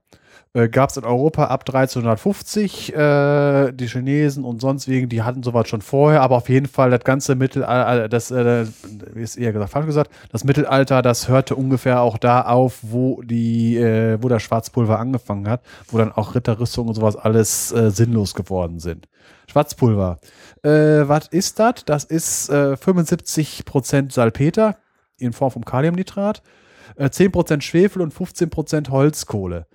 Äh, der, was, was passiert, das ist äh, die Reaktion dazu, dazu sieht so aus, also das ist ja nicht exakt gemischt, aber halt ein Beispiel ist 16 Kohlenstoff plus 4 Schwefel plus 10 äh, Kaliumnitrat äh, reagieren zu 15 Kohlenmonoxid äh, plus ein Molekül Kalium, Kaliumcarbonat und Kalium, viermal Kaliumsulfat und fünf Stickstoffgas. Problematik dabei ist Kaliumcarbonat und äh, Kaliumsulfat sind Feststoffe mh, und bei den Temperaturen äh, ist da reicht das nicht aus, um die äh, gasförmige Form. Das ist nicht so ideal. Äh, hat ähm, es gibt jetzt verschiedene Werte. Hat die 0,55, äh, nee, die 55-prozentige Wirksamkeit von TNT, TNT äh, Trinitrotolol. Das ist so der äh, Standardsprengstoff. Da wird alles mit verglichen, auch Atombomben. Äh, es setzt frei 300 Liter pro Kilogramm Schwarzpulver Gase. Das ist ein mäßiger Wert. Hat eine Sauerstoffbilanz von 20%, fehlt. Also 20% fehlt, deswegen kommt ja Kohlenmonoxid und nicht Kohlendioxid raus. Und eine Detonationsgeschwindigkeit also äh, von äh, 40 bis äh, von 400 bis 1000 Meter pro Sekunde. Das reicht äh, in der Regel nicht aus, um äh, in sich zu einer Detonation zu führen, sondern nur zu einer Deflagration. Deswegen muss man es verdämmen. Verdämmen ist halt äh, das Zeug so lange zusammenhalten, bis sich ein Überdruck ausbilden kann. Deswegen äh, normale Knaller, Silvesterknaller, die sollen ja nicht detonieren, weil man soll, man will ja keine, das soll ja keine Sprengkörper sein, die sollen ja nur knallen. Äh, dass man sie, dass, dass sie lauter knallen kann man, wenn man sie einfach mal mit Tesafilm umwickelt und so weiter. Das ist ein bisschen, sorgt für ein bisschen mehr Verdämmung und dann knallt das ein bisschen lauter. So. Ja, und ansonsten halt in äh, Revolvern und sowas, ne? Da ist das ja eh dann verdämmt alles. Ja, das ist, äh, weil das ja äh, eher gesagt, das ist äh, in, in der, ja äh, in, der in der ja in der Patronenkammer drinne drin. Das ist ja in der Patrone drin. So jetzt äh, von wegen Schwarzpulver, da fällt einem natürlich an, äh, halt, äh, das wurde halt natürlich logischerweise weit. Das war bis äh, bis 1850 ungefähr der einzige verfügbare Sprengstoff mit allen seinen Vor- und Nachteilen. Der Vorteil war da, er war überhaupt da. Es gab nichts anderes. Der Nachteil war, dadurch, dass da halt so viele Salze, also diese Kaliumcarbonat und Kaliumsulfat entstand, das sind Feststoffe, das hat die Rohre verschmutzt, das äh, hat dafür gesorgt, dass nach, äh, wenn die Schießerei angefangen hat, nach kurzer Zeit nichts mehr zu sehen war. Äh, man hat, wenn der Wind ungünstig stand, äh, hat man selber nichts gesehen. Wenn der Wind günstig stand, hat man äh, natürlich, äh, der Feind hat einen auch nicht gesehen. ähm, auf jeden Fall, eine ne Schlacht wurde relativ schnell undurchsichtig. Auch Nebel des Grauens, genau. Ja, da kann man, nee, Nebel des Krieges eher. Nee, aber Nebel des Krieges ist eher ein Begriff von Clausewitz. Das ist die, äh, also Computerspieler kennen das. Das ist so der Schleier der Karte, der aller, der aufgedeckt war, aber wo halt, wo man keine Truppenbewegung drin sieht, einfach weil man da keine Aufklärung hat. Das ist äh, der Begriff Nebel des Kriegs. Hat nichts damit zustande, äh, nichts zu tun, dass halt äh, Schwarzpulverschwaden über Schlachtfeld wabern. Kann man aber auch so interpretieren. So, deswegen war man eigentlich heilfroh, dass 1846 die Nitrocellulose erfunden wurde. Äh, haben wir in der Ester-Folge schon mal erklärt, das ist äh, normale Zellulose, äh, die mit der sogenannten Nitrilsäure behandelt wurde. Nitrilsäure ist eine Mischung aus Salpetersäure und Schwefelsäure. Die Schwefelsäure ist dabei nur der Katalysator. Und damit wird äh, die Zellulose nitriert, das heißt Nitrogruppen, NO2-Gruppen werden daran. Äh, die, äh, diese Nitrocellulose hat äh, eine Sprengkraft von 110% von TNT. Ist äh, nicht nur, wird nicht nur als Sprengstoff benutzt, wird auch, äh, wurde auch als, war einer der ersten Kunststoffe. In der Kunststofffolge hat man das nämlich auch gehabt und damit hat es auch schon Unfälle gegeben, weil es sind schon mal Container mit Tischtennisbällen hochgegangen. Des Weiteren Filme, äh, Filme wurden früher auf Nitrocellulose-Filmen gemacht und äh, diese Filme, die äh, sind tatsächlich explosiv und haben wir auch damals in dem Podcast erwähnt. Lager, wo alte Celluloid-Filme, so hieß das Zeug nämlich genau, gelagert werden, das gilt als Sprengstoff. Und das äh, hat auch schon dafür gesorgt, dass äh, Kinos in Flammen aufgegangen sind. Dann ging's Schlag, Schlag auf Schlag. Nitroglycerin ist auch bekannt. Äh, das ist halt Glycerin mit, äh, das auch nitriert wurde. Glycerin äh, hatten wir ja in der Fette-Folge und in der Kohlenhydrate-Folge gehabt. Ist dieses Molekül mit den drei Kohlenstoff, also dieses drei Kohlenstoffatome, wo an jedem Kohlenstoff eine OH-Gruppe dranhängt. Und an diese OH-Gruppe wird halt die, äh, wird halt eine Nitrogruppe dran, dran geästert. Und das hat eine Sprengkraft von 155, 154 Prozent von TNT. Ist allerdings äh, schlagempfindlich und von der Handhabbarkeit äh, nicht so der Knaller. also ist ein äh, ziemlich unpraktischer Sprengstoff, wenn einem das äh, während der Handhabung in die Luft fliegt. Deswegen bei Sprengstoff ist auch wichtig, dass der erst dann hochgeht, wenn er äh, hochgehen soll. Und dann kam, dann kommt unser Herr Nobel äh, ins Spiel, der das Dynamit erfunden hat. Der ist, ist auf die Idee gekommen, dieses Nitroglycerin von Kieselgur aufsaugen zu lassen. Kieselgur ist zwar inert, also äh, nimmt nicht an der Reaktion teil, sorgt aber dafür, dass man äh, Dynamit, damit kann man um sich werfen, da kann man drauf schießen, äh, das geht nicht hoch, das muss man schon anzünden. Hat dadurch allerdings nur noch 125 Prozent der Sprengkraft von TNT. Nur noch, nur noch. Dann ist er auf eine bessere Idee gekommen. Äh, acht Jahre später, 1875, hat das Ganze mit Nitrocellulose gemischt. Äh, das heißt, man nimmt einen brisanten Sprengstoff, man nimmt noch einen brisanten Sprengstoff, mischt sie und das Ganze nennt sich dann Sprenggelatine, hat 160 Prozent äh, TNT-Leistung, äh, ist aber trotzdem handhabungssicher. Jetzt zu was komplett anderem. Damit ist er verdammt reich geworden und in seinem Erbe, weil Ja. wir haben ihn ja regelmäßig von dem Geld, was er da gemacht hat, sozusagen, werden jetzt die Nobelpreise Ja. verliehen. Ja. Weil von den Zinsen sozusagen. Ist Mhm. ja eine Stiftung. Mhm. Ja. So, jetzt kommen wir zu einem etwas ungewöhnlichen, billigen äh, Zeug, äh, das auch gleichzeitig als Dünger dient: Ammoniumnitrat. Ammoniumnitrat ist äh, das Salz, äh, was sich bildet, wenn man Ammoniak und Salpetersäure miteinander re reagieren lässt. Äh, NH4NO3. Äh, hat einen sehr hohen Anteil an Stickstoff und Sauerstoff. Äh, wie gesagt, äh, wird als, äh, kann als Dünger genutzt werden, ist Bestandteil von Düngern und hat den Vorteil, äh, dass es komplett in gasförmige Substanzen zerfällt. Nämlich zwei von diesen Molekülen NH4NO3 Feststoff reagiert zu vier Wassermolekülen, zwei Stickstoffmolekülen und zwei Sauer äh, und einem Sauerstoffmolekül. Ist alles komplett gasförmig, hat eine positive Sauerstoffbilanz, also da geht noch was. Äh, da, da, das könnte man auch effektiver machen. Ammoniumnitrat an sich selbst hat eine Sprengkraft von 42 Prozent von, ähm, von äh, TNT, aber knallt trotzdem noch laut. Kommen wir noch später noch zu. Äh, ich habe ja gerade eben gesagt, das Ding hat eine positive Bau äh, Sauerstoffsubstanz, deswegen kann man da noch äh, Zeug reintun, was brennt. Damit kann man das Ganze auch noch effektiver machen. Da kommen dann die sogenannten ANC, ANO-Sprengstoffe raus. Das äh, steht für äh, Ammoniumnitrat plus Kohlenstoff, ANC oder ANO, organische Substanz. Ist äh, ganz einfache Sache. Man nimmt diesen Dünger und mischt das mit Diesel. Wenn man das dann gemischt hat, bekommt man einen Sprengstoff, der 70% der Sprengkraft von TNT hat. Ist spottbillig. Wie gesagt, das eine ist Dünger, das andere kriegt man an der Tanke. Äh, ist deswegen, sind diese Art von Sprengstoffe, diese Sprengstoffe werden dann auch sehr gerne von Terroristen äh, genutzt. Und von wegen, also wir sind zwar keine Bombenbauanleitung, aber das, was ich erzähle, das haben, da haben andere Leute mehr Geld mitgemacht, zum Beispiel Tom Clancy in dem äh, Roman Befehl von oben. Äh, Plot will ich jetzt nicht groß erzählen. In einem Neben, äh, äh, Nebenplot, Terroristen nehmen einen Zement-LKW, so einen Zementmischer, machen den voll mit dieser Mischung und wollen damit irgendwas in die Luft jagen. Äh, sie kommen nicht dazu, weil sie einige Dinge nicht beachtet haben, aber das wäre eine sehr große Bombe gewesen. Äh, die, äh, diese Bombe da, Oklahoma, der Anschlag, äh, das war ein ähnliches Zeug. Da wurde, glaube ich, kein Ammoniumnitrat genommen, aber was ähnlich. Aber es war halt, äh, ich glaube, Ammoniumnitrat plus irgendwas anderes noch. Das war so eine Bombe. Und das waren 170 Tote und das, äh, irgendwie eine Zwei-Tonnen-Bombe war das. Jetzt unabhängig davon, dass das von Terrorismus wird, das, das ist auch ein Sprengstoff, der gerne im Bergbau und in Steinbrüchen genutzt wird. Das ist äh, halt, weil er so billig ist, weil er nicht ganz so ähm, heftig ist wie von der Brisanz her, also von, der- von der Zerstörungswirkung auf Gestein. Das ist halt so der Feldwald-Wiesen-Billig-Sprengstoff. Das waren jetzt die Zivilen. Jetzt gibt's äh, die Militärs, die wollen ja immer gerne ein bisschen mehr Bums haben. Da kommt es dann auch nicht auf die Kosten an und da ist dann zum Beispiel auch das TNT. Das ist typisch militärischer Sprengstoff, Trinitrotoluol. Äh, Toluol ist äh, ein Sechserring mit einem äh, mit, mit einer OH-Gruppe. Ich, ich sage jetzt einfach mal oben, weil irgendwie muss man es mal einordnen.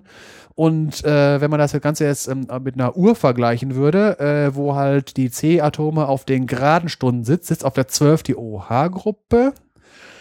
Bin ich jetzt, nee, warte mal, ich glaube, ich habe ich hab vertan. Das ist ja, das wäre, das wäre, das wäre Trinitrophenol. Ich vertue mich jetzt, glaube ich, gerade.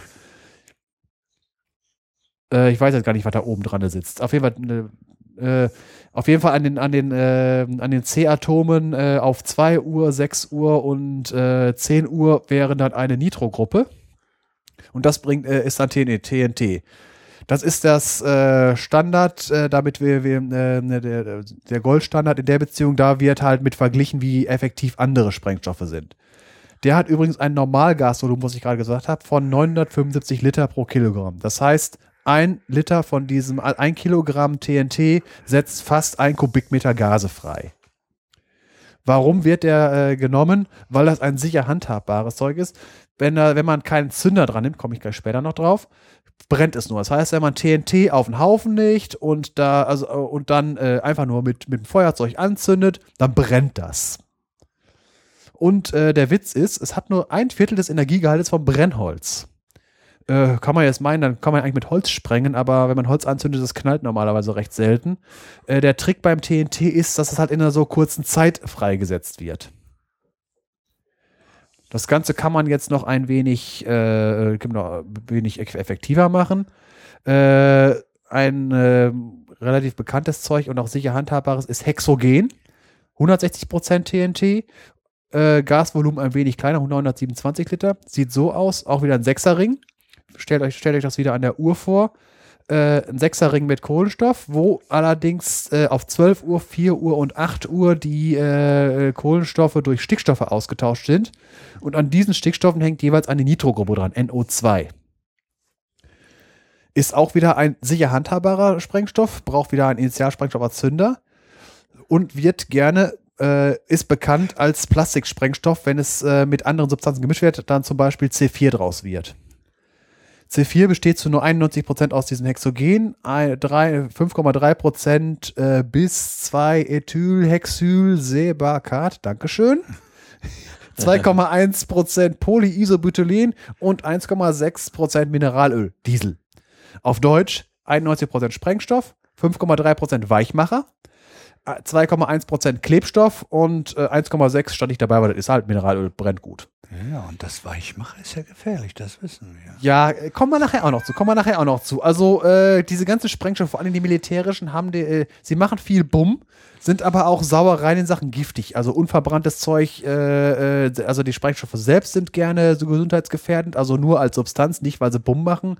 Äh, die Produkte, die rauskommen, vor allen Dingen, wenn sie, wenn, wenn weniger, wenn, wenn sie eine negative Sauerstoffbilanz haben und sich dann irgendwie Nitrozeugs bildet, ist ja alles nicht gut.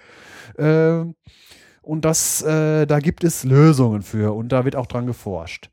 Und jetzt von wegen, warum Plastiksprengstoff? Warum äh, Plastiksprengstoff? Deswegen, weil das plastisch verformbar ist. Hat man ja vielleicht schon mal in so Agentenfilmen oder Militärfilmen gesehen. Ja, wenn da das Knete da dran Ja, genau. ne? Die, die, die kommen irgendwo hin, wollen irgendwas in die Luft sprengen, packen dann dieses Knetezeug auf, machen das drumherum, stecken Zünder rein, laufen weg, drücken auf den Zünder, bumm. Das ist deswegen Plastiksprengstoff. Das war jetzt einfach mal so, was es so gibt. Es gibt natürlich noch viel mehr, aber ähm, einfach nur mal, was es so überhaupt so gibt. Jetzt habe ich ja gerade was gesehen von Zündern und Initialsprengstoffen. Äh, Sprengstoffe ist es ziemlich doof, wenn einem das zu Zeiten hochgeht, wo man das noch nicht will. Deswegen ist ein normaler, ein, ein guter Sprengstoff äh, ist äh, von der Handhabbarkeit so, dass er nur hochgeht, wenn er gezündet wird. Ansonsten äh, soll er, wenn äh, es brennt, soll er nur abbrennen. Wie gesagt, auch C4 kann man auch drauf grillen. Äh, es explodiert nicht, wenn man es einfach nur anzündet. Ich meine, ich möchte auch nicht drauf grillen, weil das gibt, das schmeckt dann nicht, weil da wie giftige Substanzen halt rauskommen. Äh, es soll nicht hochgehen, wenn, wenn man äh, drauf schlägt, wenn man es äh, wenn man's fallen lässt, wenn man schlägt, wenn jemand drauf schießt, weil im Krieg, da kann es ja mal sein, dass der böse Feind auf einen schießt, wenn man gerade das Zeug nicht zünden will. Deswegen sind zum Beispiel auch Flammenwerfer ganz dämliche Waffen, weil der Gegner kann denjenigen, der den Flammenwerfer trägt, mal gerne den Flammenwerfer in Brand schießen, dass man selber ein bisschen tot. Und äh, deswegen äh, sind äh, diese Sprengstoffe halt so ausgelegt, dass sie halt relativ sicher handhabbar sind und deswegen gezündet werden müssen. Da gibt es halt äh, Sprengstoffe, die, äh, die halt viel brisanter sind, die halt auch sehr empfindlich sind, die äh, auf Schlag und äh, auf Reibung und so oder mit einem elektrischen Funken, Elektrozünder, äh, sofort hochgehen. Und die Schockwelle, die die auslösen, können den richtigen Sprengstoff dann, die können genug Energie in kurzer Zeit auf den Punkt bringen, dass auch dieser äh, relativ sichere Sprengstoff gezündet wird. Bei manchen klappt das auch nicht direkt, da muss noch eine Boosterstufe dazwischen ge ge geschaltet werden. So zum Beispiel, wenn man jetzt äh, diese ganzen äh, ANC, ANO, also die Ammoniumnitrat plus Sprit-Sprengstoffe, die sind solche Sprengstoffe, die von der, die kann man, äh, wenn man mit dem Feuerzeug dran geht, brennen die nur, da kann man drauf schießen, da, äh, die kann man äh, die kann man aus dem Flugzeug werfen, da passiert nichts mit. Das heißt, die brauchen nicht nur einen Zünder, die brauchen sogar noch einen Booster. Weil wenn man da so eine Zündkapsel reinsteckt oder so ein Initialsprengstoff, reicht das auch noch nicht aus. Im Prinzip muss man so sagen, mit dem Initialzünder zündet man eine Stange Dynamit und die Zange, Stange Dynamit zündet dann äh, den Ammoniumnitrat. Beispiele dazu gibt zum Beispiel ein, äh, ein, eine Substanz, die nennt sich Knallquecksilber. Äh, ist äh, ein Salz der sogenannten Knallsäure, die ihren Namen nicht umsonst trägt. Das ist eine, Säure, eine Substanz äh, mit der Formel HCNO, äh, die halt äh, Isomer zu äh, drei anderen Substanzen sind, die ich einfach nur mal nenne: Isocyansäure, Cyansäure und Isoknallsäure. Äh, schön finde ich die Formel für die Isoknallsäure: Honk. Und äh, diese Knallsäure hat ihren Namen nicht umsonst, weil sie halt eine sehr instabile äh, Substanz ist, die halt ab und zu mal knallt. Äh, diesen Namen hat sie übrigens nur im Deutschen und im Schwedischen. In allen anderen heißt die einfach nur, äh, Fu, äh, wie heißt die? Fuminsäure. Halt in den jeweiligen Sprachen. Also da ist das Deutsche und das Schwedische ist da doch schon ein wenig äh, lustiger. Und Knallquecksilber ist äh, halt ein, so ein Initialsprengstoff, der halt, der, der, solche Initialsprengstoffe werden halt nie in großen Mengen, sondern nur zum Zünden von anderen Sprengstoffen.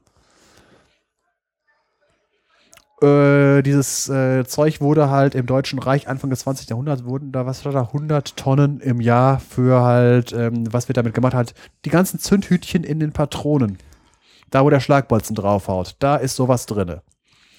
Ist natürlich äh, nicht so gesund, weil bei äh, Nutzung wird natürlich dieses Quecksilber frei.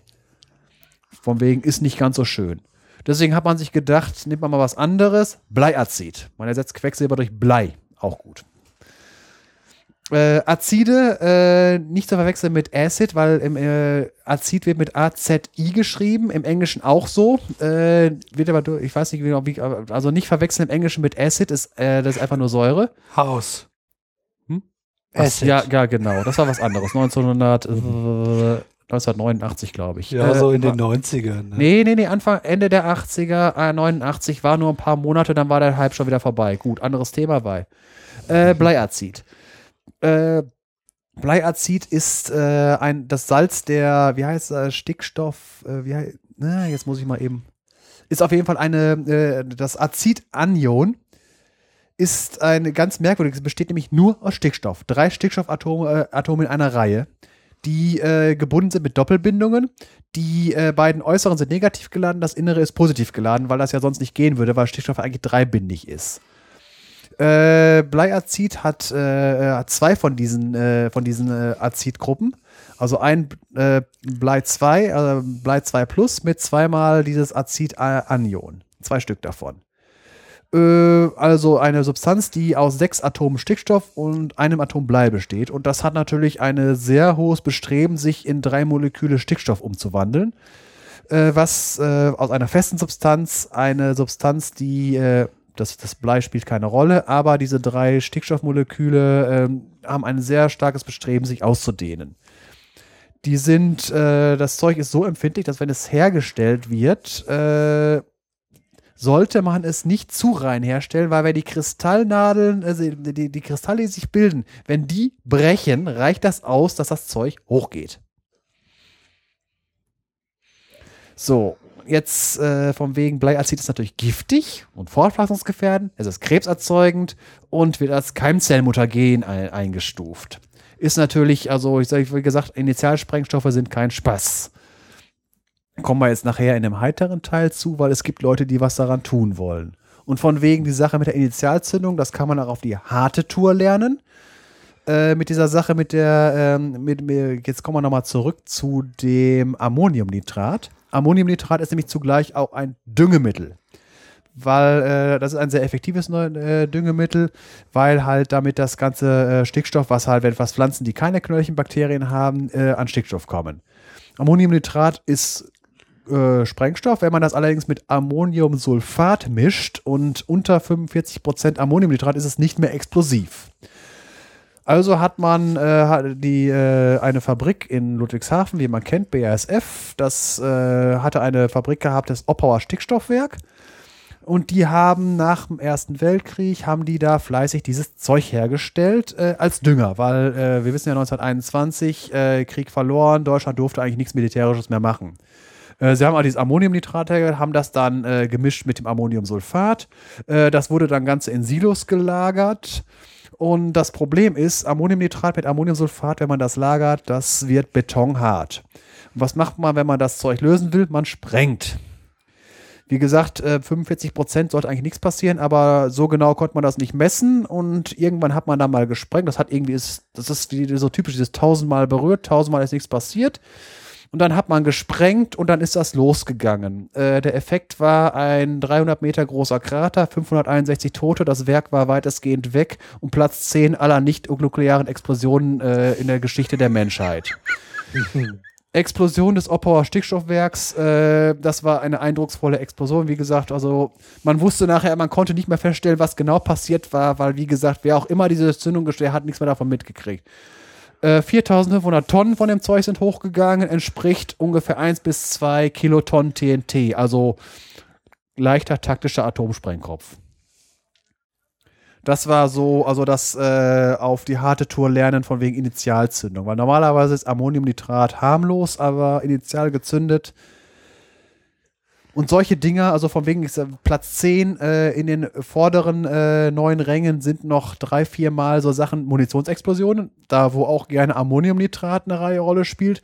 Es gibt da noch andere Substanzen, also Prikrinsäure äh, auch, wurde auch da, ist ein äh, nicht ganz so handhabungssicheres Zeug, wurde früher trotzdem für Munition genommen. Da sind äh, irgendwie, ich glaube, Stichwort Halifax-Explosion, äh, war ein Hafen, Stichwort war ein Hafen. Äh, ja. Solche Sachen. Äh, hat jetzt nichts äh, mit Halifax, da war noch mal was anderes mit irgendwie mit einem, ja, nee, das war Philadelphia-Experiment, das war irgendwas anderes. Fragt Hoxilla, das ist eine andere Sache gewesen. Es geht um Schiffe unsichtbar, unsichtbar machen. Nee, äh, das waren äh, also ziemlich, äh, ziemlich heftige Unglücke und äh, von wegen äh, noch lautere Explosionen auf der Höhenhütte, da waren äh, es gab ja mal irgendwann eine Sache, dass halt um, äh, die äh, Atommechaniker sich darauf verständigt haben, keine Atomtests mehr zu machen. Um trotzdem noch testen zu können, haben die Amerikaner mal irgendwie äh, von diesem ähm, von diesen äh, Ammoniumnitrat äh, äh, mal eben äh, irgendwie 6.000, 7.000 Tonnen auf einmal hochgejagt. Hat auch laut geknallt, aber ähm, das war halt gewollt. So, das habe ich ja gesagt, jetzt kommt ja noch der heitere Teil. Und ich habe ja letztes Jahr versprochen, äh, letztes Jahr beim letzten Podcast gesagt, von wegen, dass es in Deutschland äh, eine Dependance der Alchemistengilde der äh, von, von Ankh-Morpork gibt. Einmal mal für, äh, für die Nicht-Pratchett-Leser. Die Alchemistengilde äh, in, äh, in Ankh-Morpork ist dafür bekannt, dass sie so ein bis zweimal im Jahr ihr, äh, ihr Gildengebäude wieder aufbauen mussten und häufig mal jemand durchs Dach äh, das Gebäude verlässt und äh, Augenbrauen und Haare sieht man selten bei den Leuten, weil die sich gerne mal in die Luft sprengen. Es gab eine Anekdote, wo, ähm, wo sie ähm, das, ähm, also sie haben, es wurde nicht so genannt, aber ähm, aus der Beschreibung folgt daraus, dass sie gerade eben die Nitrocellulose erfunden haben und haben daraus Billardkugeln hergestellt und haben damit Billard gespielt. Und da äh, zitatmäßig von wegen, äh, die Kugel wird gestoßen und äh, man merkt, dass was schief geht. Instabil, alle mal in volle Deckung. Solche Sachen. So.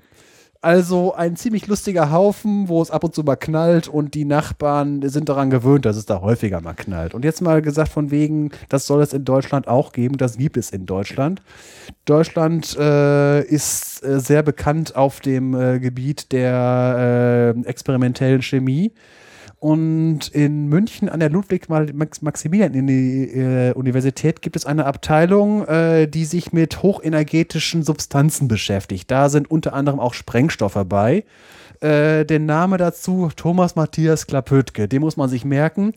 Der könnte nämlich auch so ein Alchemist sein, weil richtig gut hören tut er auch nicht mehr. Der muss da schon öfter mal zu seinem Dienstherrn gehen. Ich brauche ein neues Labor und ähnliche Sachen. Äh, Hintergrund ist, äh, das ist tatsächlich militärische Forschung. Die gesamte Abteilung, also wer da anfangen muss, wird erstmal vom Verfassungsschutz durchleuchtet, weil das sind die legalen Bombenbauer und das sind auch die, die was drauf haben beim Bombenbauen.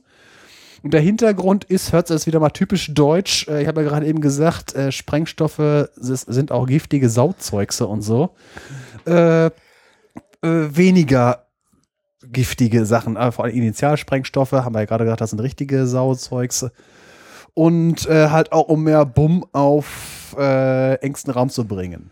Und die gehen da einen Weg, äh, die, sp die spielen nicht an der Sauerstoffbilanz rum, sondern die haben ganz miese Sauerstoffbilanzen, teilweise sogar hundertprozentige äh, Defizitbilanz, also überhaupt kein Sauerstoff drin. Der Trick bei der Sache ist, man bringt möglichst viel Stickstoff da rein.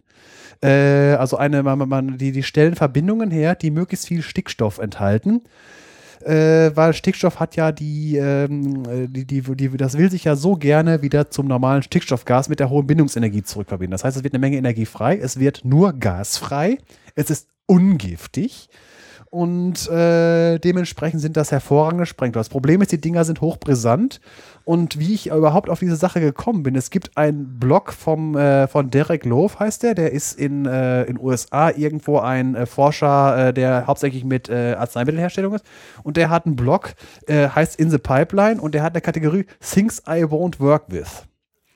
Und da werde ich jetzt mal ein paar Zitate draus bringen und ich werde natürlich auch den Link zu dem Blog bringen. Es ist einfach nur amüsant zu lesen, weil es geht einfach darum, äh, den Weg, den die äh, Klapötke-Gruppe und überhaupt in Deutschland, es gibt noch mehrere Labore, die mit so einem Zeug arbeiten, äh, geht über, was ich eben schon erwähnt habe, die Azide, die äh, N3-Gruppe. Äh, also drei Stickstoffe in einer Reihe und davon möglichst viele in äh, Moleküle reinbringen. Und das geht dann so, ich muss jetzt mal teilweise in Englisch vorlesen und das Ganze dann übersetzen. Einer der ersten äh, war Polyazide, also viele von diesen Aziden reinbringen. Und äh, ein, ein Zitat daraus, Thermodynamically, nitrogens bonded to each other are always regarded as guilty until proven innocent. There's always the fear that they are going to find a way to throw off their civilization, civilized clothes and revert into wild nitrogen gas. Also, thermodynamisch sind Nitrogen, äh, also sind äh, Stickstoffatome immer als schuldig äh, zu befinden, solange sie nicht die, ihre Unschuld bewiesen haben. Also umgekehrt. Es ist immer, es besteht immer die Angst, dass sie einen Weg finden, ihre zivilisierten Kleidung abzulegen und äh, sich zu äh, wilden äh, Stickstoffgas zurückzuverwandeln. und dann weiter. It turns out that brutal treatments, like, say, touching it with a, with a spatula, yes, you know, rough handling, may make, de make it detonate violently. I think that staring hard at it is okay. Also, äh, es zeigt sich, dass brutales Behandlung, äh, sagen wir es mal so, mit dem Spatel zu berühren, ja, ihr wisst, äh, raue Behandlung so, dafür sorgt, dass es äh, weil, äh, heftig explodiert. Ich denke, dass, äh, böser, dass, dass ein böser Blick äh, in Ordnung ist. Äh, Ausreicht wohl, ja, ja. ja, Für Leute, die nicht wissen, was ein Spatel ist, das ist, stellt euch die Eisschüppchen vor, das Ganze in Metall. Ist ein, äh, damit äh, wird ähm, in Chemie halt äh, rum, äh, das ist so das äh, Handwerksgerät, wenn man irgendwo was aus Bechergläsern rauskratzt. So, das geht dann, geht dann noch weiter. Was haben wir hier? schöne Acido-Tetrazolate-Salz, Tetrazol, äh, ist ein äh, Ring aus. Äh, normalerweise sind es fünf Kohlenstoffe, aber beim Tetrazol sind vier davon aneinander durch Stickstoff ersetzt. Die Dinger können auch gut hochgehen. Und wieder, wie, er schreibt wieder mal in seinem Blog, An early favorite has appeared in my most alarming chemical papers file for this year. Thomas Klapötke and Jörg Stielsdörfer from Munich have published one, the C7, CN7 Anion, also ein äh, Anion, das ein Kohlenstoff und sieben Stickstoff enthält. Äh, und da kommt dann so äh, Sachen vor, spontan explodiert und dann von wegen, also der Humor, The Bundesanstalt für Materialforschung evocatory abbreviate as BAM. B-A-M. das habe ich auch immer gedacht, wenn ich das auf den, wenn ich hier Gefahrgutkurs gemacht habe. Und dann auf den äh, Gefahrgutverpackungen steht immer drauf, von wegen, die haben eine Zulassungsnummer und die fängt an mit BAM. Und äh, Bundesanstalt für Materialforschung, da macht es häufiger mal BAM. Also das passt schon. es ist einfach nur schön zu lesen. Von wegen, die Leute um, um Klapötke und so weiter, die steigern das noch und äh, er bringt das in einer Überschrift hier, der äh, Derek Love, äh, zum Ausdruck. Acido, Acid, Acids, more or less. Äh, kann man so, also von wegen äh, als Analogie, Sauerstoffoxid, Oxid. Also äh, im Prinzip das Ganze noch äh, potenziert. So, was? Wie, homöopathisch oder was? Nein, nein, andersrum. Also hier wird wirklich potenziert. Das ist in die andere Richtung. Ah. Genau. Diesmal in die So. richtige Richtung. in Geht dann wieder weiter. It's time for another dispatch from the land of Spiderweb Cracked Blast Shields. And, oh well, I never liked that fume hood anyway. Also es ist eine Wei es ist eine äh, ein- eine, wei- eine weitere Probe aus dem Land der äh, Spinnennetzriss äh, überzogenen äh, Schutzscheiben. Und äh, oh, diesen Rauchabzug habe ich eh schon lange nicht mehr gemocht. so in der Art. Wie gesagt, man, brau äh, man braucht äh, ab und zu mal neues Equipment. Er bringt jetzt selber ein Zitat aus einem von den Papers. The sensitivity for C2N14 is beyond our capabilities of measurement. The smallest possible loadings in shock and friction tests led to explosive decomposition. Yep, below the detection limits of a lab that specializes in the nastiest, most energetic stuff that can think up. Äh, C2N14. Äh, in, dem, äh, in dem Artikel ist ein Bild da drin und es ist wirklich, also ich, äh, ich habe ja nicht so viel Ahnung äh, Dass von das Chemie. überhaupt sich zusammenstellt. Äh, wie gesagt, es hat äh, die kleinste mögliche äh, Berührung, also von wegen Schock, also äh, äh, Berührung oder Friction, Reibung, led to explosiv Dekomposition. Das geht dann hoch, also äh, unterhalb, also die, die, die, es gibt da äh, ne, äh, Tests von wegen, wie explosiv ist ein, ein, äh, ein Sprengstoff. Und das geht dann von wegen, wie gesagt, hier, äh, was haben wir gerade gehabt, da den, äh, das C4. ja, also wie empfindlich jetzt. Ja, ne? beim C4, da kannst du mit dem Hammer draufhauen, da passiert nichts. Da kannst du mit der Pistole drauf schießen, da passiert auch nichts. Und das hier ist, ähm, das geht von alleine hoch. ja, also Windhauch Ja. und weniger. Und noch was von wegen mit, äh, ähm, mit Herstellung. Äh, aus dem Artikel Mercury Acids, äh, also äh, Quecksilberazide. Von wegen, da gibt es, äh, die Beschreibung ist, äh, hatten wir in der Folge, wo, wo, wo, wo wir über äh, Kunststoffe geredet haben, die, der Versuchsaufbau der Nylongewinnung. Der Nylongewinnung war die Sache mit den zwei verschiedenen Substanzen, die aufeinander schwimmen und an der Grenzfläche wird der Nylonfaden rausgezogen. Jetzt gibt es eine ähnliche äh, Herstellungsverfahren für dieses Quecksilberazid, wo es übrigens zwei Varianten von gibt, eine empfindliche und eine weniger empfindliche. Die empfindliche, äh, da, wie gesagt, äh, kann man halt, äh, die geht hoch, wenn man, äh, wenn man irgendwie aus zwei Zentimeter Höhe einen, äh, einen zwei Kilo Fallhammer drauf fallen lässt. Das andere ist empfindlicher. Äh, und von wegen äh, da äh, wieder englischen Satz. Hard to keep a good smooth liquid interface going when things keep blowing up in there. That's for sure. Explosi explosions are definitely underappreciated as a mixing technique. Also ist das folgendes passiert. An der Grenzfläche zwischen den beiden Flächen hat sich das Zeug gebildet und es ist sofort in dem in, äh, explodiert. Allerdings noch in sehr geringen Maßen. Das heißt, äh, man hat im Prinzip äh, statt äh, Sprudelwasser, das hat gesprudelt, weil lauter kleine Explosionen drin war. Und der Satz sagte halt, dass Explosionen sind halt äh, eine unterbewertete äh, Mischungstechnik. Und ja, und so geht das nur. Ich habe also äh, mich gekringelt vor Lachen. Also dieses äh, Blog äh, in the Pipeline Kategorie äh, Things I Want Work ist lesenswert und halt äh, von wegen, dass das halt äh, immer wieder, er sagt von wegen, er liest es in angewandte Chemie. Also das ist eine Spezialität in Deutschland, Sprengstoffe und zwar der fiesesten Sorte. Und wie gesagt, das sind die Sachen, die veröffentlicht worden sind. Ich, man möchte wissen oder nicht wissen, was die halt nicht veröffentlicht haben, weil es brauchbar ist. Es geht halt darum, äh, nicht nukleare Sprengstoffe mit hoher Effektivität herzustellen. So. Ja, das Und damit bin ich durch mit diesem explosiven Thema. Und ich habe mich herrlich amüsiert, bei äh, diese Sachen zu lesen und das vorzubereiten. Und äh, lest es euch durch, nehmt euch Zeit dafür, auch wenn ihr halt nicht äh, ständig in Englisch lest, es lohnt sich. Auch äh, die anderen Kategorien, ich habe es noch teilweise nur angelesen. Auch die andere, der hat so viel veröffentlicht, da kann man, also, da kann man sich drin versenken. Vor allen Dingen, wenn man halt mal Sachen in Wikipedia oder sonst wo nachschlägt, wenn er, wenn man was nicht weiß. So, ich habe fertig. Bumm. Ja, damit haben wir die Moleküle hinter uns gebracht. Schönes, buntes Dingen. Und als nächstes steht dann hier unser Freiraum da und jetzt, jetzt muss ich hier abliefern, sozusagen. Ich habe das Ganze mal grob übertitelt mit Licht und Farben. Gucken, wie wir das nachher nennen. Ähm, LSD. ja, nee, die, wirklich. Die Farben hier. Ja, das, äh, da, das müsste dann eher schon wieder bei der Wahrnehmung sein und daran sieht man dann ganz zum Schluss, äh, dass äh, Farbe eigentlich im Gehirn entsteht und nicht vorher. Und das passt dann auch zum LSD, weil Wollte das LSD im Gehirn Wollte ich gerade sagen, deswegen klappt das ja. ja, wirkt. Ähm, das Licht, was wir sehen von der Sonne oder von Lampen oder was wir haben, ähm, ist nur also ein kleiner Bereich der elektromagnetischen Strahlung. Und ich gehe mal eben die Palette der elektromagnetischen Strahlung nach Wellenlänge äh, bei Lichtgeschwindigkeit im Vakuum durch.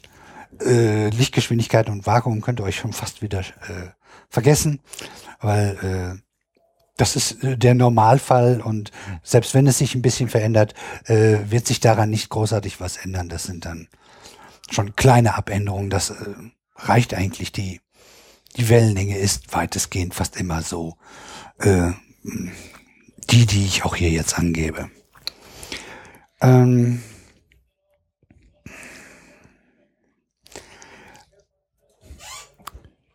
so, das. Ach so, ja, ja, das habe ich ja hier geschrieben. Ähm, ich habe gesehen, äh, das, was ich da alles zu gefunden habe, da könnte man wieder so viel zu erzählen. Deshalb weiß ich, dass ich in der späteren Folge, in ein paar Folgen, werde ich die elektromagnetischen Strahlen wahrscheinlich mal durchdeklinieren. Und dann muss man mal gucken, wie viel man zu den jeweiligen findet. Ob man das dann in ein oder zwei Teilen macht, das sehen wir dann mal. Also, fangen wir an. Die Höhenstrahlung hat eine Wellenlänge von 10 hoch minus 15 bis 10 hoch minus 14 Meter. Also sehr, sehr klein. Danach kommen die Gammastrahlen. Die kennen wir von der Kernspaltung zum Beispiel. Die haben äh, eine Wellenlänge von 10 hoch minus 13 bis 10 hoch minus 12. Dann kommen unsere Röntgenstrahlen. Ja, in der Medizin. Ne? Mi- 10 hoch minus 11 bis 10 hoch minus 9. Also alles nur so grob. Da müssten eigentlich Kommazahlen, aber das ist alles nicht so wichtig. Ähm, dann kommt Ultraviolett. Das ist 10 hoch minus 8 bis 10 hoch minus 7. Und jetzt kommt das für das Menschen sichtbare äh, Farbspektrum, das bei 10 hoch minus 6 ist. Um genauer zu sagen, bei 380 Nanometer fängt es an und bei 780 Nanometer hört der ganze Spaß auf. Wollen wir es eben durchdeklinieren. Äh, Blau hat 470 Nanometer, Cyan 510, Grün 540, Gelb 590 und Rot 700. Und dazwischen halt die ganzen Übergänge. So ein Spektrum hat man mal gesehen. Äh, ich habe hier auch schon einen Link zu rausgesucht. Den findet man dann in den Show Notes. Danach kommt das Infrarot mit 10 hoch minus 6 bis 10 hoch minus 5. Dann kommen die Terahertzstrahlung mit 10 hoch minus 4. Dann kommt unser Radar, der heute noch eine Rolle spielen wird, ähm, in wie funktioniert. Äh, bei 10 hoch minus 3 und bis 10 hoch minus 2. Dann die Mikrowellen, also auch die in der Küche, sprich der Mikrowellenherd, bei 10 hoch minus 2 bis 10 hoch minus 1. Dann landen wir äh, beim Radio, also UKW, Kurzwelle, Mittelwelle und Langwelle, liegen bei 10 hoch 0, also 1, ähm, äh, bis 10 hoch 4. Und dann äh, folgen noch die hoch-, mittel- und niederfrequenten Wechselströme bei 10 hoch 4 bis 10 hoch 7. So, fangen wir an mit den Lichtemittenten. Sonnenlicht und künstliche äh, äh, Lichtquellen sind also oder also sind normale Lampen, bestehen aus allen Farben. Deshalb erscheinen sie uns auch weiß. Ähm, Farben bei Monitor beziehungsweise Fernseher. Äh, äh, da läuft das so. Das sind jeweils kleine Pixel, die die Farben Rot, Grün und Blau emittieren. Und das äh, funktioniert so, dass äh, die Pixel so eng beieinander sind, dass wir das so nicht erkennen können, wenn wir uns nicht ganz, ganz eng davor setzen. Das kann man beim Fernseher, also wenn man mal einen alten Fernseher noch hat, die HDs werden ja auch besser, aber da kriegt man es vielleicht auch noch hin. Äh, wenn man da zwei Meter entfernt ist, äh, kriegt das kein normales Auge mit. Aber wenn man da ein paar Zentimeter davor äh, sich mal stellt oder setzt, äh, dann sieht man schon, dass da das einzelne Pünktchen sind. Und aus diesen, aus dieser Mischung dieser äh, Farbpunkte, die unterschiedlich stark halt leuchten, äh, wird daraus eine Farbe gemischt. Und bei unseren aktuellen Monitoren ist das so, äh, dass äh, die 255 Farbwerte äh, pro Farbe annehmen. Das macht circa 16 Millionen Farben. Das ist äh, ausreichend. Da sind, also damit kann man schon sehr schöne, brillante Sachen machen. Äh, will nicht vergessen zu erwähnen, dass das auch mal anders war. Ähm, äh, die Älteren unter uns äh, werden sich noch an grüne Monochromfarbmonitore äh, erinnern. Äh, da gab es dann halt nur eine Farbe und das hat sich halt nach und nach dann immer weiterentwickelt. Ähm so, das habe ich vorweg schon genommen. Ja, äh, die Pixel äh, werden von Mal zu Mal immer kleiner. Wir haben jetzt HD und äh, äh, über HD gab's noch was. Auf jeden Fall die 4 und 5K Monitore haben wir. Und dann hier so iPads und Co's, die haben ja noch mehr Pixel. Und äh, ich weiß nicht, du hast die äh, Adleraugen bei, bei, bei uns, ne? Äh, ja, Siehst du noch die Pixel vom iPad? äh, wenn, ich mich, wenn ich mich anstrenge und ganz nah dran gehe. Aber da, ich muss mittlerweile, ich bin schon so alt, ich muss über die Brille gucken dafür. und auch nur, wenn ich es will. Aber sagen wir es mal so, wenn ich da halt die, bevor die, bevor die Retina ist, da kann ich es eindeutig sehen. Danach äh, muss ich mich anstrengen und es spielt eigentlich keine Rolle mehr. Also ich habe jetzt nicht die aktuellen Zahlen im Kopf, aber da, ich glaube auch, das, das, das 10 Zoll iPad hat irgendwie 1920 mal pff, 1080 wahrscheinlich oder was das ist oder Irgendwie, ja. 1200 so viel. Das ist das, was für HD-Fernsehen ist bei einem 80 Zentimeter Bildschirm. Ja. Und 10 Zoll heißt äh, ja 25,4 Zentimeter Ja, ja. dann. Ne? Also da sieht man, äh, um wie viel, und das HD ist ja schon äh, äh, noch gar nicht so lange her, dass wir das haben. Unsere alten Fernseher sind da noch um einiges. Und natürlich auf einer größeren Fläche. Ne?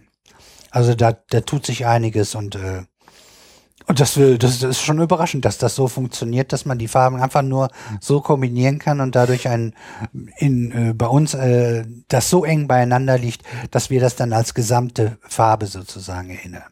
Ähm, ent, äh, für uns als Farbeindruck kommt. Das gleiche Prinzip äh, ist bei LED-Monitoren und LED-Leuchten, äh, die genauso mit diesen drei Farben äh, arbeiten. Und äh, für die Entwicklung des dritten fehlenden Farbe äh, bei der LED äh, gab es einen Nobelpreis, das war 2014. Ähm, Physiknobelpreis ging an drei Japaner. Und zwar hatten die in den 90er Jahren äh, die blaue LED entwickelt. Äh, Im Prinzip. Also es gab schon blaue LEDs, aber die waren alle nicht sinnvoll einsetzbar. Äh, Das, war sozusagen die erste blaue LED, die energieeffizient und äh, langlebig genug war, so dass man sie auch wirklich in LEDs sinnvoll einsetzen konnte. Und erst seitdem haben wir hier äh, LEDs, die weiß sind. Deshalb haben wir am Anfang hier, falls ihr das irgendwie mitgekriegt habt und das schon ein bisschen verfolgt habt, immer äh, bunte LEDs äh, verkauft äh, bekommen. Nicht, weil das so schön bunt ist, sondern weil äh, weißer, also ich meine, farbige LEDs äh, kann man ja auch gerne verkaufen, nichts dagegen. Aber äh, es gab halt keine weißen, weil, weil, weil die Farbe fehlte noch, um den, den weißen ähm, Farbmix halt hinzubekommen mit allen Farben. Ne?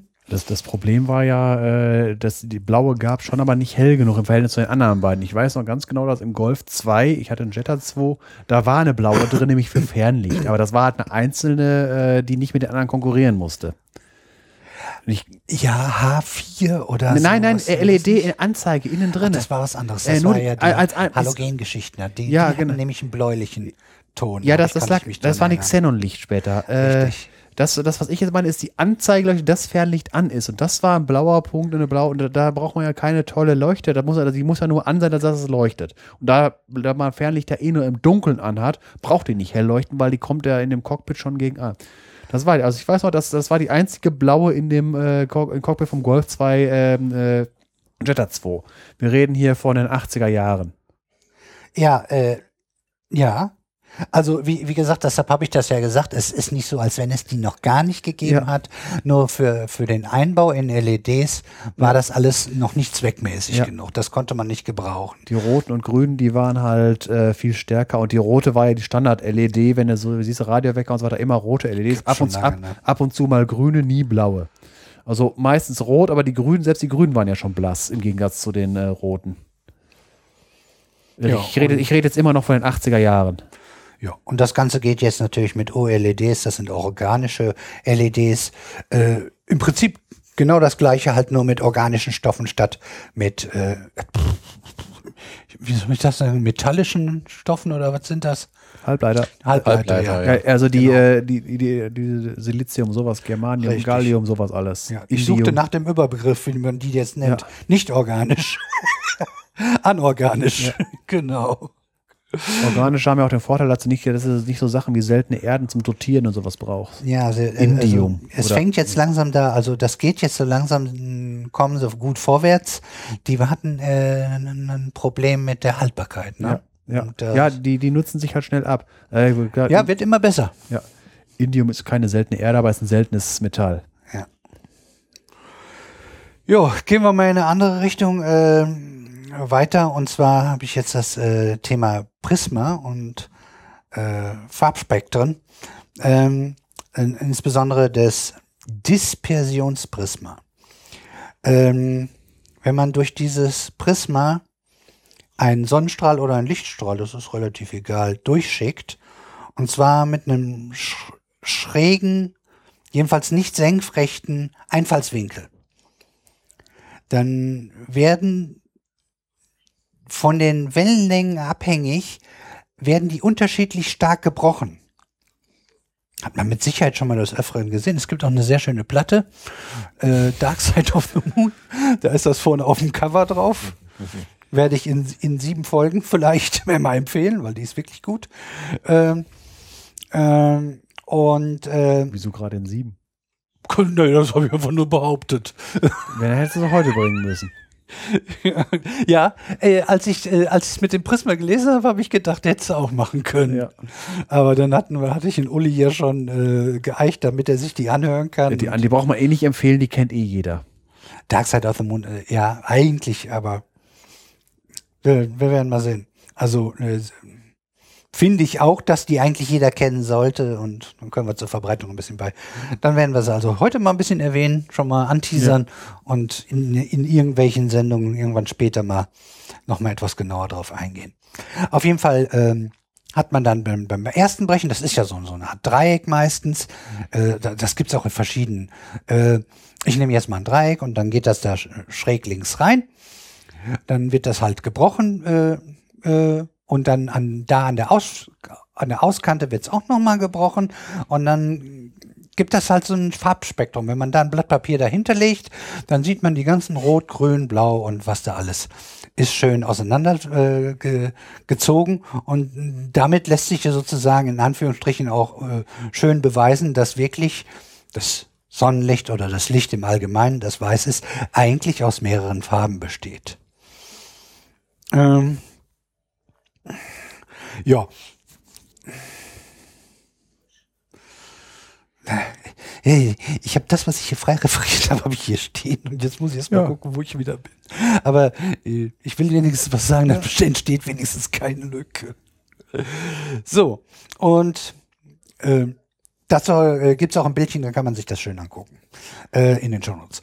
Ähm, der gleiche Effekt äh, ähm, entsteht oder äh, das ist der gleiche Effekt beim Regenbogen. Ähm, und das läuft so. Die Sonne ist in unserem Rücken. Die Regenwand, sprich die Tropfen, sind vor uns. Und die reflektieren äh, das Sonnenlicht in ihr, jeder im einzelnen Tropfen sozusagen, oder nicht nur sozusagen, das ist so, jeder einzelne Tropfen reflektiert den Lichtstrahl und wirft ihn auf unser Auge. Der innere Regenbogen ist stärker sichtbar, äh, da das eine einfache Reflexion ist, die dafür notwendig ist. Die hat dann den Winkel, der ist, oh Gott, habe ich irgendwo 42 Grad war das, glaube ich, kommt vielleicht gleich noch, ähm, ähm, weil äh, im, der Sonnenstrahl geht in den Regentropfen rein, wird also sozusagen zurückgeworfen von der Rückwand vom Regentropfen, aber nicht zu 100 Prozent, sondern ein Teil des Lichtes geht auch durch. Also das ist sozusagen, geht dann in zwei Richtungen weiter. Nach hinten raus geht ein bisschen Licht und nach vorne. Und wenn man das Ganze natürlich jetzt zweimal bricht, dann bekommen wir nämlich den oberen Regenbogen, den man dann schlechter sehen kann, weil dieser Effekt natürlich mit dem teilweise Reflektieren äh, ja zweimal passiert und dadurch ist er dann auch schlechter zu sehen und nur bei sehr guten Regenbögen kann man dann wirklich beide sehen.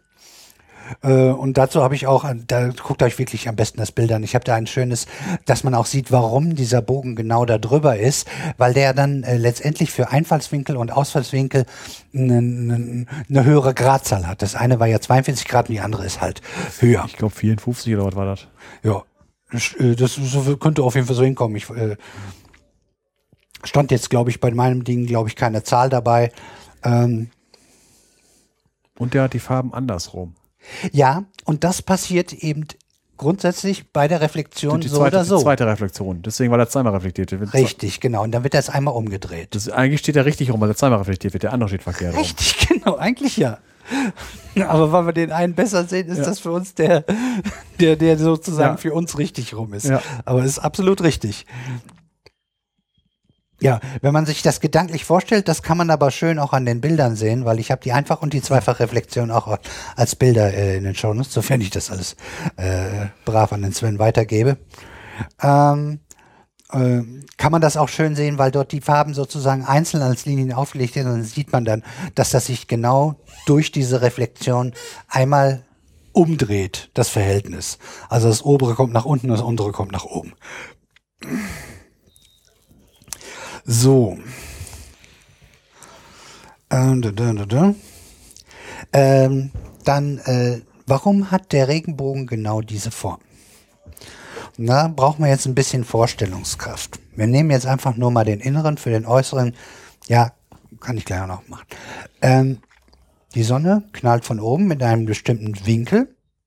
Wir nehmen jetzt mal ein, eine, eine äh, Sonne, die höher als 42 Grad liegt. Da gehe ich gleich noch drauf ein, warum das so ist. Weil wir Jetzt kommt die Sonne, geht auf einen, einen, irgendeinen Regentropfen, bricht den so und dann kommt er ja wieder mit 42 Grad äh, auf unser Auge zu. Und nur die gebrochenen Sonnenstrahlen, die uns genau auf unser Auge gerichtet sind, treffen, treffen das Auge und wir können sie sehen. Da, wo kein Regenbogen ist, wird auch ständig äh, der Sonnenstrahl gebrochen, aber der geht rechts, links an uns vorbei, oben, unten, halt nicht auf unsere Augen.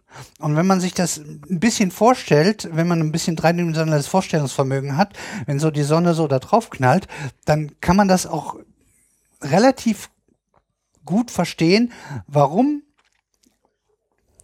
genau diese Strahlen genau auf uns zuzeigen und warum das dann nur wir nur diesen Bogen sehen können. Und alle anderen sozusagen an uns vorbeifliegen, die reflektierten, und uns deshalb im Auge auch nicht treffen. Deshalb kriegen wir so einen Regenbogen.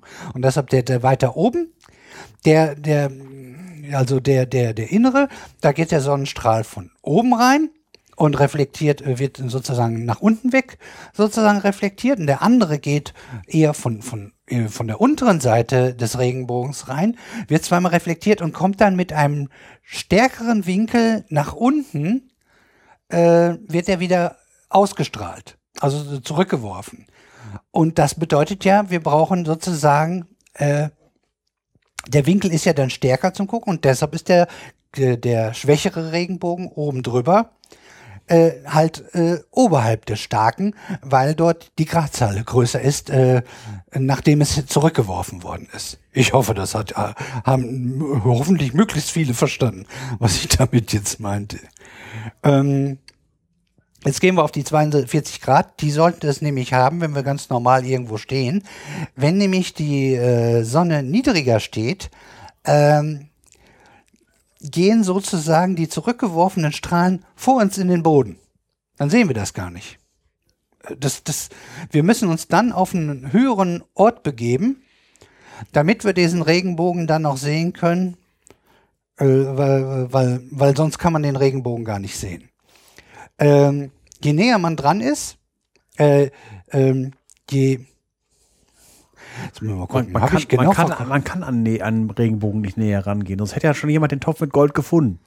Nee, äh, ich muss mal gerade ein bisschen, weil, weil äh, äh, äh, Zurückmarsch, Marsch, nochmal, also, wenn die Sonne höher als 42 Grad, also alles, was ich gesagt habe, um- umgekehrt, wenn die Sonne höher als 42 Grad steht, dann gehen nämlich, wenn wir auf Normalsicht sind, die st- äh, zurückgestrahlten über unseren Kopf hinweg, so ist es nämlich.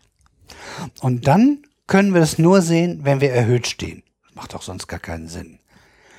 Wenn je niedriger der Sonnenstand ist, desto näher ist uns sogar sozusagen der Regenbogen, weil ja dann der Winkel auch stärker ist.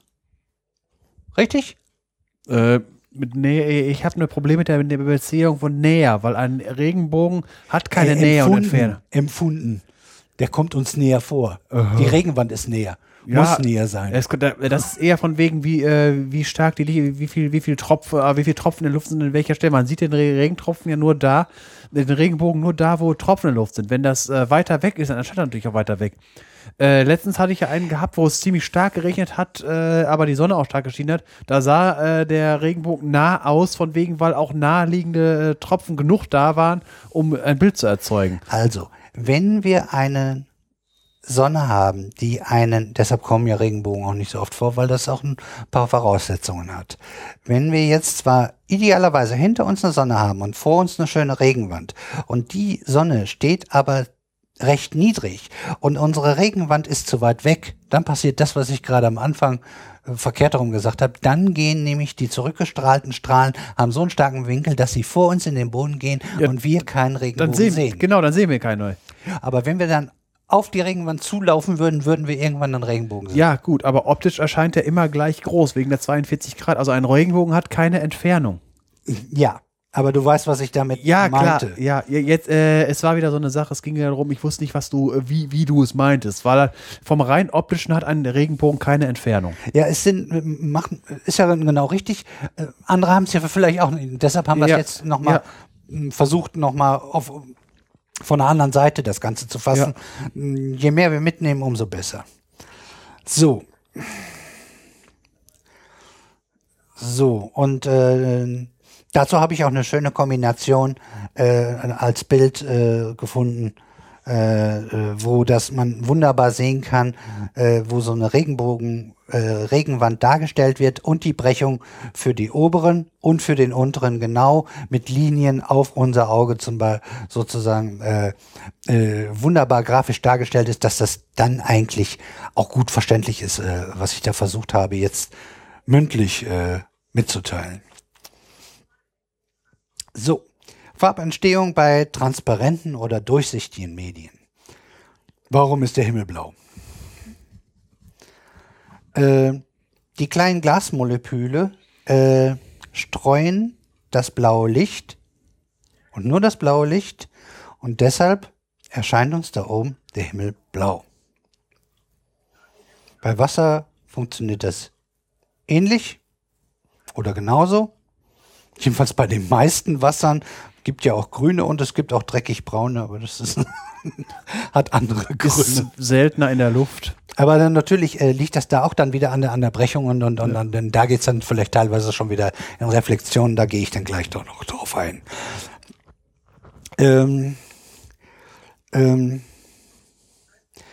ähm, wenn die Sonne am Morgen und am Abend aufgeht und niedergeht, kennen wir das ja, dann ist die schön rot. Warum ist das so?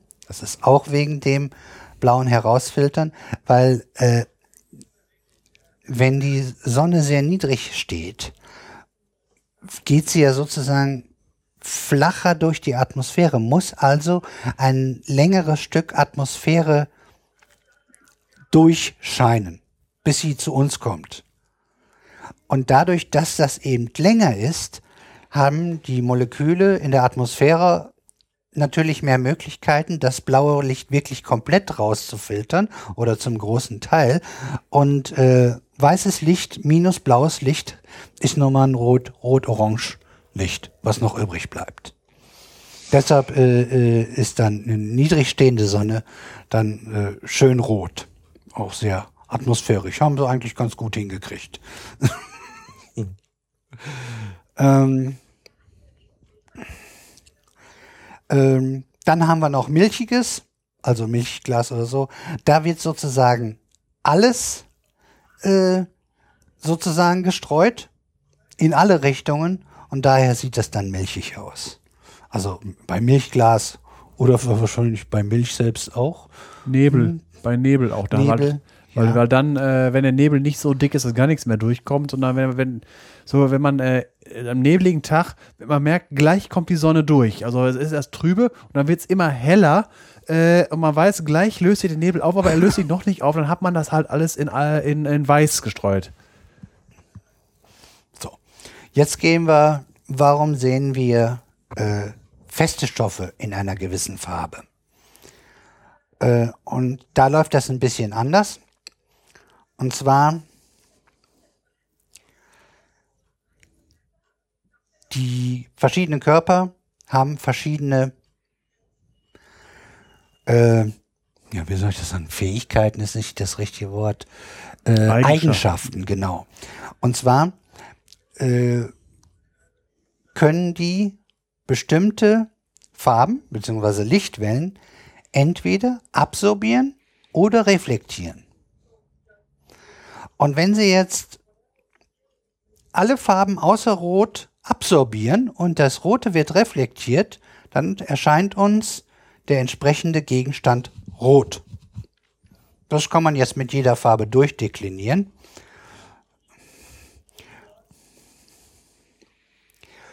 Ähm, wenn mir, wenn Sie alle ähm, absorbieren, dann haben wir eine schwarze Oberfläche. Klingt ja auch irgendwie ganz logisch. So, äh, was passiert da drinne, in, wenn sozusagen das Licht absorbiert wird? Es gibt sozusagen zwei Effekte. Einmal kann ein Elektron in eine höhere Hülle hochkatapultiert wer werden oder ein höheres Ni- Niveau. Oder es äh, kann sich auch in Wärme äußern, sprich die, Elektro äh, die äh, Atome werden angestoßen und Bewegung heißt ja Wärme. Und deshalb ist ja zum Beispiel schwarze Kleidung, äh, wird schneller warm. Das ist äh, so eine Sache. Diese können auch äh, wieder abge also die, dieses angeregte Elektron kann auch wieder auf die niedrige später runterfallen. Das wäre dann zum Beispiel, wenn wir hier mh, fluoreszierende Stoffe haben. Die geben dann danach das Licht, was sie vorher bekommen haben, geben sie dann wieder zurück. Oftmals sogar in einer anderen äh, Farbe oder das kann jedenfalls auch sein in einer anderen Farbe, als sie es aufgenommen haben, mh, weil sich das dann äh, kombiniert. Äh, es- muss ja immer äh, Energie geht ja nicht verloren und wenn jetzt ein Teil der Energie äh, noch in Bewegungsenergie, sprich in Wärme eingegangen ist und der andere Teil ähm, äh, für, für das äh, Energie des Elektrons benutzt wird und der dann alleine nachher wieder runterspringt, haben wir natürlich eine andere Farbe, weil, weil das ja dann sozusagen ein, ein, ein kleinerer Energiequant ist, der wieder nach draußen führt. Ja, das ist doch der Trick mit dieser äh, Schwarzlichtsache. Also Schwarzlicht ist ja UV-Licht und wenn man da fluoreszierende Stoffe hat, die geben das dann in, äh, in sichtbarem Licht wieder ab. Äh, wird zum Beispiel auch bei Echtheitsprüfung von Geldscheinen benutzt. Da ist was drauf, das halt eine, äh, eine Farbe drauf, die halt im Ultraviolettlicht äh, das in einer anderen Farbe wieder zurück und das dann halt fluoresziert. Da wird halt die Wellenlänge vom Ultraviolett in sichtbarem Bereich verschoben. So, mal, gucken. So, ich habe hier, eigentlich müsste ich es irgendwo stehen, aber äh, äh, ein schönes Beispiel, äh, was man machen kann, dass das auch wirklich äh, sozusagen beweist oder jedenfalls sehr nahe liegt. Man nimmt einfach mal eine rote und eine grüne Paprika. Und dann nimmt man eine Taschenlampe, macht da einmal ein grünes äh, Glas äh, davor und einmal ein rotes Glas davor. Wenn wir äh, eine Paprika haben, die, äh, äh, die wir, haben jetzt rotes Licht und wir be beleuchten die beiden Paprikas. Das rote Licht sagt, ja, Wellenlänge wird äh, reflektiert von der roten Paprika, der Rest wird absorbiert, also ist sie rot. Und bei der grünen, ja, sie absorbiert alles inklusive Rot. Grün gibt es nicht, ergo ist die grüne Paprika schwarz. Und genau andersrum ist das auch. Wenn wir das Ganze äh, mit Grün machen, dann wird die grüne Paprika bleibt grün und die rote Paprika wird schwarz. Das ist so ein ja, schönes, kleines, schnelles, einfaches Experiment, äh, dass man auch sieht, dass das, äh, ja, pff, dass das funktioniert. Ne? So. So, und jetzt äh, kommen wir. Wo habe ich eigentlich damit angefangen? Der subtraktiven Farbmischung. Ja, eigentlich bin ich da, ne? Aber ich weiß nicht, wird nur ein Teil des Spektrums?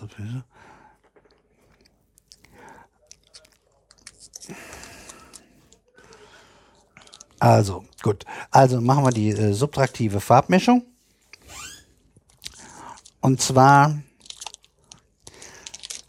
ähm, ach, da sind auch meine Paprikas. da habe ich die untergebracht. Ach Gott, ja, okay. Ähm, so, und hier kommt jetzt nämlich meine subtraktive und additive Farbmischung.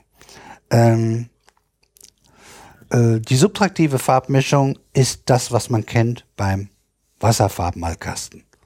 Wir mischen Farben zusammen und wenn wir sozusagen quer durch den Wassermalfarbkasten, aber am besten äh, äh, Rot, Gelb, Blau reicht eigentlich schon, jedenfalls zu, zu einem fast perfekten Schwarz. Naja, im Farbkasten kommt da meistens irgendwas in der äh, Braun in verschiedenen Abstufungen raus. Ja, ja, äh, das, äh, Perfekt funktioniert es leider nicht.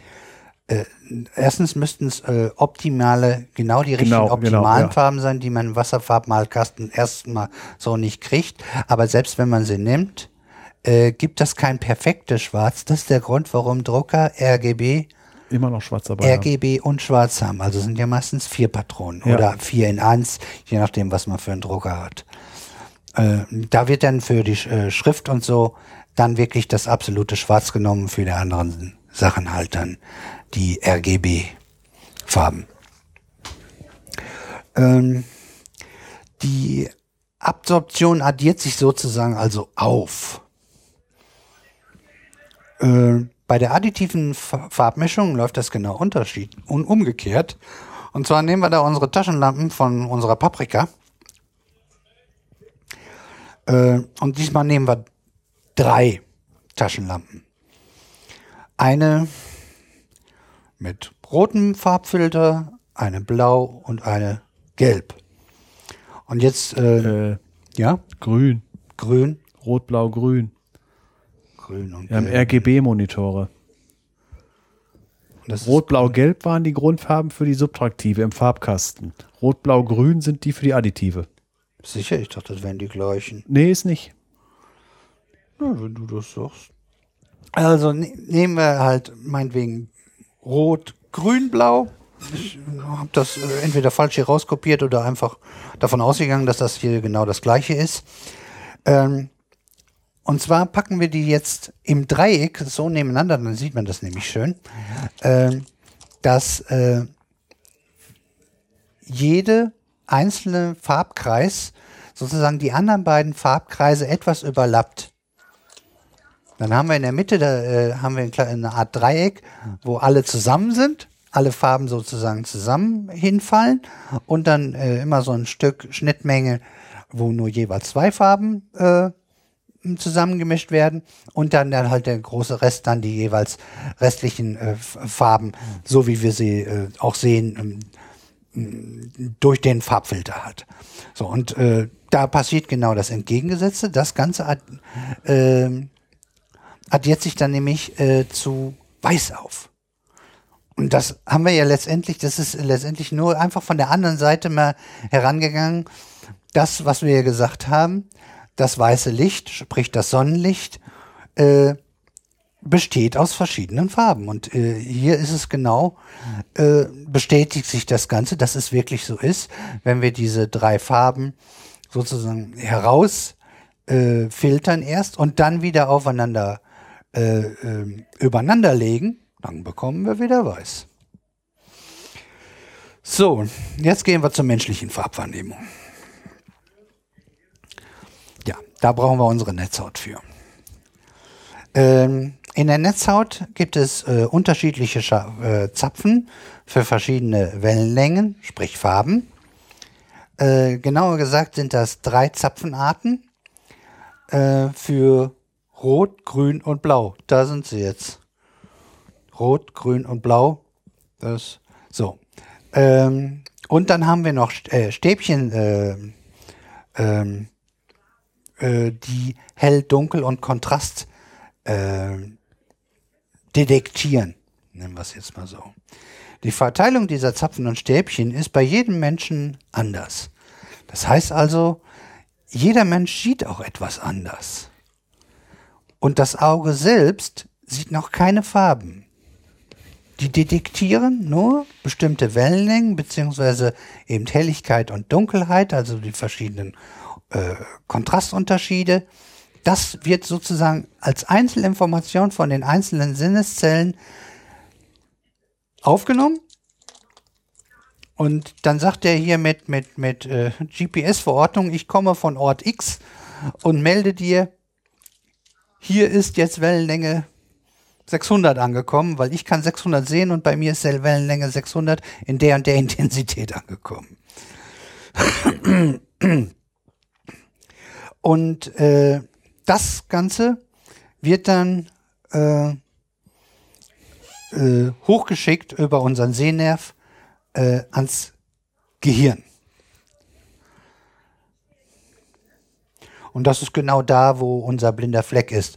Äh, ich glaube, das äh, müssten die meisten kennen, dass äh, wenn man da irgendwie zwei Groschen nimmt oder was auch immer, irgendwelche äh, kleinen Etwasse und dann guckt man nur auf, bei einer bestimmten Entfernung genau nur auf den einen. Dann sieht Mit, man mit einem einmal, Auge, der- mit einem Auge nur. ja, ja, klar. Ich, ich brauche, ich kann das so machen.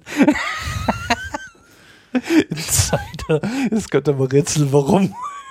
Aber ich habe ja heute ja schon ein bisschen was durchblicken lassen. Also auf jeden Fall mit, mit einem Auge. Sagen wir es mal so, bei dir ist das genau andersrum. Ja, du hast einen Fleck, wo du was siehst und der Rest ist blind. ja, so. Ja, das ist so eine gute Beschreibung. Und trotzdem habe ich meinen blinden Fleck auch noch dabei. Ja. Der ist auch noch da. Der geht aber im Rest unter. Ja, auf jeden Fall, äh, dann, dann guckt man auch, wenn man die richtige Entfernung hat zwischen den beiden äh, Groschen oder 10-Cent-Stücken ja inzwischen. Und äh, dann auch noch äh, von einer gewissen Entfernung auf die beiden guckt und man guckt auf den einen sozusagen konzentriert, also zentral, dann kann es sein, wenn man das genau richtig tariert, dass der zweite dann verschwindet und der ist dann im blinden Fleck. Die kann ich erkennen. Ansonsten wird das nämlich ständig nur rausgerechnet. Wir kriegen das gar nicht mit, weil das Gehirn das einfach mit Erfahrung und dem, was er, weil wir uns immer hin und her bewegen und hin und her gucken, der, der babbt das einfach da rein, was er vorher schon mal da gesehen hat und deshalb kriegen wir das gar nicht mit. Das wäre noch ein eigener Podcast von wegen, was das Gehirn äh, äh, aus, dem, aus den Augen rausholt. Äh, von wegen, also die, das Geheimnis des Sehens ist weniger äh, die Kamera. Das ist also, Augen sind ungefähr eine 130 Megapixel Kamera. Das ist nicht so das äh, wahnsinnig spannend. Das Spannende ist halt die, äh, äh, die irre effiziente Bildverarbeitung und Bildinterpretation, die im Auge stattfindet wo halt wirklich extrem viel auch auf äh, Erwartung ist und Erfahrung ist. Von wegen, was halt an Textur irgendwo drauf gemappt wird. Also, das ist auch die äh, Sache mit dem blinden Fleck. Sowieso, ich, ich, ich mag die Neurologie und das wäre echt mal ein Thema, was wir uns mal in unsere Truhe packen können. Das ist auch ein dickes Thema. Ja. Da gibt es, glaube ich, auch eigene Podcasts drüber. Das kann ja sein.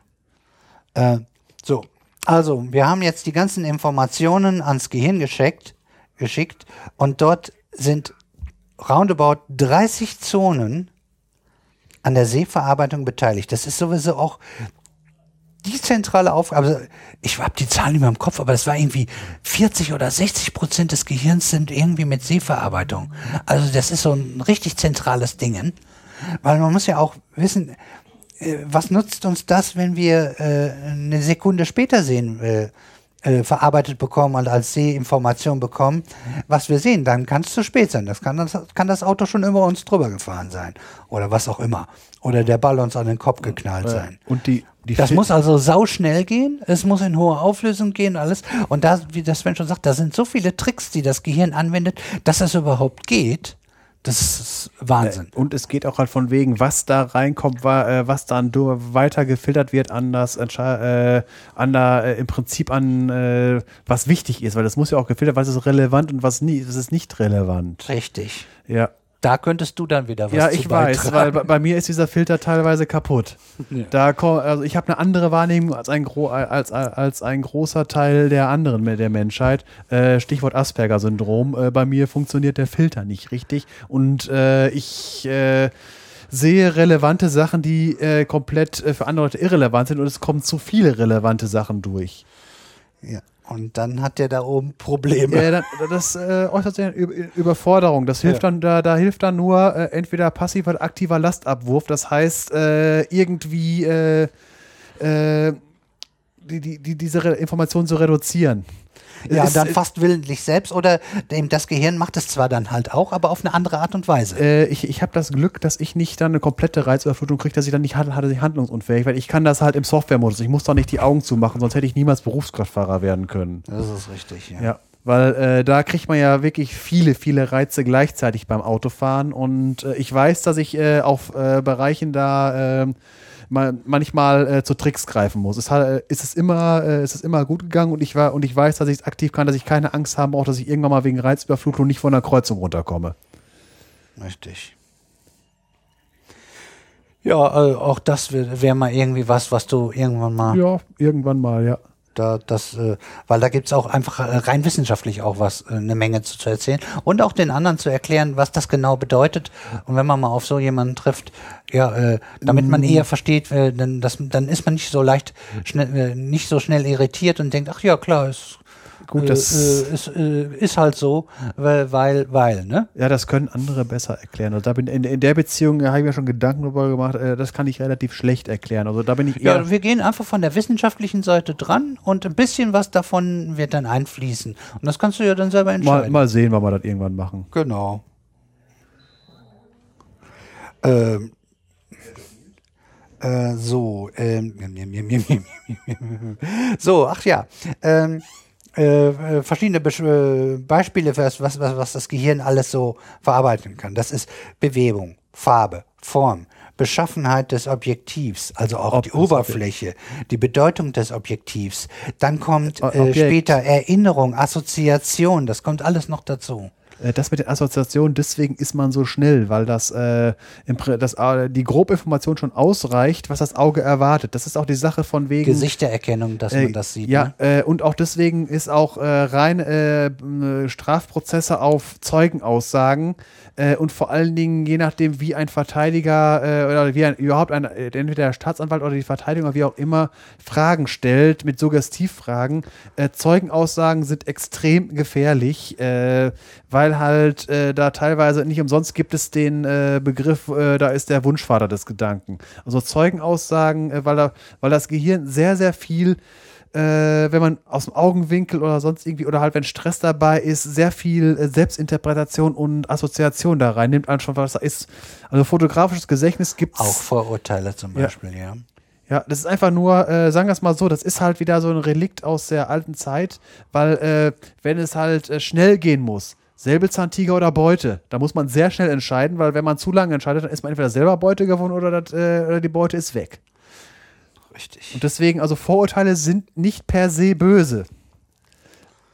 Aber in dem heutigen Großstadtdschungel muss man damit anders umgehen als in dem Dschungel vor 30.000 Jahren. Ja, und die, die normale biologische Evolution kommt unserer äh, kulturellen Veränderung und, und, und Ja, kaum hinterher. Äh, ja, d- das schafft die nicht. Wenn überhaupt, kriegen wir eine äh, kulturelle Evolution äh, wenn Ja. hin. Und das geht vielleicht noch. Ja.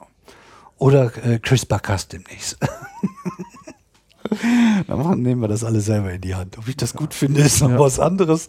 Aber äh, es werden ja trotzdem Sachen gemacht, die ich nicht unbedingt gut finde. Und in 100 Jahren sieht die Gesellschaft, die heute vielleicht weitestgehend kritisch ist, das auch schon wieder ganz anders. Ja, das Problem ist immer, äh, als der Mensch den ersten Stock in der Hand genommen hat, hat, er, hat sich ein Teil der Menschen direkt damit über, äh, die, über wie man da mit jemand anders einen über den Schädel ziehen kann. Das ist immer das Problem, Dual Use. Ja. Bei allen Sachen. So, äh, jetzt habe ich einfach nur noch ein paar interessante Fakten, dann, die so verstreut aufgetaucht sind, die aber einer Erwähnung durchaus wert sind. Ähm, einige Tiere können auch Ultraviolett und Infrarot sehen. Und es gibt auch logischerweise Blumen, die sich dann äh, darauf auch eingestellt haben. Oder je nachdem, das ist Henne-Ei, ne? Also entweder die einen auf die anderen oder so. Auf jeden Fall, äh, Blumen können äh, reflektieren auch ultraviolette Strahlung oder, äh, oder infrarote Strahlung und sehen da auch recht hübsch aus. Ja, das ist der Trick auch, weil Bienen ultraviolett sehen können, sehen für uns eine rein gelbe Blüte aus, sieht äh, für eine Biene ganz anders aus, wo im Prinzip die Landebahn markiert ist.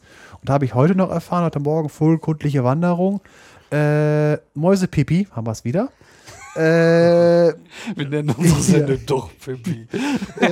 Mäusepipi äh, reflektiert im Ultravioletten und äh, Greifvögel können ihre Ultraviolett sehen.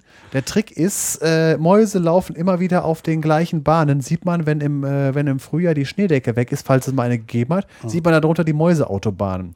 Und im Sommer, also im, äh, im Frühjahr sehen wir die Mäuseautobahn, aber äh, so ein Greifvogel aus großer Höhe sieht diese Mäuseautobahn immer. Er weiß dann schon mal, wo er drauf achten muss und muss nicht die ganze Wiese zu begucken, sondern nur da, wo die Mäuseautobahnen sind. Und wenn eine Maus läuft, zustoßen, zupacken, glücklich sein. Satt werden, ja, genau. Ja. So, ja. Äh, das Farbsehen äh, beim Menschen stellt sich erst ab dem dritten Lebensmonats ein. Davor wird schwarz-weiß gesehen. Also können Sie dann, bis dahin kann man Schwarz-Weiß-Fernseher Warum nehmen. sind Kinderklamotten so bunt als Babyklamotten? Äh, für die Eltern, was denn sonst? Ja. Die entscheiden ja auch, dass rosa nicht scheiße aussieht. so, äh, dann habe ich noch ein interessantes Experiment äh, gefunden. Und zwar haben die Folgendes gemacht. Die haben ähm, ähm, dreidimensionale Bananen und äh, Kreise beziehungsweise Äpfel genommen. Ist auch egal. Hauptsache nicht Bananenform. Und dann haben die da drauf verschiedene Farben projiziert und die Leute sollten anklicken, ob die Farbe zur Banane passt oder nicht. Und das Interessante ist, dass äh, die, äh, die gleiche Farbpalette äh, die, man hat also für beide mh, Durchgänge die gleichen Farbpaletten genommen und äh, dort, wo es auf die Banane projiziert wurde, hat es mehr Treffer gegeben, haben das mehr Leute für eine pa passende Bananenfarbe gehalten. Das geht jetzt auch schon wieder in diese Interpretationsgeschichte rein. Na? Dass, äh, dass wir, wenn wir das auf einer fremden, ähm, nicht typisch verwandten man sollte halt angeben, äh, ist das äh, eine Farbe, die zu einer Banane zuordnenbar ist, äh, die, weil ba Bananen können ja auch ein bisschen grünlich sein und gelblicher, ne? Braun. Ja, das zum Schluss, ja. Können aber immer noch gut schmecken, wenn sie braun sind. Sicher sind süßer sogar. Das muss Ja. man wa- wissen, ob man das mag, ne? Ähm, und äh, dadurch, dass diese Farbe, äh, die, die, die, die, äh, die Form auch noch dazu gekommen, äh, hat das sozusagen die Akzeptanz ges ge- gesteigert, wegen diesem Erfahrungswissen wahrscheinlich. Tipp ich mal. Weil äh, eine ne, ne Erklärung haben sie, habe ich jetzt da nicht gefunden. Die habe ich mir jetzt selber aus den Fingern gesaugt. F fällt euch eine andere ein oder? Ich fand es auf jeden Fall mal interessant. Ja, klingt, klingt logisch. Aber mehr kann ich dazu auch nicht sagen. Ja, ich habe jetzt ja auch oft aus der Hüfte geschossen. Vielleicht weiß ja einer irgendwer mehr davon. Dann äh, gibt's noch äh, eine spezielle Form äh, äh, sozusagen von, von, von Festkörpern in dem Sinne. Äh, und zwar äh, äh, Farbeindruck durch Oberflächenbeschaffenheit. Und zwar auf Nanometerebene. Äh, es gibt einen Schmetterling, also es können wahrscheinlich mehrere, aber einen habe ich Alle, hier gefunden. alle machen das so. Also hier ist einer speziell rausgefunden, vielleicht weil der so besonders ist. Ja, genau. Also Der hier heißt Blauer Morpho, da habe ich auch einen Link zu, der ist nämlich wirklich schön, der gehört auch zu den Prachtschmetterlingen und zwar zu Recht. Das ist, also das, was ich gesehen habe, sah, sah, sah schon toll aus. Ähm, ob das jetzt bei allen ist, ich weiß, Ja, das dass sie auf jeden Fall mit, mit ihrer Oberfläche spielen, aber ob äh, das irgendwie so Permutgeschichten und sowas dabei äh, rauskommt. Perlmutt funktioniert auch so, erkläre ich gleich. Ja, aber äh, hier, ich habe jetzt äh, gehört, dass das wirklich die Farbe zu 100 Prozent sozusagen nur durch eine Art Lichtbrechung und durch durch eine Eine Beugung. so so eine, genau Beugung war das richtige Wort. Das haben die auch benutzt da. Äh, Lichtbeugung das habe ich halt äh, wurde jedenfalls in, in in dem in dem Text äh, in, in dem Zusammenhang wo ich das äh, aufgestöbert habe äh, speziell nur bei diesem blauen Morpho. Äh, ja, da, da- bei Sch äh, Schmetterlinge haben keine Farbe. Das ist äh, rein physikalisch, äh, weil die äh, Oberfläche, die Oberflächenbeschaffenheit genau in dem, äh, in der Größenordnung ist, wie die Wellenlänge des Lichtes ist. Das ist äh, A, wie bei Perlmutt gleicher Effekt, weil äh, die Schichten äh, genauso eine Dicke haben, dass halt äh, die äh, Lichtstrahlen gebeugt werden. Weitere Sache ist Ölpfützen, also äh, äh, Öltropfen auf Pfützen. Diese, die Farben kommen auch durch äh, Beugung, Interferenz. Äh, das hat alles, alles physikalisch nicht, äh, also, also für die, äh, du- durch äh, Beugung und nicht durch äh, Interaktion mit den Molekülen. Es ist also vollkommen egal, äh, welche Moleküle die äh, Oberfläche bilden. Und deswegen, das macht alle Schmetterlinge. Wenn du wirklich Schmetterlingflügel nimmst und die äh, Pigmente, die eben keine Pigmente sind, diese Schuppen, wenn du die zerreibst und dann irgendwie versuchst, Farbstoffe draus zu, da sind keine Farbstoffe drin, bei allen Schmetterlingen. ich glaube dir das äh, Glaub mir das, wenn ich, Ich, das ich, ich, ich habe es halt da anders gehört. Äh, mal gucken, vielleicht gibt's ja da auch Feedback. Irgendeiner dabei, der äh, Schm Schmetterlingologe ist. das heißt mit Sicherheit anders. Schmetterlingologie. So, also äh, damit mache ich jetzt mal bei erstmal für heute den Sack dicht, aber um gleichzeitig anzukündigen, Farbe und Licht und alles, was damit zu tun hat. Ich bin mindestens nächste Sendung nochmal dran, je nachdem, wie viel das noch wird. Aber ich werde äh, das Thema, ich habe das jetzt sozusagen ein bisschen gespalten. Ähm, da, in dem Thema geht's noch weiter, weil da mh, gibt's noch andere Aspekte, die sehr interessant sind. Das machen wir dann einfach. Ja, enden wir. wenn wir dazu kommen, Ende Mai, ne, oder sowas, müssen wir mal gucken, ne? Wie wir das äh, hinkriegen. Oder der, irgendwo da um den Dreh sind wir ja wieder dann auf Sendung. So, wir kommen zu wie funktioniert. Und da machen wir unseren zweiten Teil, beziehungsweise Uli, äh, bildgebende Verfahren 2, sprich also Radar. Und da hat er sich wieder einen Bereich zu rausgesucht und den kann er am besten selber beschreiben. Dann leg los. Das Problem bei dem Bereich, äh, den ich mir jetzt ausgesucht habe, ist, dass der Bereich für sich an selber, äh, für sich selbst genommen relativ klein ist, dass da aber ganz viel dranhängt, ähm, dass man sich genau überlegen muss, wann man diese Fässer noch aufmacht.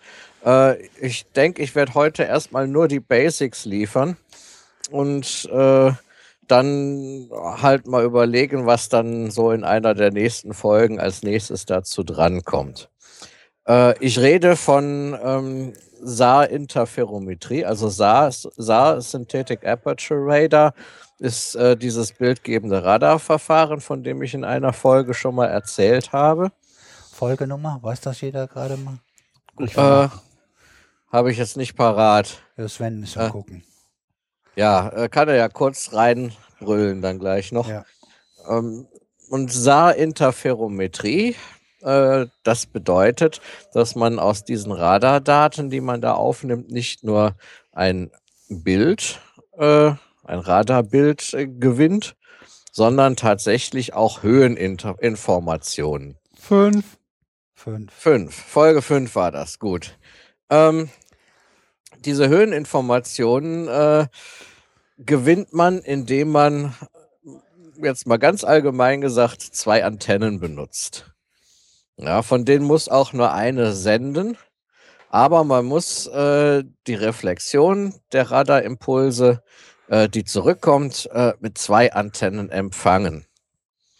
Äh, das ist jetzt mal ganz grob verglichen, äh, so als würde man halt mit zwei Augen sehen und dadurch sein. auch räumliche Informationen bekommen. Ähm, ja, rein technisch sieht das so aus, dass man äh, für die Höheninformationen dann aus dem fertig prozessierten Bildern, ja, man prozessiert für jede Antenne, ja, oder für die Daten, die man mit einer Antenne aufgenommen hat, prozessiert man ein Bild, ein Radarbild. Das macht man dann für beide Antennen.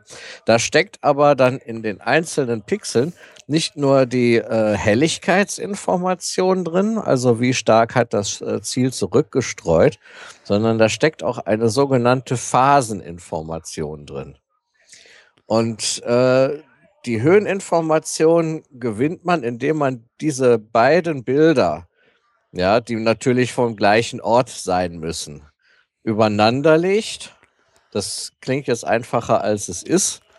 Ähm, und miteinander verrechnet, sodass man am Ende diese Phasenunterschiede in den einzelnen Pixeln ähm, herauslesen und dann für die Höheninformation verwerten Äh, kann. kommt die Erphrase dadurch zustande, dass sozusagen der Weg, der zurückgelegt wird, wird kürzer ist von denen, die weiter oben.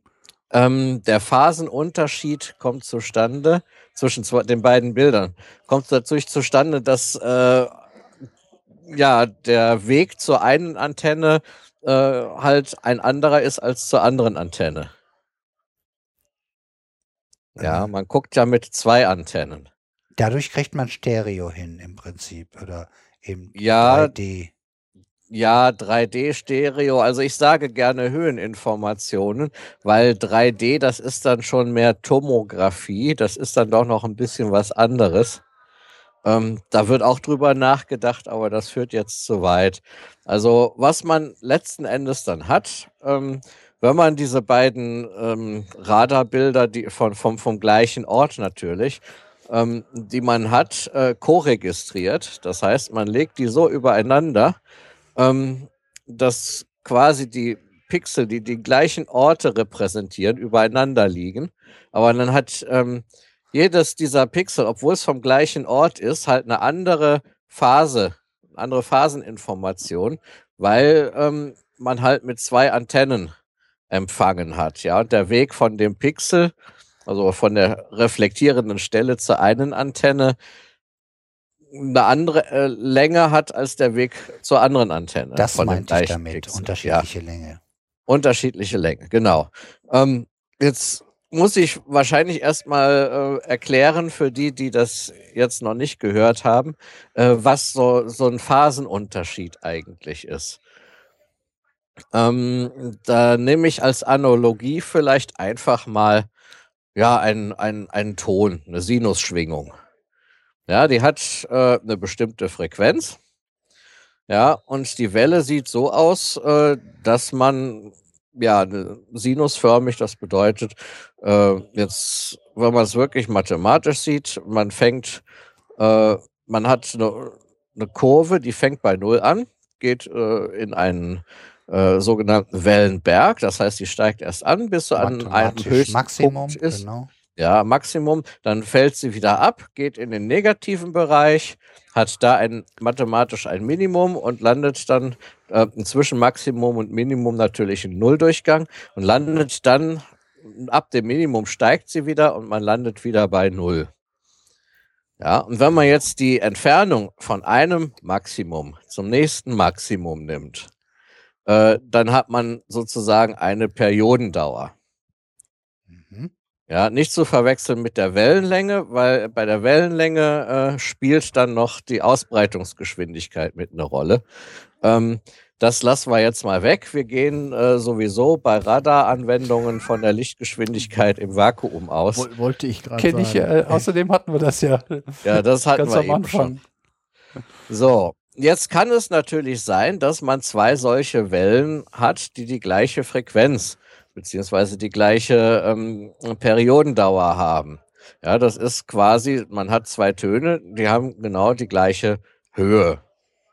Ja, aber es kann trotzdem sein, dass wenn die eine Welle gerade in ihrem Maximum ist, zum selben Zeitpunkt die andere Welle gerade woanders, quasi in einer anderen Phase sich befindet.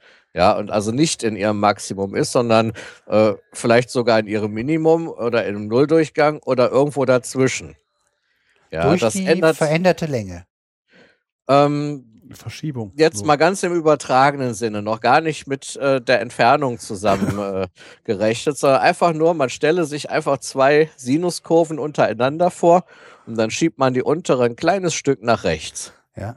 Ja, dann kommt es halt dazu, dass die obere Sinuskurve an der Stelle, wo sie ihr Max, äh, an einer bestimmten Stelle ihr Maximum hat und an der gleichen Stelle aber die untere Sinuskurve ähm, halt sich in einer anderen Phase befindet Richtig. des Schwingens. Eine Phase des Schwingens im Prinzip. Ja, also wenn wir es jetzt Ja. auf Sinus macht, das eine hat den Wert 1 und das andere halt von 1 verschieden. Je nachdem. Von eins wo. verschieden, genau. Und das, diesen Unterschied, den nennt man Phasenunterschied. Und der kommt bei Radarantennen zustande dadurch, ähm, ja, dass man unterschiedliche Entfernungen zu den beiden Antennen hat. Ja, das heißt, ähm, die eine Welle kommt vielleicht gerade dann an, wenn sie in ihrem Maximum ist. Oder die Welle kommt bei der einen Antenne an, wenn sie gerade in ihrem Maximum ist. Bei der anderen Antenne kommt sie an und ist zum Beispiel gerade in ihrem Nulldurchgang. Und das wird auch mit gespeichert. Und das ist letztendlich die Information, die man dann benutzt, um auch äh, eine Höhe auszurechnen Ja. von dem Ich entsprechenden. wollte wollt nur darauf hinweisen, weil wir es hatten. Gravitationswellen wird genau der gleiche, hatten wir ja, Trick angewendet, nur dass man dann sozusagen eine Welle äh, verti vertikal, horizontal, horizontal, horizontal spiegelt, sodass sie sich gegenseitig auslöschen. Und sobald sie ein bisschen verschoben ist, äh, gibt es ja keine absolute Auslöschung. Und dann ist sozusagen diese nämlich auch äh, ein wenig verschoben. Und dann sieht man, dass die beiden Längen unterschiedlich lang sind. ja, Das ist auch eigentlich der da, gleiche Trick. genau, auch da nutzt man einen Phasenunterschied. Richtig. um Informationen zu bekommen. Ja, das ist jetzt nicht ganz so einfach. Äh, dieser Phasenunterschied, der äh, kann halt Werte annehmen zwischen minus Pi und Pi. Ja, man kann, wenn man, wenn man eine Welle quasi um eine volle Periodendauer, sprich um den Winkel 2 Pi weiterschiebt, ist man, äh, ist sie ja wieder synchron mit der ersten Welle. Mhm. Äh, erklär mal für die meisten. Die meisten Leute denken bei Winkel an Grad. Äh, 2 Pi, äh, dass 2 Pi 360 Grad sind. Ja, ja, das stimmt. Also wir rechnen halt in der Bogenmaß. Mathematik äh, meistens mit äh, Winkeln im Bogenmaß. Da sagen wir einfach ein Vollkreis, also einmal rum ist 2 Pi. Das entspricht halt äh, für die, die die Gradskala kennen, 360 Grad. Dementsprechend wäre 180 Grad dann Pi und äh, ja 90 Grad äh, Pi halbe und so weiter. Ja, oder wenn wir eben die 1 nehmen, so wie wir es vom Sinus und Cosinus kennen, dann wären das dann genau 3, Äh, das eine ist der 1,4. Wertebereich und das andere, äh, das ja, ja, kann, ich wollte es nur sagen, ja. da sind es dann die 3,14. Da kann man es wirklich in Zahlen machen, Ja. wenn man die Höhe auf 1 festlegt. Ne? äh, ja, das ist bei der Sinuskurve. Dann ist haben so wir ja den Umfang sozusagen. ja, Also äh, eine wir reine. Sinuskurve, eine reine Sinuskurve ohne Faktor davor Ja. nimmt immer Werte zwischen 1 und minus 1 ja, an. deswegen Ja. ist ja auch, wenn man in der Schule rechnet, das ist, immer, klar. ist immer, hat man immer äh, Sinus x mal irgendwas. Und das mal irgendwas ist eine Konstante, die aber unabhängig von der Kreisbewegung ist. Das ist halt eine Konstante. Ey, ich weiß, was ihr, ja. Ja, wie gesagt, wenn man jetzt wieder das gleiche Bild, man hat äh, zweimal die gleiche Sinuswelle untereinander, wenn man die untere halt ähm, genau um eine Periodendauer verschiebt. Egal Äh, weil du untereinander Richtung. sagst, du meinst zwei Ebenen, sodass sie deckungsgleich sind, ne? Ja, man, man stellt sich einfach zwei Koordinatensysteme vor. Eins ist oben auf dem Blatt Papier, eins ist da drunter. Und in beiden ist die gleiche Sinuskurve drin. Ja, weil da, das Ja. untereinander könnte jemand ja auch falsch verstehen. Da, ich habe es versucht jetzt Mhm. so zu erklären, dass man Ja. vielleicht drauf kommt, was, wie es gemeint ist. Also ein gutes Bild wäre eigentlich die Aufnahme, die wir hier gerade machen, weil ich gucke die ganze Zeit auf sowas, bloß ich sehe keine Sinuskurven, sondern halt die Wellenform von unserem, von unserem Gerede hier. Ja, also äh, Ja. wer Photoshop kennt, der So- weiß, so- was Ebenen sind. Ja. funktioniert ja, das wäre ist die, ist die zweidimensionale, das ist ja eindimensional im Prinzip. Weil äh, Töne sind ja im Prinzip eindimensional. Wenn man es jetzt einfach nur so diese Sache mit der Sinuskurve sieht. Ja, dann, äh, okay, dann beschreibe ich jetzt nochmal das Bild und komme dann zu dem, was ich darüber sagen will. Also man nimmt ein Blatt Papier, äh, macht auf die obere Hälfte eine Sinuskurve und auf die untere Hälfte des Blatts nochmal genau die gleiche Sinuskurve. Wenn man jetzt in Gedanken die Sinuskurve auf der unteren Hälfte um genau eine Periodendauer ähm, verschiebt und eine Periodendauer ist halt die Dauer, in der die Sinuskurve quasi einen Durchlauf macht und dann wieder an dem Punkt ist, an dem sie vorher schon war Mhm. am Anfang. Ja, wenn man den halt genau um eine Periodendauer verschiebt, hat man quasi immer noch die gleiche. Oder hat man wieder die gleiche Sinuskurve wie oben. Richtig, die ist nicht Ja. voneinander zu unterscheiden.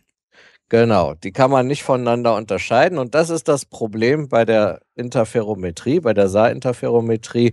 Man bekommt äh, natürlich äh, Phasenunterschiede und weiß jetzt erstmal nicht, äh, ja, erstens ähm, ist das jetzt zum Beispiel ein Phasenunterschied von Pi oder äh, muss ich da noch etliche Male 2 Pi dazu addieren? Richtig. Äh, kann man das nicht irgendwie, indem man irgendwie ein bekanntes Signal da äh, deutlich raus, also wie, wie die Klappe beim Film zum, zum Synchronisieren, damit man halt, äh, wenn man auf verschiedenen Spuren ist, äh, ob man halt eine Klappe gemacht hat, hat man ja auf jeder Spur diese Klappe irgendwann drauf und dann hat man synchronisiert.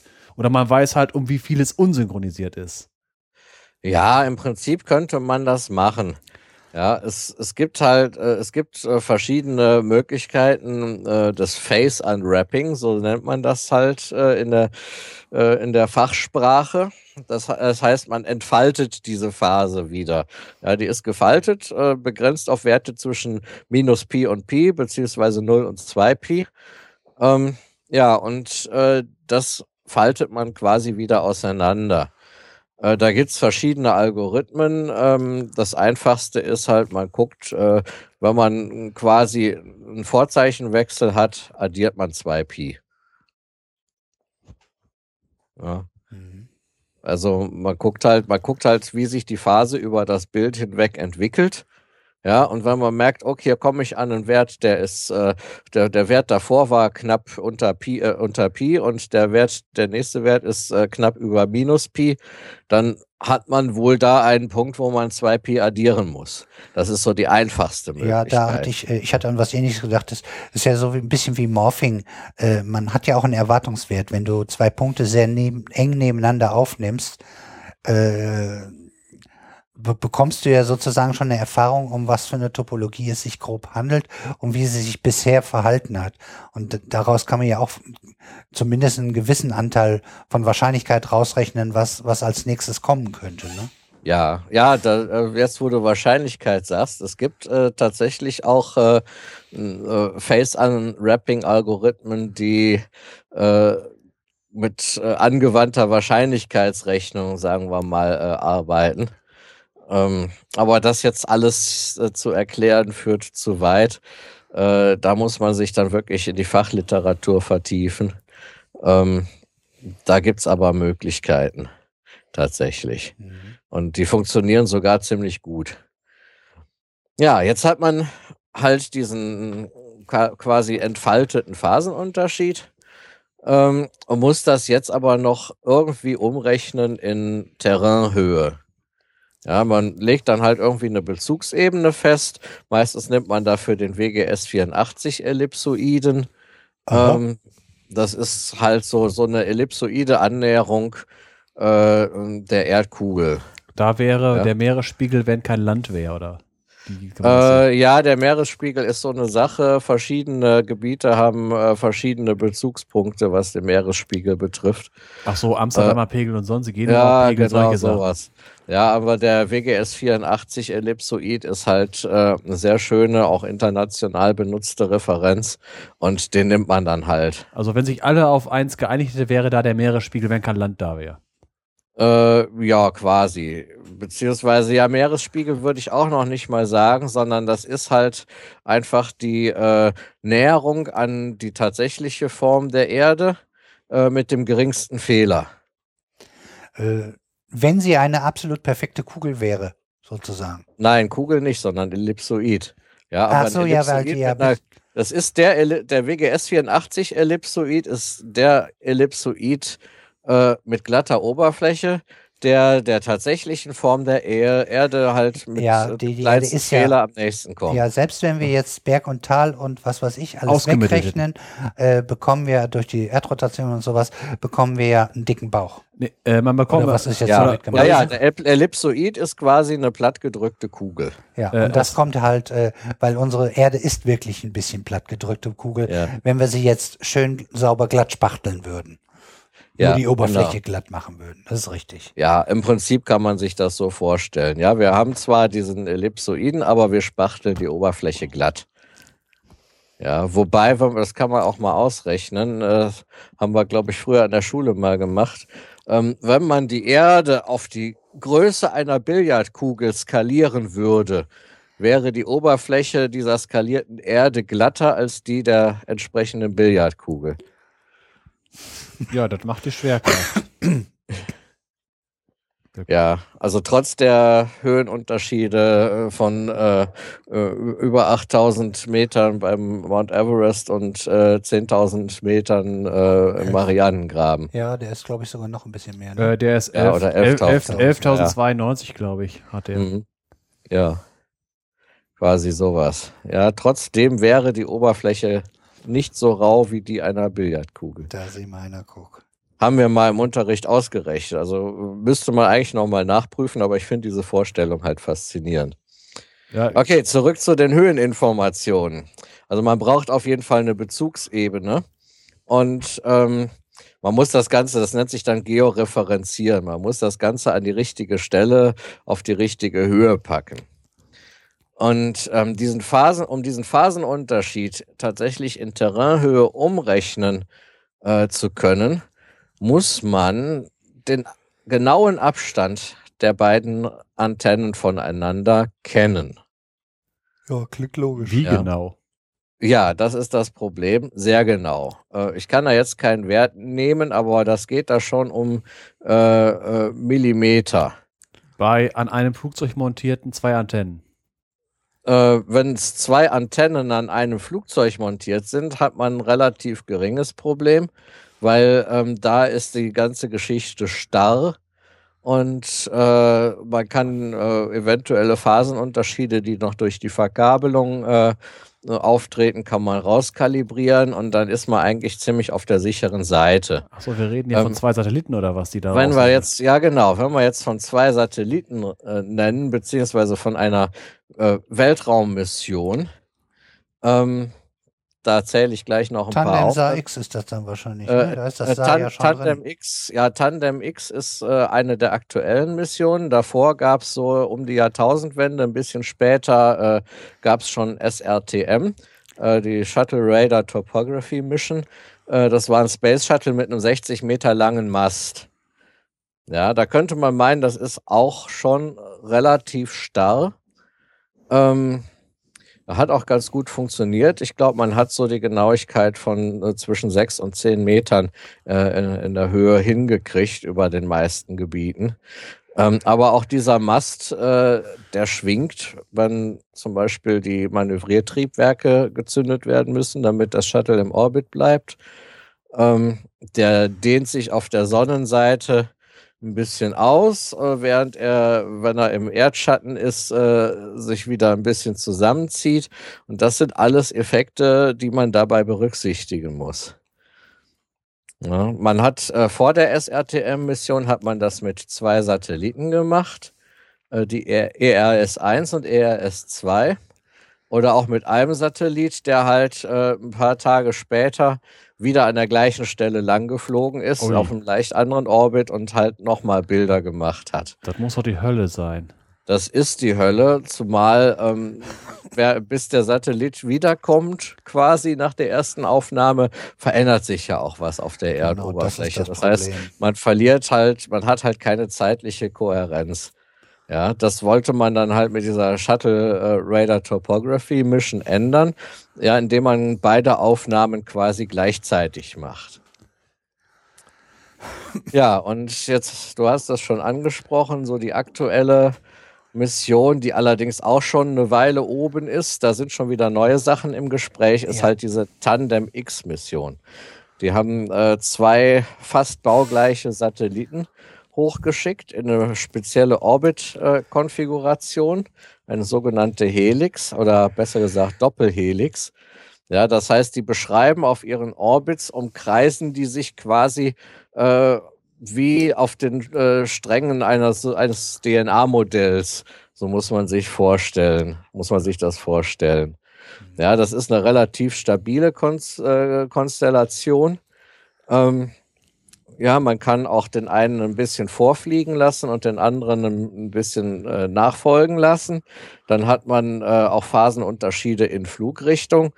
Ja, das, äh, die, die Fachbegriffe äh, sind äh, Cross-Track-Interferometrie. das heißt, wenn beide zur gleichen Seite rausgucken und man halt da die Phasenunterschiede ähm, betrachtet oder Along-Track, das heißt, wenn die beide so ein bisschen nach vorne gucken äh, und dann da halt die Phasenunterschiede auswertet. Und äh, eventuell, das weiß ich nicht, dafür bin ich zu lang raus, kann man das wahrscheinlich auch noch in irgendeiner Form kom äh, kombinieren. Ja, dazwischen, zwischen dieser Shuttle-Mission mit dem Mast und dieser Tandem X-Mission wurden noch andere äh, Satellitenformationen überlegt, äh, zum Beispiel das Interferometric Cartwheel. Ähm, da hatte man auch quasi ein Cluster von Satelliten, zwei, äh, drei Satelliten, so als äh, Mindestformation, so viel ich weiß, ähm, die äh, nah beieinander sind, aber deren Bahn, Bahnen so äh, leicht gegeneinander verschoben sind, ähm, dass die Satelliten sich quasi, während sie gemeinsam äh, um die Erde sich bewegen, sich nochmal umeinander, um einen gemeinsamen Mittelpunkt bewegen. Deshalb Cartwheel wie Speichenrad. Ja, und dann kam, das war, glaube ich, eine französische Idee von Kness. Äh, und dann kam DLR, hier unser Deutsches Zentrum für Luft- und Raumfahrt. Die hatten dann noch die Idee mit dem Interferometric Pendulum. Ähm, das war im Prinzip ein ähnlicher Gedanke, nur dass die ähm, Satelliten äh, dann quasi eher in, äh, ein, äh, in einer Ebene parallel zur Erdoberfläche so umeinander rumgewuselt werden, sage ich mal, jetzt ganz unprofessionell. Äh, das hat sich aber beides äh, nicht so ganz durchgesetzt. Das war schwer zu realisieren. Äh, nicht zuletzt, weil das Gravitationsfeld der Erde höchst inhomogen ist. Äh, und äh, daher auch die Satellitenbahnen keine idealen Kepler-Ellipsen sind, sondern äh, sich äh, halt auch in ihrer Gestalt und nicht nur in ihrer Lage äh, ständig ändern. Ja, und da ist es schwer, solche Formationen dann äh, ähm, wirklich auch zu halten. Dann brauchen die Satelliten auch ein GPS. Äh, das haben die. Die haben ein GPS, Ja, auf jeden gedacht. Fall. Ja, die Ja. haben ein GPS. Ja, sonst, finden, sonst äh, gehen wir davon aus, wir haben da oben Satelliten, damit wir hier unten an, in unseren Autos GPS haben. Und Ja, äh, aber es ist tatsächlich so, dass die GPS-Satelliten natürlich auch zur Positionsbestimmung von. sie äh, müssen Alp- sich selbst ja auch verorten, sonst klappt das Ja, ja, alles nicht. Das ist klar. Äh, also die haben nicht nur GPS, man kann die auch von der Erde aus tracken. Ja, dann zumindest äh, kann man relativ genau dann auch äh, äh, Entfernung beziehungsweise Geschwindigkeit äh, äh, quasi in Blickrichtung bestimmen. Das kann einem dann auch schon weiterhelfen, mit den entsprechenden Algorithmen diese Satelliten auch sehr genau zu positionieren. Was? Exakte Geschwindigkeit und exakter Punkt, das geht doch gar nicht. Nein, In dem, in dem Rahmen schon. Äh, Moment, es ist kein exakter Punkt, sondern eine exakte Entfernung. Um den Punkt zu kriegen, braucht man natürlich auch noch die Querentfernung und die kann man von der Erde aus halt nicht so gut tracken. Ja, und was man natürlich. Ja, wenn man trianguliert mit mehreren, müsste das doch genau umgekehrt funktionieren. Ja, aber ähm, wenn man sich die Dimensionen mal anguckt, gut, man kann triangulieren, das geht. Äh, aber das, das genaueste, was man halt kriegen kann als Messwert, ist tatsächlich die Entfernung äh, und die äh, Geschwindigkeitskomponente, die in Blickrichtung ist. Dummerweise ist die relativ klein, weil der Satellit beschreibt ja quasi eine Bahn äh, um die Erde rum und nicht von der Erde weg. Ja, das hat aber nicht die Gründe, warum ich diesen kleinen Physikwitz da reingebracht habe. Weil ich hatte an die Heisenbergsche Unschärferelation gedacht. Ach so, ja. Sven hat sofort begriffen. Ah, ihr seid alles Nerds. ja, ähm, gut, das ist so, so der, der Stand der Technik gerade. Und ähm, wie gesagt, je genauer man die äh, Position der Antennen weiß, ähm, Umso besser beim ist das. Prozessieren, äh, desto genauer kann man auch das äh, Höhenmodell dann nachher erstellen. Und da stellt halt die Tandem äh, X-Mission äh, gegenüber der SRTM äh, auf jeden Fall eine deutliche Verbesserung dar. Zumal die Satelliten sich auch noch äh, gegenseitig miteinander unterhalten und auch ständig gegenseitig ihre Entfernungen messen zum jeweils anderen Satelliten. Mhm. Ähm, das Könnten wir äh, auch schon fast wieder einen, einen, einen, Raumzeitzug raussuchen. Der hatte das Thema. Oder sucht Ja. selber. Raumzeit hat das Thema mal gehabt. Ja. ja. Die, die, die, die kann man ja auch über Jahre hören. Da hat sich ja nicht so viel geändert. ja. Doch, es doch ähm, einige von den hätte, wäre, könnte, sind endlich, äh, es ist da. Ja, das stimmt. Ja, über Satellitenorbits werde ich sicherlich auch noch mal was sagen äh, in einer der nächsten Folgen, ähm, weil da gibt's äh, gibt's noch echt viel, was man da machen kann. Das will ich jetzt gar nicht alles erzählen. Ähm, nur so viel, man hat äh, mit äh, mit der SRTM hat man halt doch äh, in sagen wir mal vielen Gebieten hat man äh, eine Genauigkeit von ungefähr 10 äh, Metern erreicht in den Höheninformationen. Äh, das Problem war, äh, dass man die, keine komplette Erdabdeckung hatte. Ja, das heißt, äh, da waren Teile von Norwegen zum Beispiel nicht mit drauf. äh, es ging um äh, eine Abdeckung war zwischen dem 60. nördlichen und dem 58. südlichen Breitengrad. Äh, ja. Und, Wie exakt können jetzt die Höhenunterschiede äh, gemessen werden bei Sa Tandem? Ähm, da komme ich gleich zu. Ah. Äh, ich sehe nur gerade, äh, ach so, eine Bogensekunde, das ist die Querauflösung. Die Höhenauflösung, da, da hatte, habe ich von früher noch im Kopf, dass das irgendwie äh, 10 Meter sein sollten. Äh, aha, ne, hier steht horizontal 25 Meter und vertikal 1 Meter. Äh, 15, aha, ah ja. Genau? Genauigkeit äh, vertikal 16 Meter absolut und 6 Meter relativ. Also ja gut, in der Größenordnung sind wir auf jeden Fall. Ähm, schwierig wird das halt über bergigem Gelände, weil da kann es einem passieren, dass äh, dieser Phasenunterschied zu schnell ansteigt. Mhm. Ja, und dass man dann bei dem Unwrapping äh, halt entsprechend Fehler macht. Äh, das ist äh, ähm, ja, da, da muss man irgendwie äh, überlegen, wie man das handelt mit entsprechenden Algorithmen. Ähm, mit der äh, mit einer Höhenauflösung von zwei Metern oder besser äh, wäre man dann bei der Tandem X-Mission. Das, das wollte ich nämlich, ja, ich wollte Ja. gerade sagen. Ich hatte nämlich irgendwie exaktere Werte im Hinterkopf. Ja, ja, also das erste war SRTM, das war irgendwie so Ah. 10 Meter und jetzt mit der Tandem X ist man auf jeden Fall besser als 2 Meter in der Höhenauflösung. Ähm, ja gut, und äh, in der Querauflösung, also quasi die Auflösung der Pixel auf der Erdoberfläche, äh, die ist äh, zwischen 1 und 16 Meter, je nachdem, wie groß man äh, jetzt das Gebiet macht, das man beleuchtet. Ne? Je größer man das Gebiet ist, von dem man Daten sammelt, äh, desto geringer ist dann halt diese, diese quer, diese, diese horizontale oder die, ja, diese Auflösung in der Bildebene. Ne? Die ist, Ja. wenn man 100 Kilometer breiten äh, Schwart äh, abfliegt oder beleuchtet und aufnimmt, dann hat man halt nur 16 Meter Auflösung. Und wenn man äh, 10 Kilometer breit äh, die Antenne fokussiert, nur dann hat man eine Auflösung von einem Meter. Und beides hat seinen Sinn. Je nachdem, Beides wofür man hat das seinen braucht. Sinn. Ja, auf jeden Fall. Ja, wenn man äh, detailliertere Karten braucht, dann ist eine äh, Auflösung von einem Meter sicherlich besser.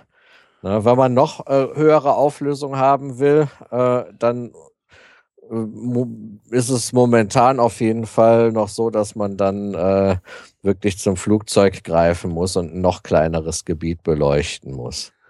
Ja. Ja, da kann man dann auch äh, so, so Scherze machen wie in Versus sah. Da werde ich sicherlich auch irgendwann noch mal was zu erzählen. Ähm, und wo man dann Autos zumindest so aufnehmen kann, auch während der Fahrt, äh, dass man zumindest mal die Größe und vielleicht auch abschätzen kann, ob es jetzt ein LKW oder ein Bus oder ein Trecker gewesen ist oder einfach nur ein PKW. Ja. Fürs Militär natürlich Panzer.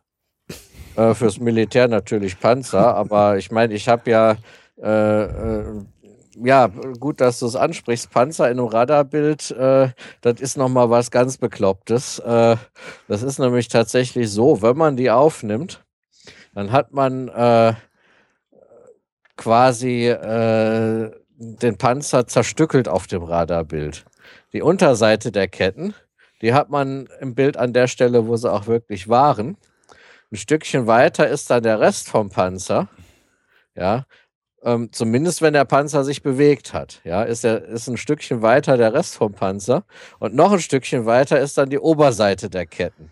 Äh, zu den Fehlabbildungen kommt es, weil äh, durch die Geschwindigkeit, die der Panzer hat, ähm, sich halt auch ähm, ja, der, der, der, die Entfernung bestimmter Pixel zur Antenne ständig verändert. Einfach durch die Bewegung des Panzers und die werden dann falsch lokalisiert. Passiert aber beim LKW und beim PKW auch. Äh, So viel schneller bewegt sich ein Panzer doch auch nicht.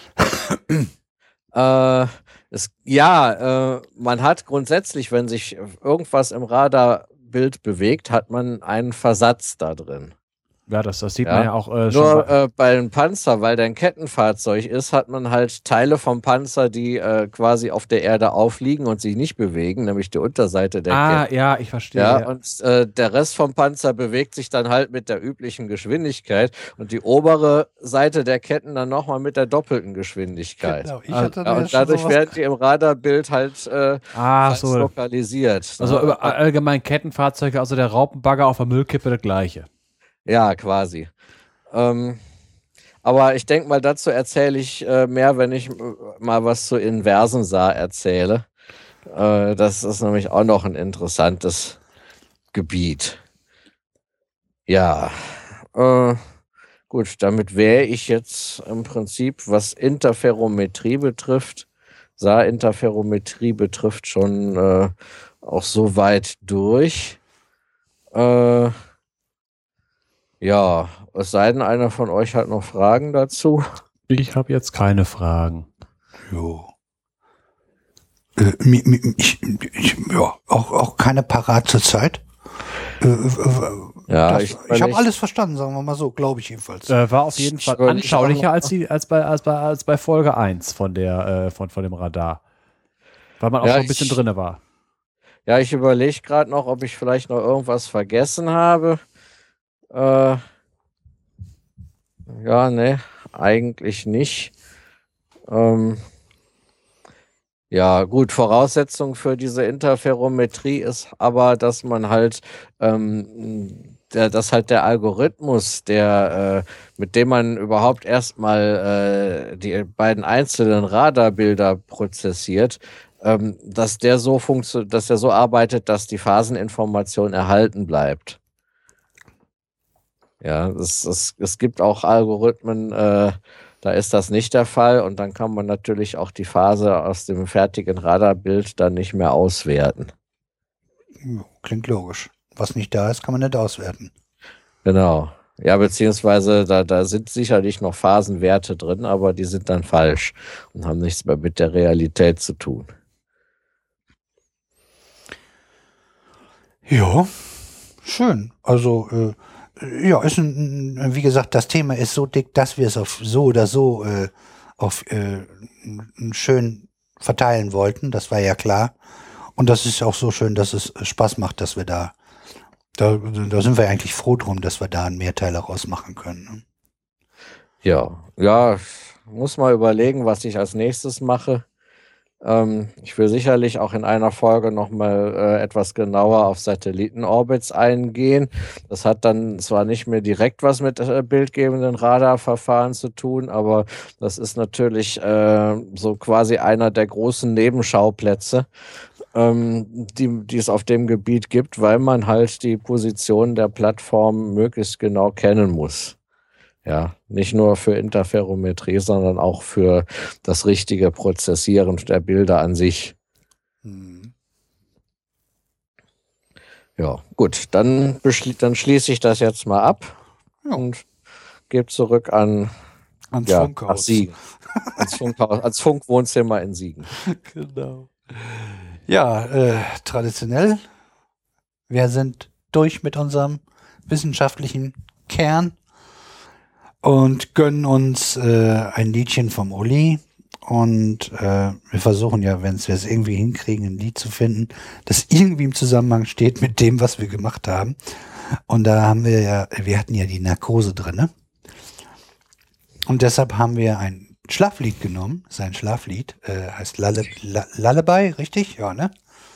Lullaby. Und ich würde mal sagen, quatschen können wir danach. Lassen wir uns erstmal anhören.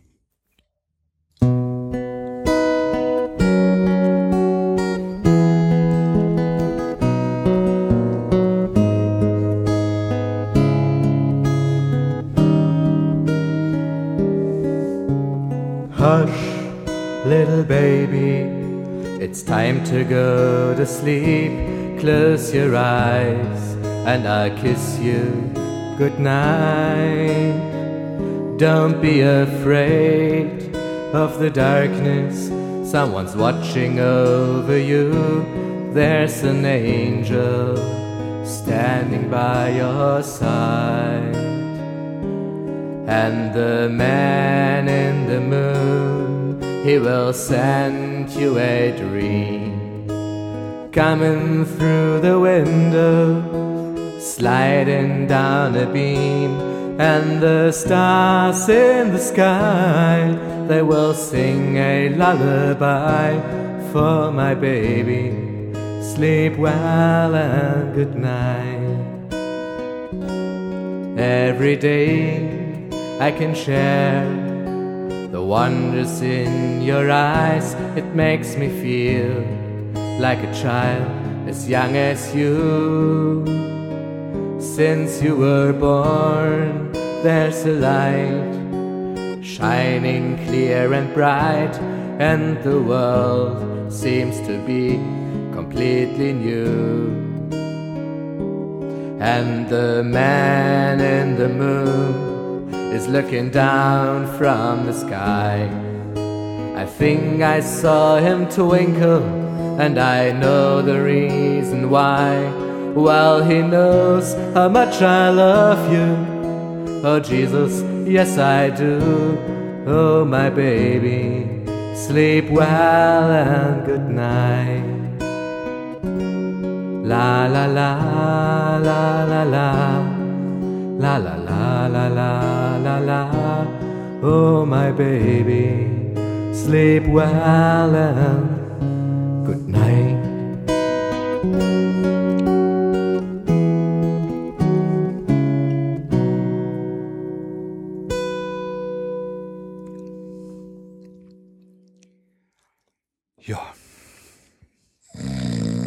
Genau, ich wollte den Leuten schon sagen, es geht noch ein paar Minuten. Ich habe äh, schon überlegt, ob die, die zur Abwechslung mal zur Ausnahme das Ding zum Schluss vorsichtshalber lieber spielen. ja, also das Ding ist äh, äh, hi- hilft auch mit Sicherheit beim Einschlafen und du hast es mit Sicherheit dafür auch schon verwendet, ne? Äh, ja, komischerweise beim Felix nicht. Da lege ich mich lieber dazu und kuschel noch ein bisschen mit ihm. Ja, wenn das besser wirkt, dann macht man das. Ja, ja, genau. Sonst gerne, wenn, wenn, wenn du hier irgendwo deine Gitarre auspackst, ist das so, dass mit das letzte Lied, was gerne dann noch kommt, ne? Ja, das spiele ich eigentlich immer so als letztes. Wenn ich das spiele, dann heißt das, eigentlich habe ich keinen Bock mehr. Aber wenn ihr intensiv genug bohrt, gibt's gibt's vielleicht noch eine Zugabe. Bring danach das K-Glas-Lied, dann wollen die Leute nicht mehr. Ja, stimmt eigentlich. Ja, als, als, als DJ habe ich zum Schluss immer äh, in der Zeit, wo ich das gemacht habe, äh, wer hat an der Uhr gedreht gebracht? Also, ja. Wer hat an Das der passt Uhr ja auch. gedreht? Ist es wirklich schon so spät? Stimmt es, dass es sein muss? Ist für heute wirklich Schluss? Heute ist nicht alle Tage. Ich komme wieder, keine Frage. Und dann ging das Putzlicht an. Irgendwann nachts. Teilweise bis drei oder so. Ja.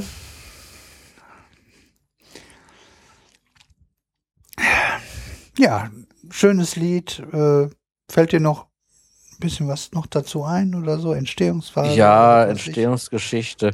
Ähm, das Lied habe ich äh, geschrieben, da war ich 23 oder 24 und dann da war weder von einer Frau fürs Leben noch von einem Kind irgendwie überhaupt die Rede. Aber irgendwie hatte ich trotzdem plötzlich ein Schlaflied in der Pipeline.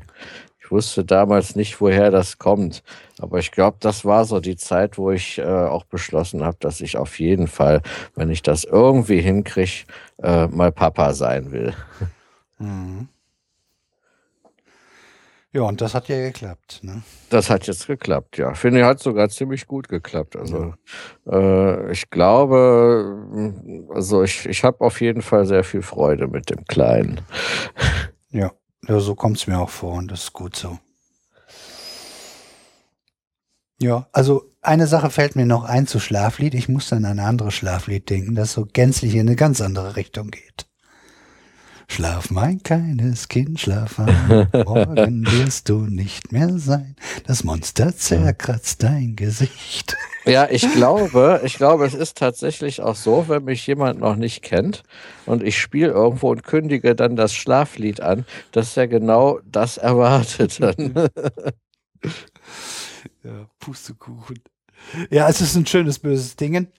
ja. Ist natürlich von den Ärzten und da kann ich mal wieder noch einen Podcast unterbringen. Den habe ich hier, abgesehen vom Anfang, äh, gar nicht so viel dazwischen gepackt wie sonst gerne, aber das kommt dann eher so aus dem Bauch raus. Ne? Und zwar äh, gibt es eine Sendung, die heißt Die Goldene Zehn und das sind drei, vier Leute, glaube ich, vier oder fünf, so um den Dreh. Äh, die setzen sich zusammen und machen regelmäßig einfach eine, irgendeine Top Ten. Und die hatten jetzt letztens äh, Top Ten der Ärzte, wo äh, Schrei nach Liebe auf Platz eins war, was ich für absolut richtig halte. Weil es sozusagen beide Sachen. Also sie sagen, klar, Arschloch und trotzdem äh, wissen wir, äh, es gibt auch Gründe dafür, aber äh, ein Arschloch bist du trotzdem. Diese Kombination Ja. finde ich einfach Ah, nur gut. Ja. Ja, sind wir durch mit deinem Schlaflied so, wenn dir nicht noch Genau. was einfällt. Ja, hier geht's also noch weiter. Nicht einpennen. Aber es könnte ja auch nicht mehr viel. Ähm, da mache ich mal meinen mein, mein Plattenvorschlag. Eine Platte, die zumindest einige schon kennen könnten, ist auch schon ein Stückchen älter. Ich habe gar keine Jahreszahl dabei geschrieben. Was hast du? Was? Kannst ja gleich mal gucken, Sven. Ich. Jahreszahl äh, 86. 86, ja. Ach, das ist ja jetzt 30 Jahre. Richtig? Ja, nicht ganz, da 2016. Da fehlen noch ein paar Monate. Ja, aber Genau zu sagen vier. Und zwar äh, von Paul Simon, Graceland. Hat auch einen Grammy gewonnen. Äh, das ist äh, der Paul Simon von Simon and Garfunkel. Und der hat sich mit ein paar afrikanischen Musikern zusammengesetzt und hat eine wunderbare Mischung aus schönem melodiösen Pop mit afrikanischen Rhythmen und afrikanischen äh, Instrumenten äh, gebracht. Schöne unterschiedliche Stücke. Also äh, ich mag eigentlich alle Lieder. Ich kann eigentlich gar keins so richtig hervorloben, weil, weil ich, ich höre mir die Platte komplett äh, sehr gerne an. Und äh, durch, durch diesen afrikanischen Anteil wird sie halt äh, eigenständig und es ist, wird halt, ist nicht so mainstreamig, obwohl sie trotzdem sehr gut und sehr äh, eine breite Masse anspricht eigentlich. Also es ist schon melodiöser Pop mit, mit, äh, mit, mit dem, werden die meisten wahrscheinlich in Ordnung finden und, und mögen. Und trotzdem hat es so, so, so, so, so einen eigenen Flair, weil eben dieses, diese afrikanischen Anteile das nochmal zu einer eigenen Sache machen. Ja, und deshalb stelle ich sie vor und deshalb finde ich sie gut. Und äh, ja, wir tun die Links wieder von iTunes und, und Spotify dabei und dann könnt ihr selber mal reinhören. Und jetzt natürlich äh, könnt ihr euch äh, ja mal was dazu erzählen, wie ihr, ihr habt euch beide ja angehört. Wer will als erster? Ja, soll ich mal? Mach mal. Mach ich mal. Ja, also ich fand diese Platte fantastisch.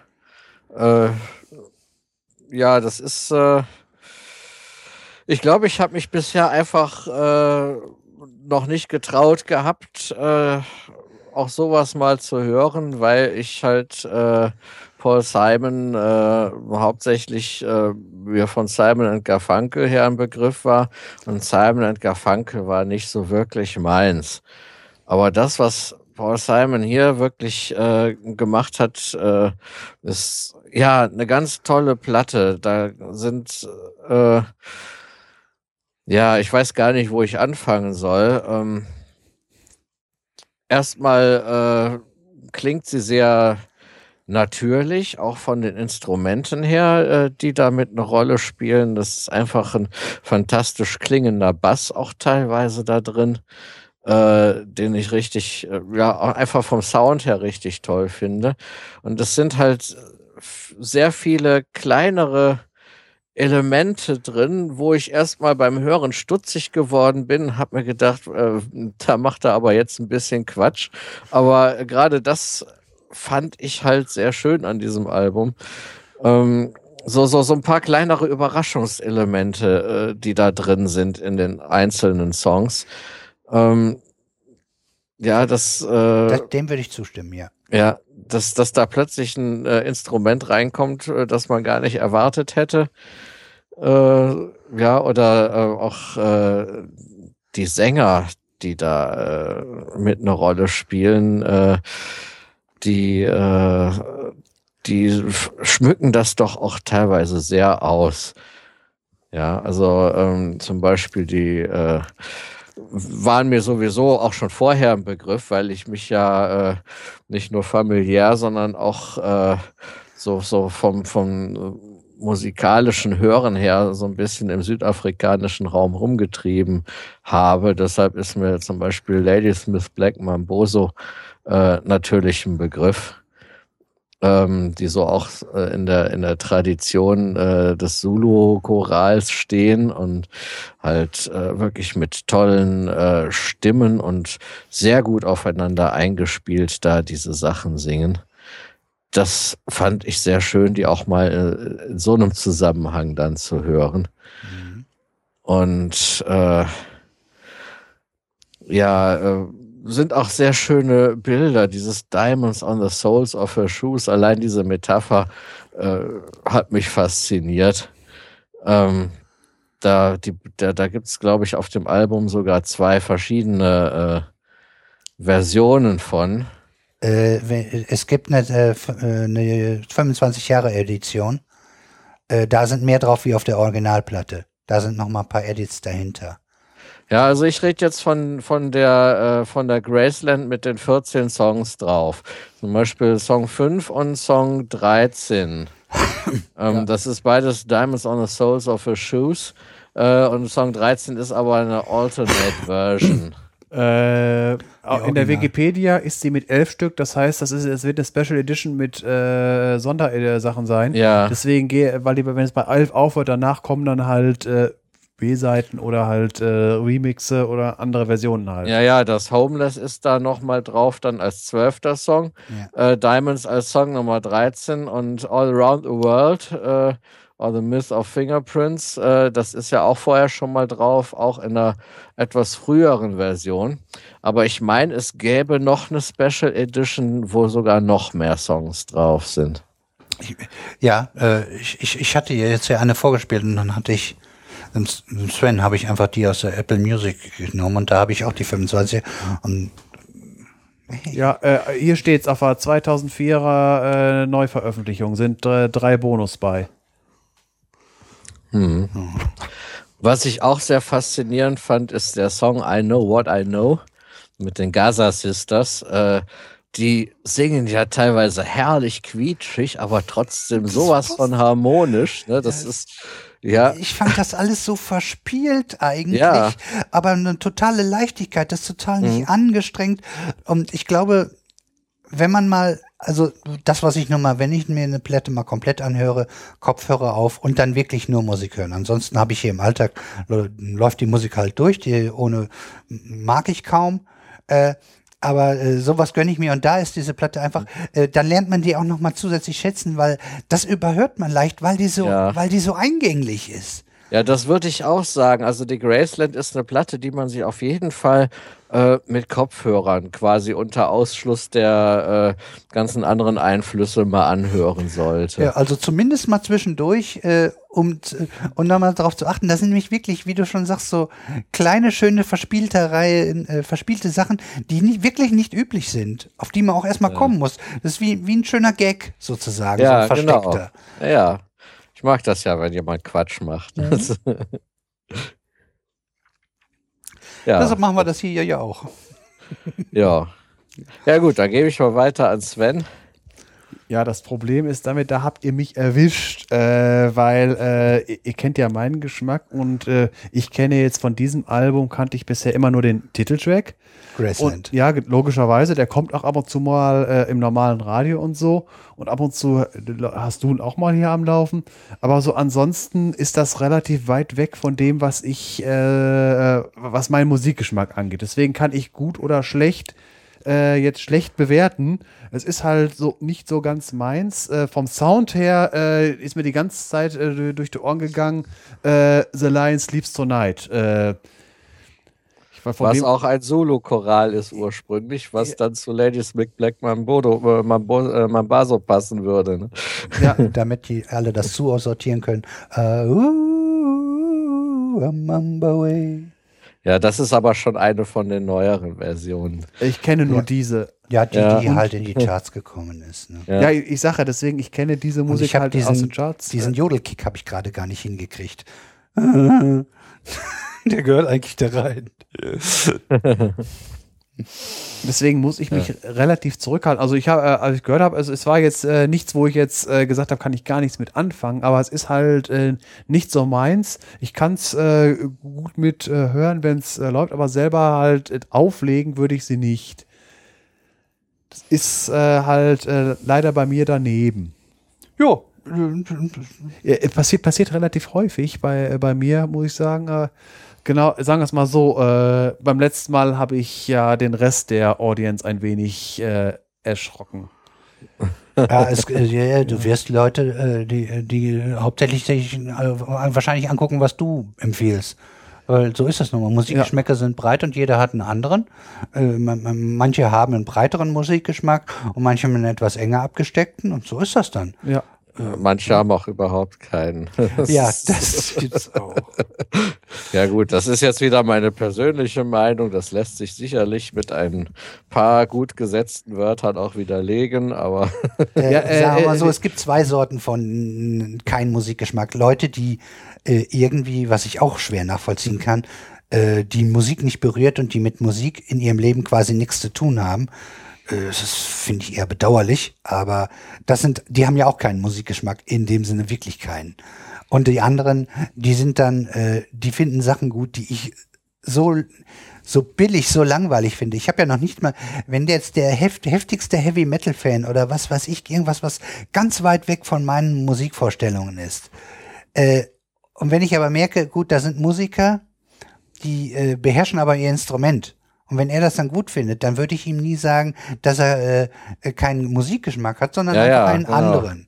Wer Ja. aber wirklich ganz billigen Doodle-Pop hört und äh, und morgen, was weiß ich, bin ich schlaflos oder wie war das noch gleich? Aber Ja, auf die habe so- ich auch schon ein paar Mal rumgetrampelt. ja, so, so Aber Musik, nur weil sie die bekannteste und äh, erfolgreichste zu, so ist. Das, was sich da drumherum tummelt, ist ja teilweise noch schlimmer. Die ist noch, glaube ich, mit Ja. Ech- Echos zugeworfen worden oder was das jetzt war, was jetzt letztens verliehen wurde. Ach, deshalb konnte Ja, sie es, es nicht gibt halt so, es gibt halt so Musik, die eignet sich hervorragend dazu, als äh, quasi als Soundtrack für ein sehr oberflächliches äh, Partyleben zu fungieren.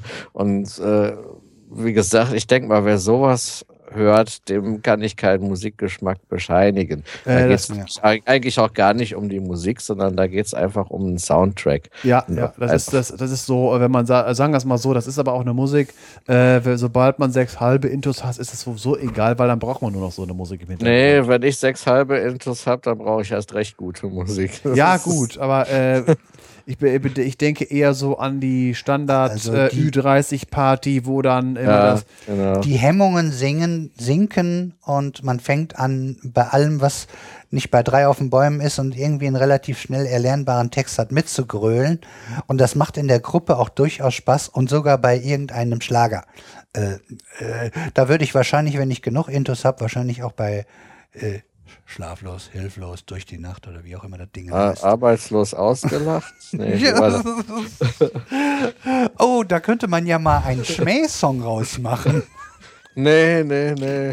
Aber die Helene kann uns Ja, nicht, die kann uns, ist nicht, ja, die kann uns nicht nach Paragraph Staatsfrau. 103 ver, ver, äh, Nee, nach nee, drei die nicht, muss- nur zivil. Die muss das dann zivilrechtlich mit uns klären, ja. Äh, Ein Sch Schmähsong auf äh, Helene Fischer. Das wär's doch mal, das wäre eine schöne Antwort. Dann werden wir berühmt. Nee, lass mal lieber. Ich will nicht berühmt werden. Nur wenn sie den Streisand, äh, die den Streisand macht.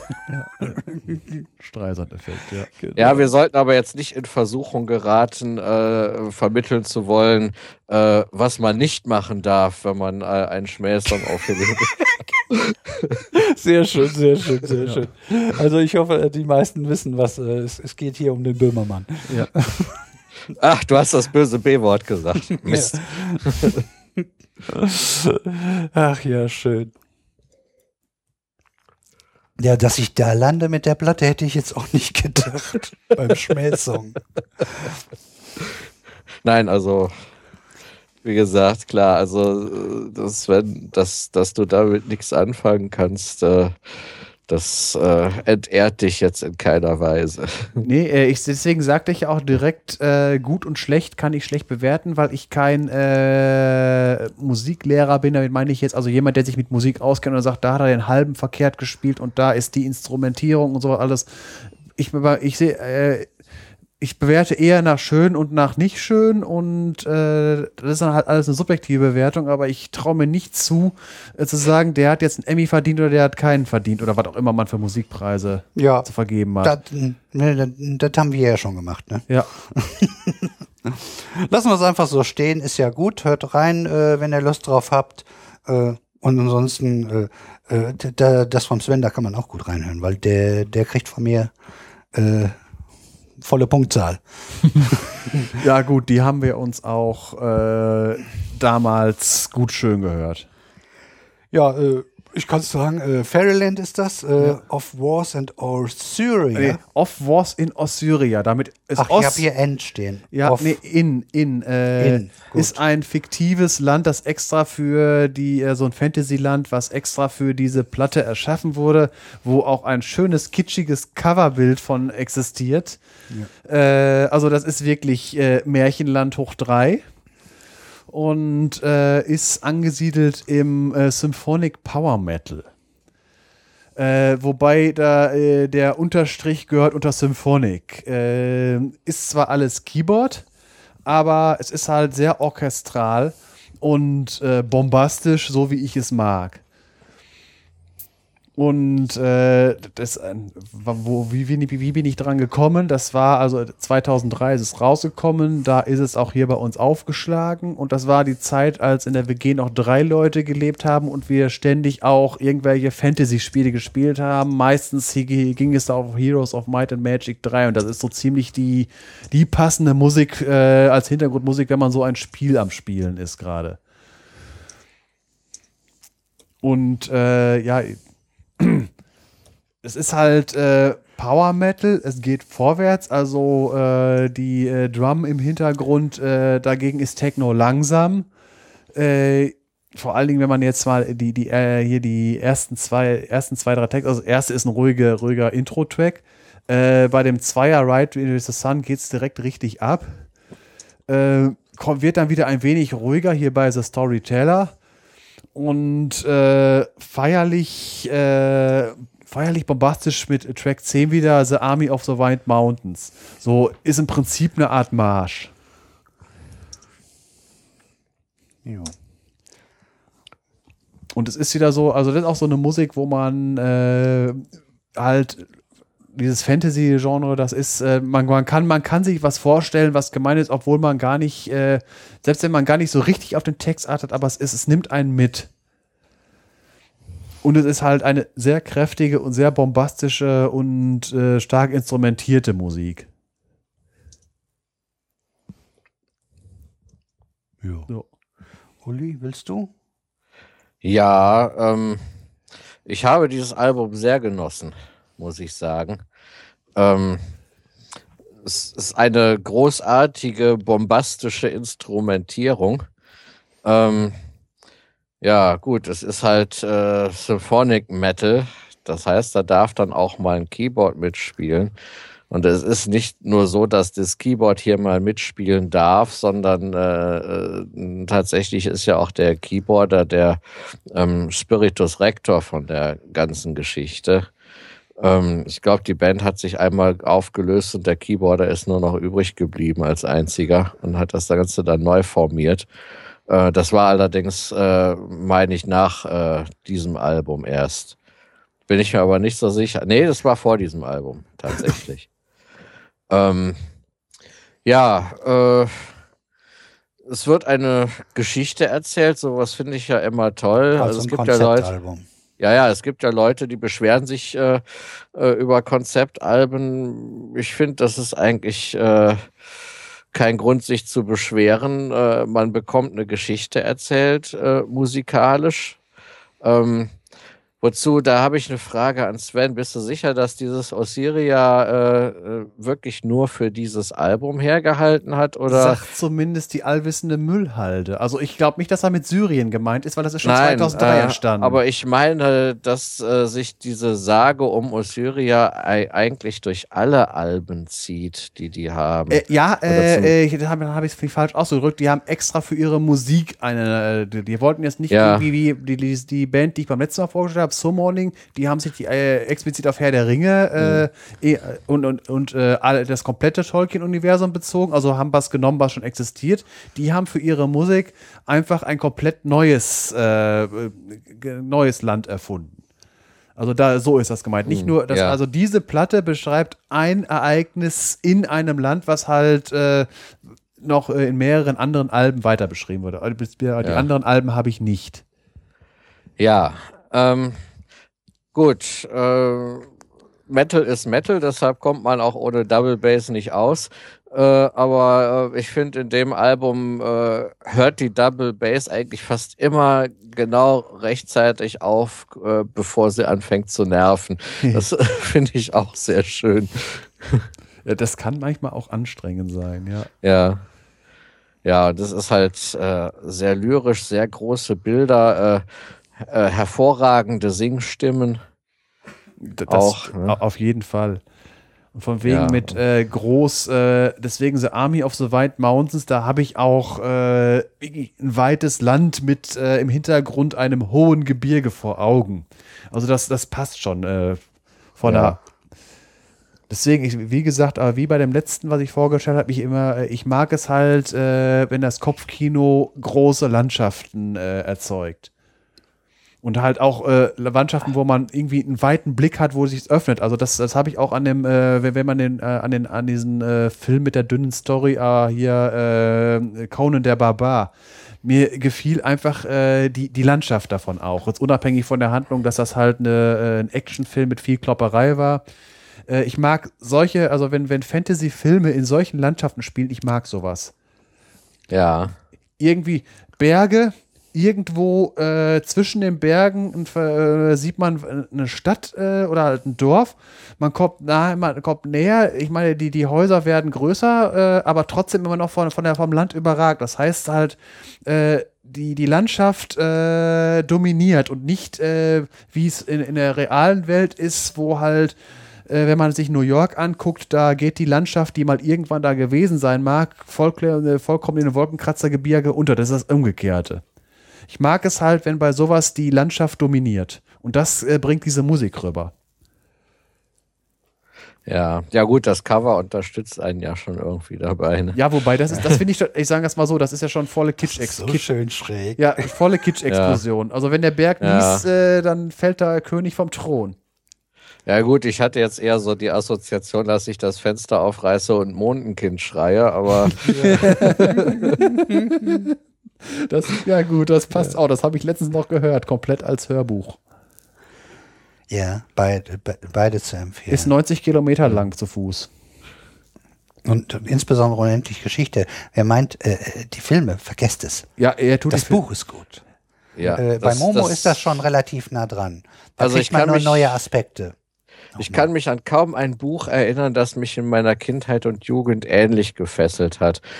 Und äh, als ich den Film gesehen habe, nee, ich kann nicht sagen, dass ich enttäuscht war, aber Es war äh, äh, war relativ schon gutes ganz gut. Actionkino. Ja, Der- der war ganz Film- gut umgesetzt. Der, der aber, Film, war- der erste Film war ein guter Abenteuerfilm, wo halt im Ja. Prinzip die reine Handlung im Vordergrund stand. Aber alles, was da an Metathemen drinne war in dem Buch oder ist Ja. ja gesagt, ist Das runtergefallen. halt, also ne? der, der Film, wenn man das macht das Buch ja genial. Der Anfang und das Ende, wie man rauskommt. ja, der, Da steckt Ja. so viel drin. der Film ist gut, aber äh, da wird der Vorlage nicht gerecht. Es ist ein guter Film, eine gute Unterhaltung. ja, so kann man das machen. Äh, aber wie gesagt, zweiter Film, total in die Tonne kloppen. Das ist ja ähnlich schlimm wie Mowgli 2. Ja, das Dschungelbuch 2, das war ja auch, das den kann man auch vergessen. Ja. Der taugt ja gerade so als Trailer für den ersten. Oh Mann, oh Mann, war der schlecht. Und und wo die bei, also insbesondere äh, Dschungelbuch 1 war ja wirklich schön gemacht von Walt Disney. Der hat ja Spaß gemacht. Ja, und hat auch einige für einige Ohrwürmer gesorgt. Probier's mal voll mit Gemütlichkeit, kennt jeder. ja. Und auch die, die Affen, den finde ich auch immer gut. Die komme ich gerade nicht drauf, aber es ist. Da, da, da, King Louis. King Louis, genau. Ja. Genau. Das hat hier, glaube ich, sogar hier irgend so ein Bekannter wie Bill Ramsey oder so. Das ist ja ein Ich glaube, der war das sogar. Ja. Ja, ja, zumindest auf, ich weiß nicht, ob er es gleich auf Englisch und auf Deutsch gemacht hat. Wir kriegen ja sonst immer unsere eigenen. Ich glaube, Leute, so äh, ja, nee, nee äh, so. der war es selber, weil der, der treibt sich auch in Deutschland rum. Der ist, äh, der macht doch äh, Freitag, ich weiß nicht, ob er es immer noch macht. Freitags macht er immer äh, äh, Jazz eine halbe Stunde lang auf HR2. Ach, guck mal, schön. Ja, äh, ich, ich mochte ihn. Und ich Ja. verbinde ihn auch immer mit Ist dann, Jazz. ist dann glaube ich, immer ähm, eine halbe Stunde nach, äh, nach der Tag immer gekommen. Also ich glaube, von halb, sie- von halb acht bis acht ist das immer gelaufen. abends. Ich weiß nicht, ob es immer noch läuft. Ich glaube, das war der Tag. Nach meinem Podcast kommt der nicht. Wenn ich dazu eine, eine äh, H2 der Tag äh, gehört habe, dann kommt das nicht dann. Ja, sagen wir es mal so, wenn es als Podcast rauskommen würde, wäre der sowieso nur ze- zehn Sekunden lang, weil der Rest weggegamert würde. Ja, die können das bezahlen. Ja. Die GEMA akzeptiert das. Die wollen nur Geld dafür sehen. Ja, klar. Das geht schon. Und Radiosender können das dann auch. Nur wir nicht. Ja. Ja, äh, Uli, bist du, hast du, bist du durch? Ähm, ja, ich, ich bin durch mit dem Album. so, also, äh, Was nicht heißt, dass ich es jetzt nie wieder anhören werde, Nee. sondern äh, so, ja, was ich dazu sagen wollte, habe ich gesagt. wenn du die passende äh, Stimmung wieder dafür hast, kramst du sie wieder Ja, raus. dann kram ich das auf jeden Fall raus. Spiel so ein Felix vor, wenn er mal so ein Spiel spielt. Monkey Go Happy? Nee. Nee, wenn er irgendwann so war. Aber sagen wir es mal so, irgendwann kriegt er auch mal die unendliche Geschichte in der Hand gedrückt. ja, also ich glaube aber auch, dass der seinen eigenen Musikgeschmack entwickeln wird. Ja. Und ich glaube auch nicht, dass ich davon enttäuscht sein werde. Hey. Ja, und ja, schauen wir mal, was dabei rauskommt, ne? Ja, Ähm, ich finde, dass diese Musik auf jeden Fall ein, die Musik hat einen typischen Fantasy-Anteil auf jeden Fall drin. In der Musik. Auch äh, insbesondere natürlich bei dem ersten Stück, äh, wo es ja, ich glaube sogar komplett instrumental ist das, glaube ich, ne? Ja, die Intros werden gerne bei sowas. Äh, äh, bei Und die, die, die, das, das könntest du sofort irgendwie Auenland machen und mh, schöne streifende Bilder äh, darüber und dann die Musik laufen lassen. Das würde wunderbar passen. Das wäre überhaupt kein Thema.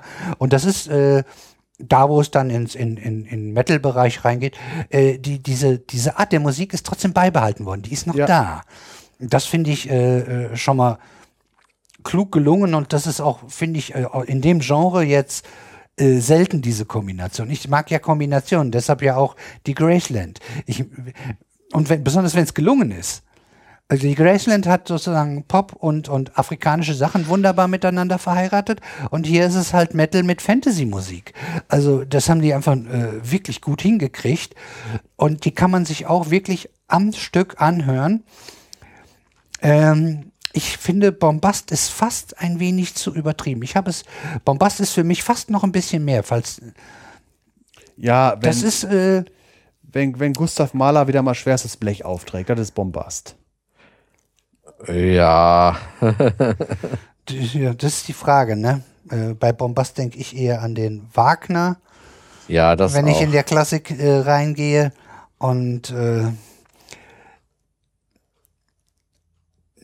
ich, in, der Richtung passt es ja in etwa, nur es ist äh, äh, also wa- was was äh, diesen also ich ich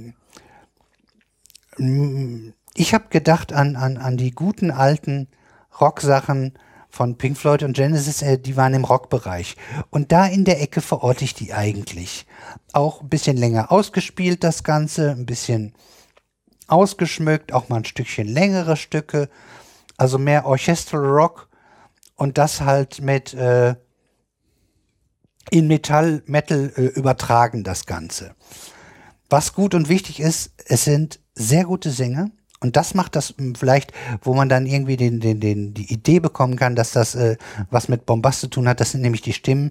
Das klingt für mich sehr stark nach ausgebildeten Stimmen. Sie singen wenigstens Ja, auf, so. auf jeden Fall. Das ist nicht äh, wie äh, normale Leute im Pop singen, sondern das sind schon, also sie singen jedenfalls so, als wenn es Opernsängern wären. Fast. Ja, ja das, auf jeden Fall, sowas gefällt mir auch. Und, Und ich hab, diese Art ja, des Singens auch. Ja. Ich habe auch äh, von dieser Art noch andere äh, Platten, also äh, andere Bands. Äh, da gibt es noch jemanden, der kann noch eine Schippe drauflegen. Das kommt Ja, aber- ich weiß, dass, äh, dass das ja in dem Bereich durchaus mal vorkommt. Ja, Ma, gerne auch die Frauen, die dann Ja. exzellente Stimmen dabei haben. Also Ja, haben wir ja schon ein paar von vorgestellt. das war jetzt beim letzten Mal. Da, auch, da, war, da war der eine Track ja auch dabei. Where Hope and Daylight Day Die. Da, da war ja so eine äh, Frauenstimme dabei. Dann nicht nur die Musiker, äh, nicht nur die Sänger, die Musiker, die beherrschen ihre Instrumente. Ah, dann nicht nur wegen der Geschwindigkeit, sondern auch, also man merkt, dass das eine Band, die er da zusammengestellt hat, die kann was. Und da ist es, wäre es mir sogar fast egal, also der, der, der, der würde jetzt bei mir gen, äh, auch genauso gelobt werden, wenn es mir nicht gefallen würde, was es aber tut. Äh, weil, weil, weil das wirklich gute Musik ist. Und sie hat, was ich äh, bei Platten auch mag, eben eine ge- gewisse Spannbreite. Es, es, es bricht nicht aus, es ist, passt thematisch zusammen. Es sollte ja auch beim Konzeptalbum tendenziell so sein. Und Musikgruppe äh, hat ja auch irgendwie so einen typischen Klang. Aber ich mag es, wenn es nicht allzu gleich klingt. Und das, das haben sie auch hingekriegt. Dass also durchaus äh, unterschiedliche Stücke da drauf sind äh, und auch schön miteinander kombiniert und arrangiert. Also mu- muss ich sagen, äh, in allen Bereichen, die mir sonst äh, wichtig sind, haben sie volle Punktzahl und äh, da muss man auch sagen, äh, auch wer jetzt Metal nicht so ein großer Fan ist, hier wird nicht geschrien, hier wird nicht gegrunzt, nicht gekreischt, alles das gibt es hier nicht. Es sind durchaus sehr schöne eingängige Melodien. Das ist auch für jemand was, der jetzt nicht der große Metal-Fan ist. Das ist schon, geht schon, also eher Richtung Massentauglichkeit. Da habe ich einen guten Kontrast gewählt zum letzten Mal. Ja, wobei Massentauglichkeit ist immer so ein blödes Wort. Ähm, das Das meine ich klingt nicht so, negativ. Ja, ja, nee, aber es, es klingt so nach, es würde die Massen nicht stören, aber da steckt ja doch sehr viel mehr hinter diesem Album. Ne? Ja, aber sagen wir mal so, wir wissen, dass äh, es einen relativ hohen Anteil gibt. Also ich, ich beziehe das jetzt mal von mir und ich gehe mal davon aus, ich weiß ja auch, was andere so denken. Oder wenn das Sven hier was drauf tut und äh, eigentlich der Großteil, der hier sitzt, etwas irritiert hin zum Sven guckt und sagt, was ist das? Ist das noch Musik? Nein, da ist mir gerade ein Schraubenschlüssel ins Getriebe gefallen. Ja, das ist dann Industrial-Bereich. Genau, Genau, genau. Oder wenn die da anfangen zu grunzen oder äh, sich anhören, als wären sie schon ein paar Jahre unter der Erde gewesen. Äh, das gefall, gefällt nun mal nur ganz speziellen Leuten. So, und das ist eben hier, weil, weil Metal ja eigentlich auch äh, ein Nischenprodukt ist, das mögen nicht viele. Und für dafür, dass es Metal ist, ist es aber eine ne, ne schöne, harmonische, eingängige äh, Metal-Platte. Das also, ich würde mal sagen, äh, so, so, wer, wer sich die Nevermind von Nirvana anhört äh, und die gut findet, weil die ist auch durchaus gut, der, der kann sich auch die anhören, obwohl die Ne- Nevermind fast ruhiger ist. Kennst du die? Ja, natürlich. Nevermind. Ja, kenne ich bestimmt. Habe ich jetzt nur äh, Sind ein paar ganz Kopf. bekannte Stücke drauf. Habe ich jetzt nur gerade keinen Kopf drin. Ja, muss ich auch nicht. Äh, das, das meine ich also damit, dass, dass das Leute auch hören können, die sonst dem Genre nicht so viel abgewinnen können. Das meinte ich damit. Ja. ja aber es ist schon, äh, finde ich, eigentlich eine ziemlich vielschichtige Geschichte. Ja. Äh, Ja gut, deshalb, deshalb gefällt es mir, weil, weil Ja. ich, mag, ich mag es nur mal, wenn ich rauskriege oder mitbekomme oder eine Ahnung davon bekomme, dass sich da Leute Mühe gegeben haben. Das gibt bei mir gleich immer ein paar Sonderpunkte. Und die haben sich Mühe gegeben. Das ist nicht irgendwie Sowas habe und ich dann auch. und heute Abend. Ich höre auf.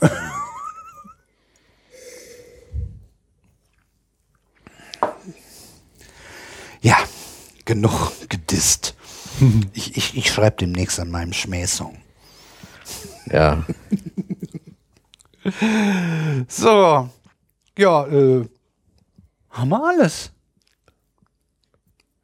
Ich denke, wir haben alles. Jo. Dann können wir ja Schluss machen. Wir sind auf jeden Fall weit von acht Stunden entfernt. Ne? Ja. Ja. Gerade über die sechs hinüber. Gut. Sechs. Ja, ja okay. zwischen fünf und sechs, da werden sich die Leute wohl. Ah, Ja, ja. Die Bedenk- Vogonen haben da auch ihre Hörer, das kriegen wir da auch. Äh, irgendwo so. bedenke, die maximale Größe des Protons ist 6 Stunden 30. Ja, genau. Und ein bisschen was Mhm. können wir ja durch die Päuschen noch vielleicht ein bisschen was wegschnibbeln, aber es wird so um die sechs Stunden sein. Ja, dann sagen wir einfach mal äh, bis so in einem guten Monat. Wir haben uns noch nicht über einen Termin geeinigt. Mhm. Ja, bei mir stehen auch demnächst äh, noch äh, so ein paar, ja, in einem guten Monat, Monat könnte ich schon wieder im Halbjahresendstress sein, beziehungsweise sogar im Schuljahresendstress. Da müssen wir mal gucken, äh, wann ich da ein Zeitfenster finde. Ja, Äh, ja, gut, ja, doch. Danach, da, in der Zeit habe ich Urlaub. Ja, äh, wir, wir geben uns Mühe und wenn es nicht klappt, man muss nur mal drei Nasen äh, irgendwie auf einen Nenner bekommen und die Zeit davor muss ja auch ein bisschen Platz sein, weil das Ja. ist ja das. Äh, äh, manchmal könnte es sein, dass man das ein oder andere Thema aus dem Ärmel schüttelt. Ich fühle mich nur nicht wohl dabei. Ja. Also, dass man da, äh, weil, weil könnte man ja doch was vergessen und so. Und das letztendlich dann nochmal zusammenzuschreiben und noch ein bisschen, äh, findet man noch was anderes Interessantes, was man noch nicht wusste und, und, und, äh, und dann noch Bildchen raussuchen, pipapo. Das kostet alles Zeit, ne? Und die Ja. muss man davor eben auch noch haben. Das muss man halt mit im Hinterkopf haben. Das geht dann nicht nur, dass man irgendwie samstagsabends Zeit hat oder freitagsabends, äh, da machen wir meistens unsere Dinge sondern die, die, die Woche davor muss auch ein bisschen Platz noch haben, dass wir da unsere Sachen vorbereiten können. ja. Das ist wohl wahr. Und äh, wir geben uns alle Mühe und wir haben ja auch Spaß daran ne? und wir wollen ja auch. Nur, ja, manchmal äh, kann es dann vielleicht mal eine Woche länger dauern. Dafür ist es ja auch schön lang. Ja, genau. Was ja nicht, äh, was ja manche, äh, ja. Äh, Wir sind quasi, finden. wir sind quasi eine Podcast-Dauerwurst. Ja, genau. Und die hält sich auch lange, das sehe ich ja nicht hier schön an den Ja, deshalb ja Downloads. Dauerwurst. Ne? Ja, das hatte ich jetzt äh, getwittert, äh, Oster, vor Ostern am Freitag, glaube ich. 90 Downloads. Quer durch alle, äh, alle Sendungen. Da braucht schon noch jemand ein bisschen was Stoff für die Eiertage. Ja, Ah, das, äh, Eiertage. ne, das, ist, äh, das sind ja durchaus, äh, äh, da haben Leute Zeit gefunden dafür, finde ich gut. Äh, und da sieht man, dass diese anderen Sachen auch immer noch laufen. Ne? Also die Rückwärtshörer, aber ich kann mir auch vorstellen, dass welche durch Stichworte über Google oder so von der Seite äh, wirklich nur, nur ein oder zwei Folgen oder dann eben denken wir, was ist das denn? Gucken wir, was das ist und dann werden sie vielleicht infiziert. Ne? Da haben wir natürlich auch nichts Ja. gegen. Gut. Ja gut, äh, ich habe gestern auch noch einen ehemaligen Schüler von mir getroffen. Äh, Da besteht jetzt auch die Chance, dass der zumindest mal reinhört. Also, schön. Ja, das, das ist immer gut. Jo. Ja, Ansonsten, ja, vor allem, wenn es ehemalige Schüler sind, die mich dann nicht im Unterricht auf den Mist ansprechen, den ich hier verzapft habe. ja, wobei relativ wenig Mist, denke ich. Jo. Dann würde ich mal sagen, bis in einem guten Monat so circa. Dann kommt Ja. unsere Kölsche Sendung, die elfte. Ja, mit, äh, mit welchem Element? Äh, Sauerstoff. Sauerstoff. Ach du Scheiße, das wird doch wieder so ein, so ein Riesenbrett. Ja, wir können jetzt leider nicht Sauerstoff irgendwie. kommt oft dran, ne? Ja, Ja, da kommen im Moment nur so äh, Bretter. Ja, ja, und wir sind jetzt hier bei denen, die Nummer äh, äh, in, in, in, in dieser Peri in, in dieser Ebene auf, auf der Zeile, Ja, da sind die da tut wichtigen. sich nun mal eine Menge. Und äh, Das Problem ist halt, äh, man kann schön zusammenfassen, von wegen die Elemente, die fürs Leben wichtig sind, die kann man mit dem Wort schon zusammenfassen. S-C-H-O-N.